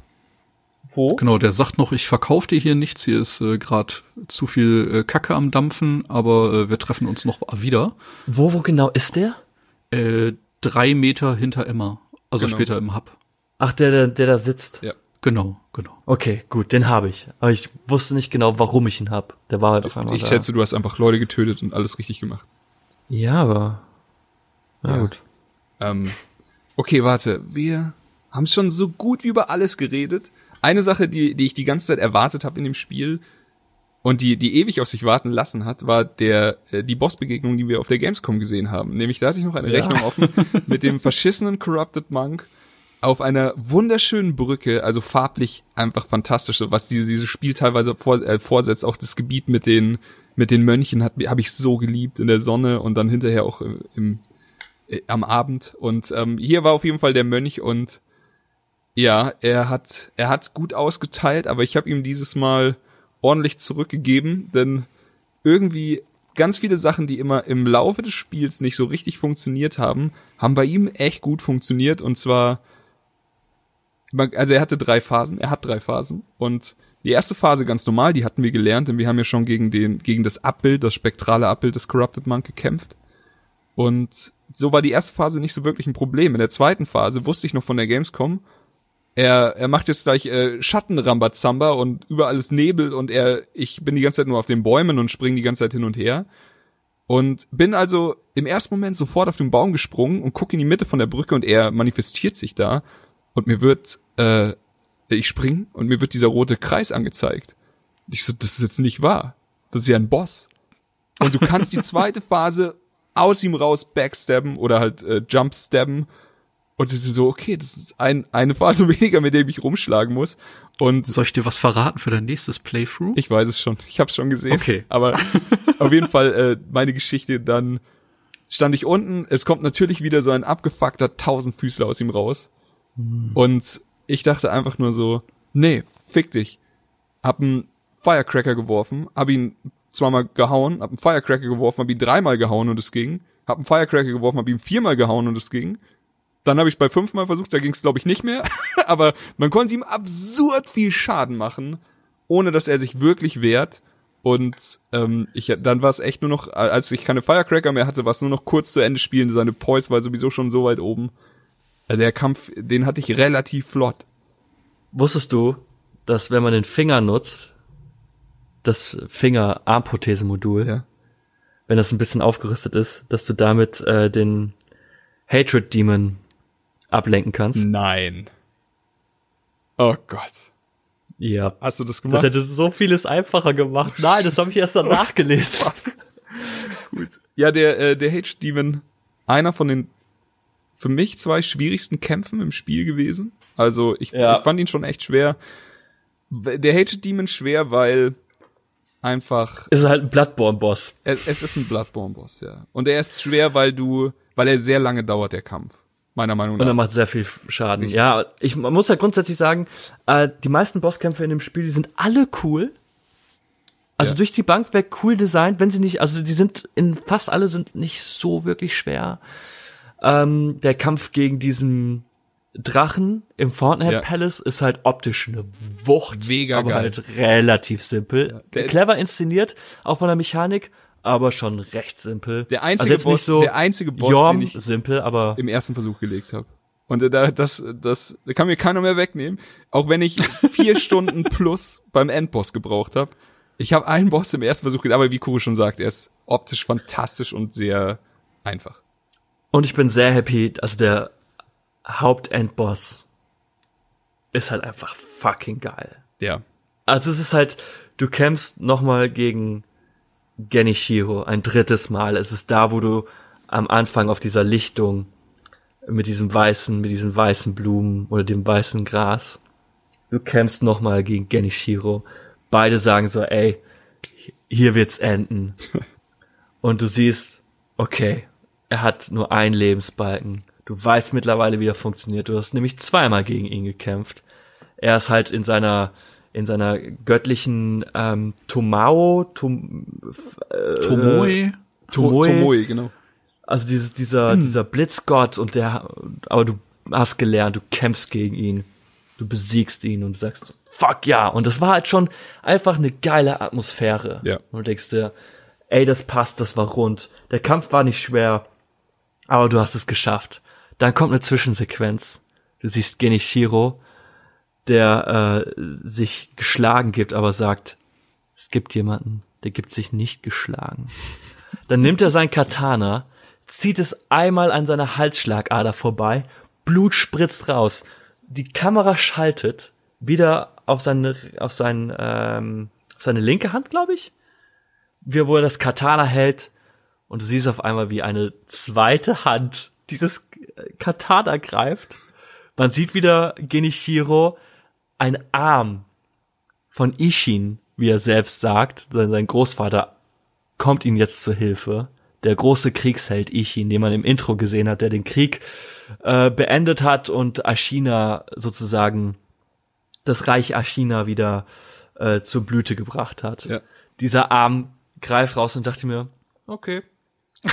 Sowas kennt man ja schon. Also das ist nicht untypisch für From Software, dass da irgendwie was, ein bisschen Arm. was Creepiges passiert. Auf einmal kommt Ishin aus dieser Halsschlagader raus, als würde sich eine Schlange häuten. Steht der alte Kriegsherr, also nicht der alte, sondern der der äh, Kriegsherr Ishin, der aus dem Intro, sozusagen der junge Ishin, der jüngere Ishin, steht auf einmal vor dir. Genichiro sackt, also die die Haut von Genichiro sackt zusammen und du kämpfst gegen den Schwertmeister oder Schwert, ich weiß Also nicht mehr, wie der er heißt. Sword Saint. Ishin, Ja. the Sword Saint. Ja. der halt in Vergangenheit den Krieg beendet hat. Das ist Und so es krass. sind nochmal fucking drei Phasen. Es ist so krass. Es ist also alles in diesem Kampf ist krass. Erstens, ähm, dass du, wie Ku schon sagte, du bist halt mit dem, ähm, mit Genichiro konfrontiert und du, du kriegst ihn hin. Und du denkst dir vielleicht, ey, es war einfach, es ist, ist okay für mich. So, das Spiel war schwer genug. Und dann siehst Es, du, ich meine, der Kampf ist nicht, der Kampf ist nicht anspruchsvoll, aber es ist, es passt halt einfach von der Erzählung. genau, Weißt du, er war der Antagonist, ihr habt immer wieder gegeneinander gekämpft. Er ist eigentlich auch nicht so wirklich der Antagonist, denn er will eigentlich nur sein Reich beschützen. Ja. Dafür macht er halt alles. Aber du stehst ihm halt den Weg und es kommt halt zum letzten Aufeinandertreffen. Richtig. Und danach, diese, diese Sequenz, da dachte ich einfach nur so, fuck, was, fuck. Ah, okay, fuck, hier. Und dann sehe ich, und dann wird mir klar, dass hier nicht der alte Ishin steht, sondern eben der Unverbrauchte, der nicht, nicht, Prime Ishin. genau, in, in seinem, in seiner, in der Blüte seiner scheiß Kriegerkarriere. Und du nur so, okay, fuck. Und ja, äh, in der ersten Phase von ihm hat er nur seinen Katana, nur seinen scheiß Katana. Er hat mich trotzdem richtig hart verprügelt. Und ähm, irgendwann kriegst du es hin und lernst diese Phase auch. Ich meine, es ist nicht so schwer. Die erste Phase kriegt man relativ gut hin. Da ist es Ja. dann nur noch so ein, ey, wie viel, wie viel Tränke nehme ich mit rüber? Acht, neun? Aber du musst vielleicht? halt bedenken, du hattest dann schon einen Kampf gegen Genichiro. Ja, also genau. es ist eigentlich Phase 2 und du guckst auf den Lebensbalken und du siehst drei Punkte. das, Und das ist schon der erste, das war schon für mich der Moment so, ja. oh oh, ich glaube, das dauert länger. Das war hart. Also ich habe ich hab auf die Uhr geguckt. Ich habe ungelogen über vier Stunden nur diesen Kampf trainiert. Es ist halt dann auch wirklich so, ich habe alles ausgemacht. Ich habe äh, quasi mein WhatsApp geschlossen, das Handy weggelegt, den Laptop weggelegt und habe einfach nur gesagt, so jetzt jetzt wird trainiert.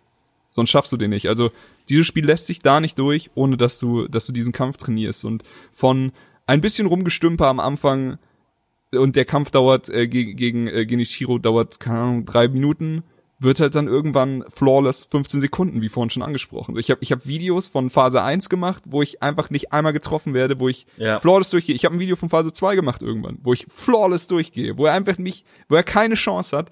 Und dann nach der Phase 2 mit dem Schwert haut er einfach auf den Boden, es kommt so Staub überall rauf und er hat ein fucking, also so eine fucking Lanze in der Hand und ein Schwert in der anderen, ein kleineres und du denkst dir nur so, was? Und ein, und ein Gewitter zieht auf. Ja, und du denkst dir nur, was zur Hölle, was, was kann das sein? Das ist doch immer nicht die letzte Phase. Vor allen Dingen Speere oder Lanzen in diesem Spiel auch mein Erzfeind. Komplett. Also jede, jede Stoßattacke macht mich immer fertig. Komplett. Also da wusste ich so, jetzt ist es aus. Und also Hölle hat er mich dann verprügelt. Die dritte Phase war die härteste und ich bin heilfroh. Also okay, wenn du die dritte Phase geschafft hast, der Übergang zur vierten ist nicht mehr so schlimm, zum Glück. Also wenn du die Ja, dritte Phase kannst, kannst du die vierte auch. In der vierten allerdings kommt dann natürlich noch, wie soll es auch anders Ja. sein, hinzu, dass äh, Mr. Fickbacke hier anfängt, Blitze zu werfen. Und und diese Blitze sind nicht einfach so klein und du kannst so dodgen, sondern die Blitze nehmen halt einfach den fucking Screen ein. Und wenn der dich trifft, während du am Boden stehst, die Blitzmechanik hatten wir noch nicht besprochen, wenn dich ein Blitz trifft und du stehst am Boden, kriegst du nicht nur Damage und äh, deine Haltung, sondern du bist auch noch gestunt. Und ähm, man kann allerdings, und das lernt man in dem Dojo unter dem Schloss, ähm, wenn man springt, während einem der Blitz trifft, hat man die Möglichkeit, den Blitz zurückzuwerfen, bevor man den Boden berührt. Und wenn man das macht, Das dann hat man äh, richtig gute Karten in dieser vierten Phase und es ist so befriedigend, ihm dann einfach mal ein, zwei Blitze zurück in die Fresse zu werfen und nach vier Stunden Training zu merken, ich könnte diese scheiß vierte Phase jetzt schaffen. Fuck, man, das sieht gut aus. Ich habe ihm jetzt schon die Hälfte der AP weggenommen durch zwei Blitze. Das läuft gut für mich und dann einfach nur noch die Ruhe behalten und Ey, diese, das Ding nach der hat ja auch so einen, so einen Blitzangriff, wo er einfach so einen Rundumschlag macht. ja, Und diese Reichweite ist so absurd groß. ja.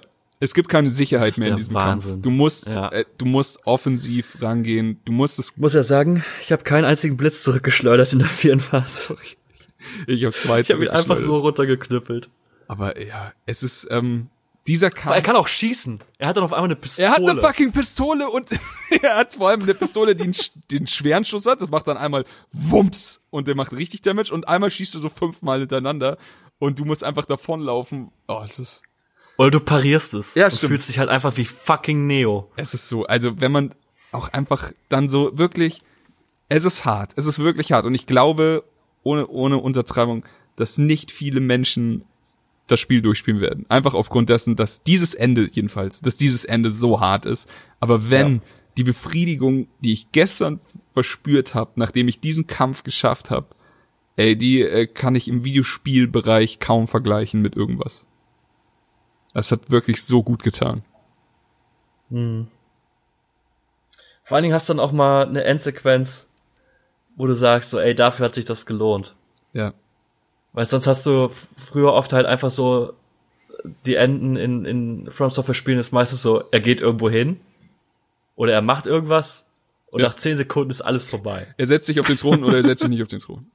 Ja, er setzt sich auf den Thron, Er, Schwarzblende. er zündet das Feuer an oder er zündet es nicht an, Schwarzblende. ja, Schwarzblende. Und das ist so, er geht hin, macht irgendwas, vorbei. Und Ja. hier hattest du, also zumindest meine Endsequenz, die ging echt eine ganze Weile. Und ich dachte mir so, ja.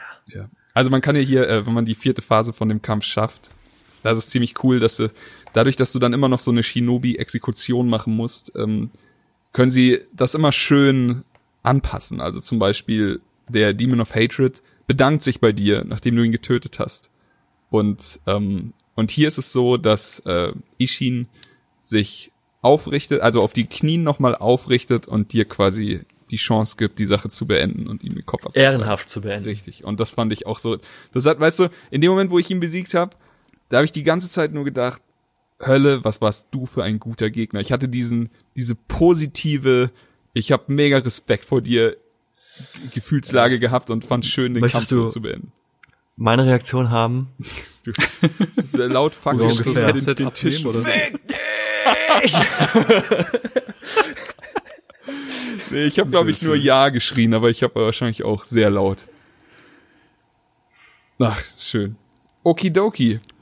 Sehr schön. Gibt's da noch Was für ein Spiel. was für ein Spiel? Was für ein Podcast. Ich bin froh, äh, dass wir mit dem Podcast locker unter 30 Minuten geblieben sind, sonst wäre es ja viel zu lang und niemand wird sich das anhören. Echt albern. Wer hört sowas? Also, naja. Aber ich habe auch äh, nicht damit gerechnet, dass wir unter drei Stunden hier rausgehen. Nee, tatsächlich nicht. Also da bin ich auch, äh, ne, das fand ich schon so absurd. In der Planung hatte ich schon gesagt, Leute, ich habe nur ein Viertel des Spiels gesehen und ich schaff schon locker 90 Minuten darüber zu schwärmen. Ja. Und äh, dazu noch eure War Stories, das äh, erfüllt mein Herz gerade mit Freude. Oh Gott. Ja, ähm, ich glaube, wir haben äh, ausreichend beschrieben, wie sehr wir dieses Spiel lieben. Wir sind ein Podcast ohne Wertung, aber ähm, ich will nicht lügen, schon wie ein, ein zwei andere From Software Titel. Am Ende hätte ich locker die Maximalwertung gezückt. Ähm, ich äh, bin heilfroh, dass From Software so mutig war, diesen Weg zu gehen. Ich bin froh, dass das Spiel so ist, wie es ist, so schnell ist, wie es ist, so vertikal ist, wie es ist. Einfach äh, diese Enterhack-Mechanik fantastisch umgesetzt. Ich finde, für mich ist es ein bisschen der Get Good Speedrun Simulator, denn meiner Meinung nach kannst du unter anderen Voraussetzungen in dem Spiel an manchen Wänden nicht vorbeischreiten. Ähm, aber da werden mich bestimmt der ein oder andere Speedrunner noch eines Besseren belehren. Und ich äh, übergebe das Wort jetzt an euch beide und bin glücklich und raus aus der Sache. Dann äh, drängel ich mich mal in den Vordergrund. Äh, ja, ich hatte bis jetzt schon eine wundervolle Zeit mit dem Spiel. Ähm, es ist sehr schwierig, ich komme langsam rein, aber man fühlt sich halt nach jedem Run gegen einen Boss oder gegen einen Miniboss nicht wirklich schlecht, sondern man merkt halt, wie es irgendwie immer vorangeht. Und äh, das ist halt sehr, sehr rewarding. Ich liebe das Stealth-System, äh, gepaart mit dieser unfassbaren Geschwindigkeit und Eleganz, die man zusammen mit dem Enterhaken hat. Äh, das rundet es einfach perfekt ab. Ähm, es lohnt sich immer, mit richtig, richtig offenen Augen durch die Areale zu laufen. Teilweise werdet ihr überrascht sein, wo man überall einen Shortcut findet, also wo man plötzlich einen Gegner vielleicht umgehen kann, der ein großes Hindernis darstellt, wo man plötzlich einen, äh, ja, einen kleinen Sidecut findet und sagen kann, okay, ich kann den jetzt stehen lassen und kann später wiederkommen, wenn ich mich da sicherer fühle. Und da gibt's gerade am Anfang so ein paar Punkte, äh, wo man echt krasse Wege machen kann.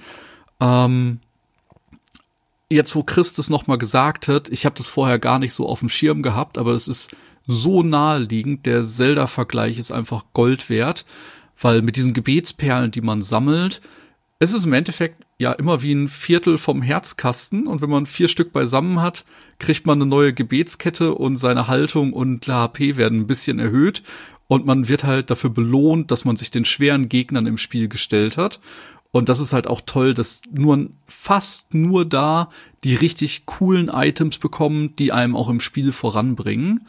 Und ich kann es echt nicht einschätzen. Also mich bremst das Spiel sehr aus. Äh, ich glaube, das wird wahrscheinlich noch ein paar Wochen dauern, bis ich einen Abspann sehe. Ich kann noch nicht mal sagen, äh, welcher es dann final wird. Aber ich liebe es gerade. ich liebe es gerade einfach alles aufzusaugen, was über das Spiel berichtet wird und äh, ja, ich wünsche jedem, der sich darauf einlässt, ganz, ganz viel Spaß damit. Hoffe, euch hat die Folge gefallen. Wenn ihr irgendwelche Fragen habt, äh, ne, wendet euch an Chris. Der ist jetzt schon das laufende Wikipedia und hat äh, ganz viel Erfahrungen gesammelt. Und an der Stelle von mir nochmal danke fürs Zuhören. Und ich hoffe, ihr hattet ganz viel Spaß. Wir freuen uns über Feedback. Und äh, ich möchte mich nochmal bei Kuro bedanken, dass er sich die Zeit genommen hat, dass er sich als Gast aufgedrängt hat. Es ist wunderschön. Und äh, ja, ich möchte dir dann auch die Abschlussworte lassen. Ich hatte im Vorfeld äh, vom Release zu Sekiro ein paar Bedenken, die wahrscheinlich viele Leute hatten. Die Tatsache, dass man keinen eigenen Charakter machen kann, dass man nicht äh, aufleveln kann im klassischen Sinne, dass es keine anderen Waffen gibt, dass es keine andere Rüstung gibt. Hatte ich halt auch gedacht, so, mh, das wird wahrscheinlich eine etwas kürzere, lineare Spielerfahrung, ganz einfach aus dem Grund, weil es halt auch nicht so ein klassisches Soulspawn-Spiel ist. So wurde es ja auch äh, angepriesen.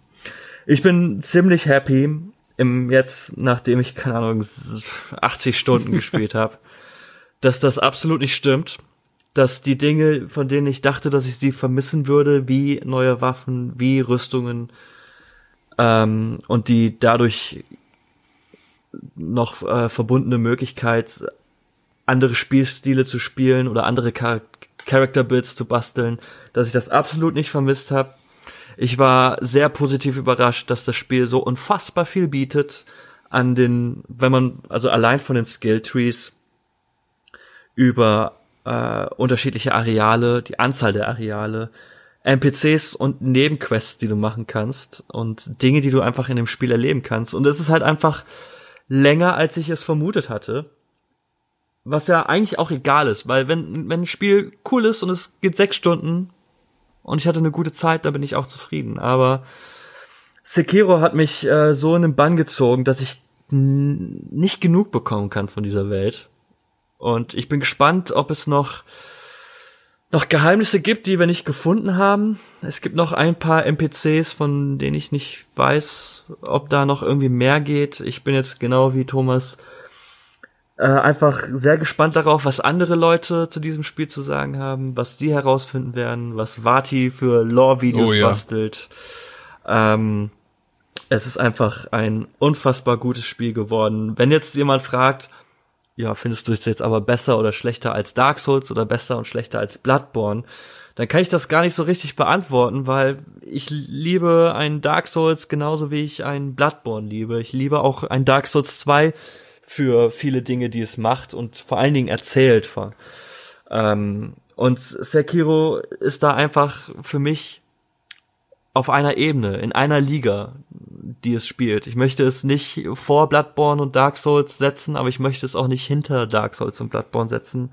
Sekiro äh, Shadow Dice, Dice Twice ist für mich letztendlich einfach mal wieder ein Meisterwerk von From Software.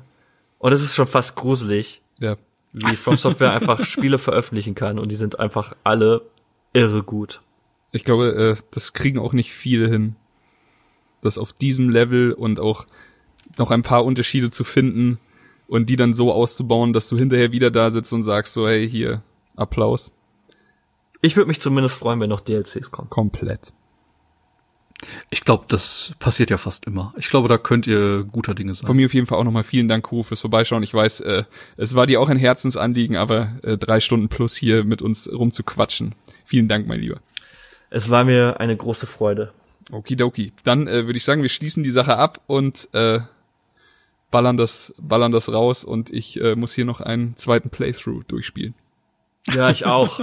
Los geht's. Los geht's. 60 Frames. 60 Frames. die yes. Vanillesoße. Okay. Liebe Grüße an alle. Äh, vielen Dank fürs Zuhören und reingehauen. Tschüss. Das war Darf ich vorstellen. Mehr von Chris und Thomas findet ihr auf darfichvorstellen.com und unter darf ich folgen auf Twitter. Bis zum nächsten Mal.